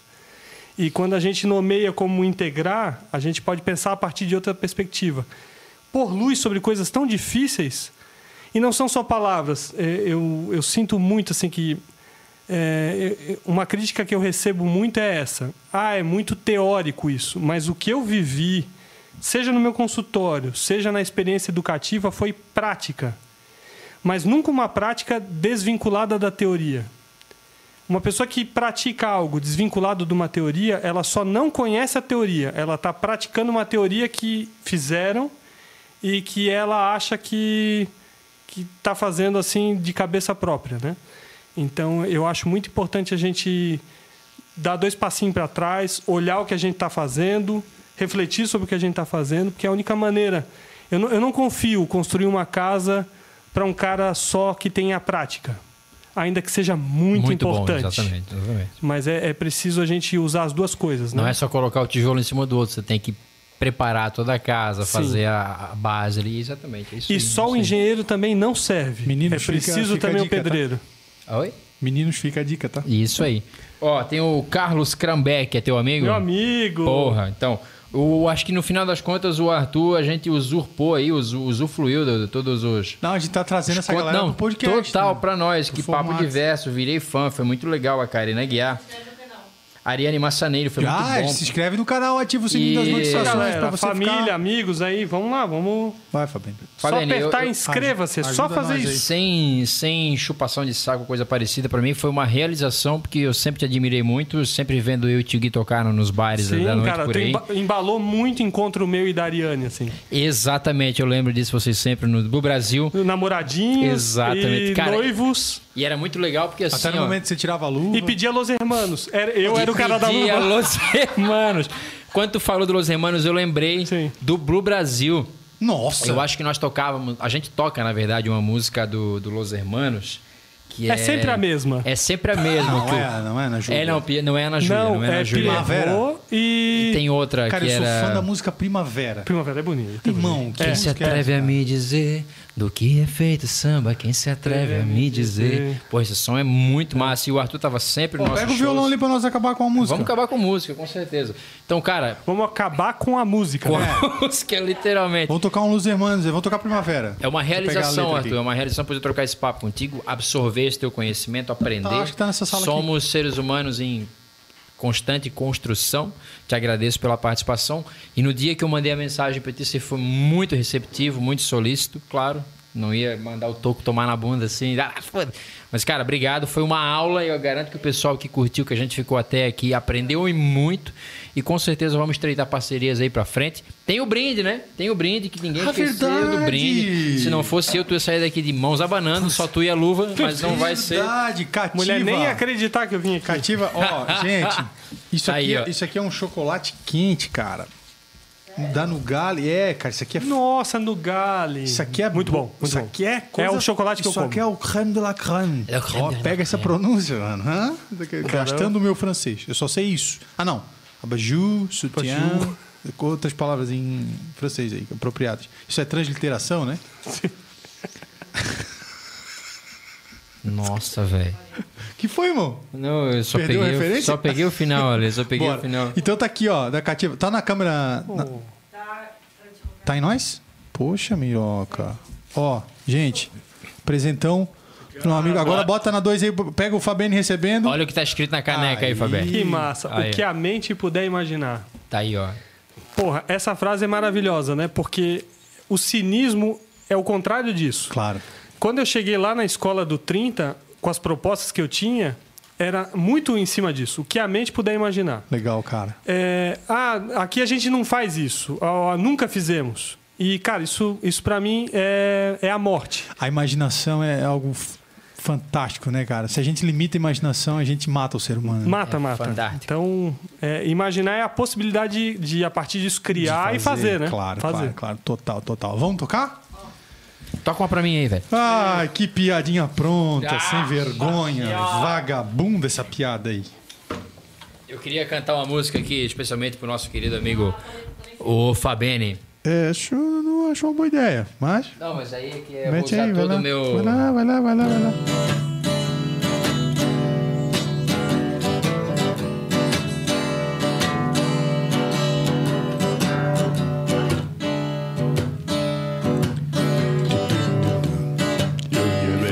Assim, ó. E a sociedade continua dizendo que a culpa é do toco. Mas que se foda a sociedade, eu não tô nem aí. Me vê mais um pouco. E os meus amigos, todos eles, todos eles, me chamam de louco. Mas meu amigo, pau que nasce torto, cresce torto e morre torto. Se eu não cantasse assim, se eu não bebesse assim, ah, se eu não vivesse assim, eu não seria o toco. Se apropriou, né, irmão? Totalmente. Se Não, apropriou, não né? escreveu, fudeu.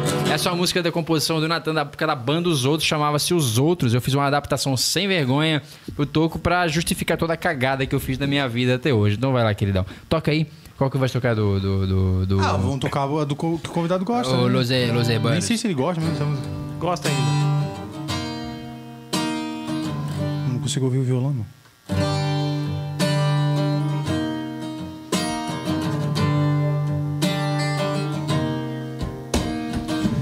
Primavera se foi e com ela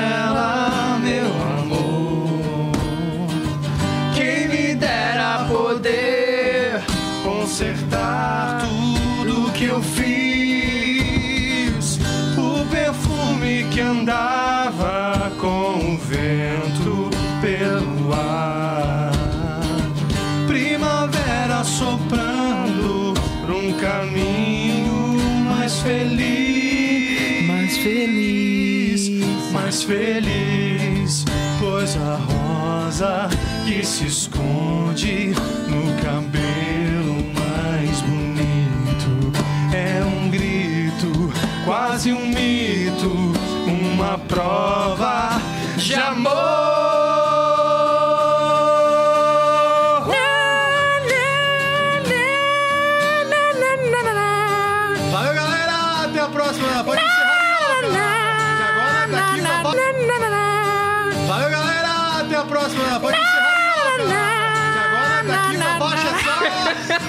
Só... Só grota. É grota! Valeu, valeu, pessoal. Um abração. Até sexta-feira que vem.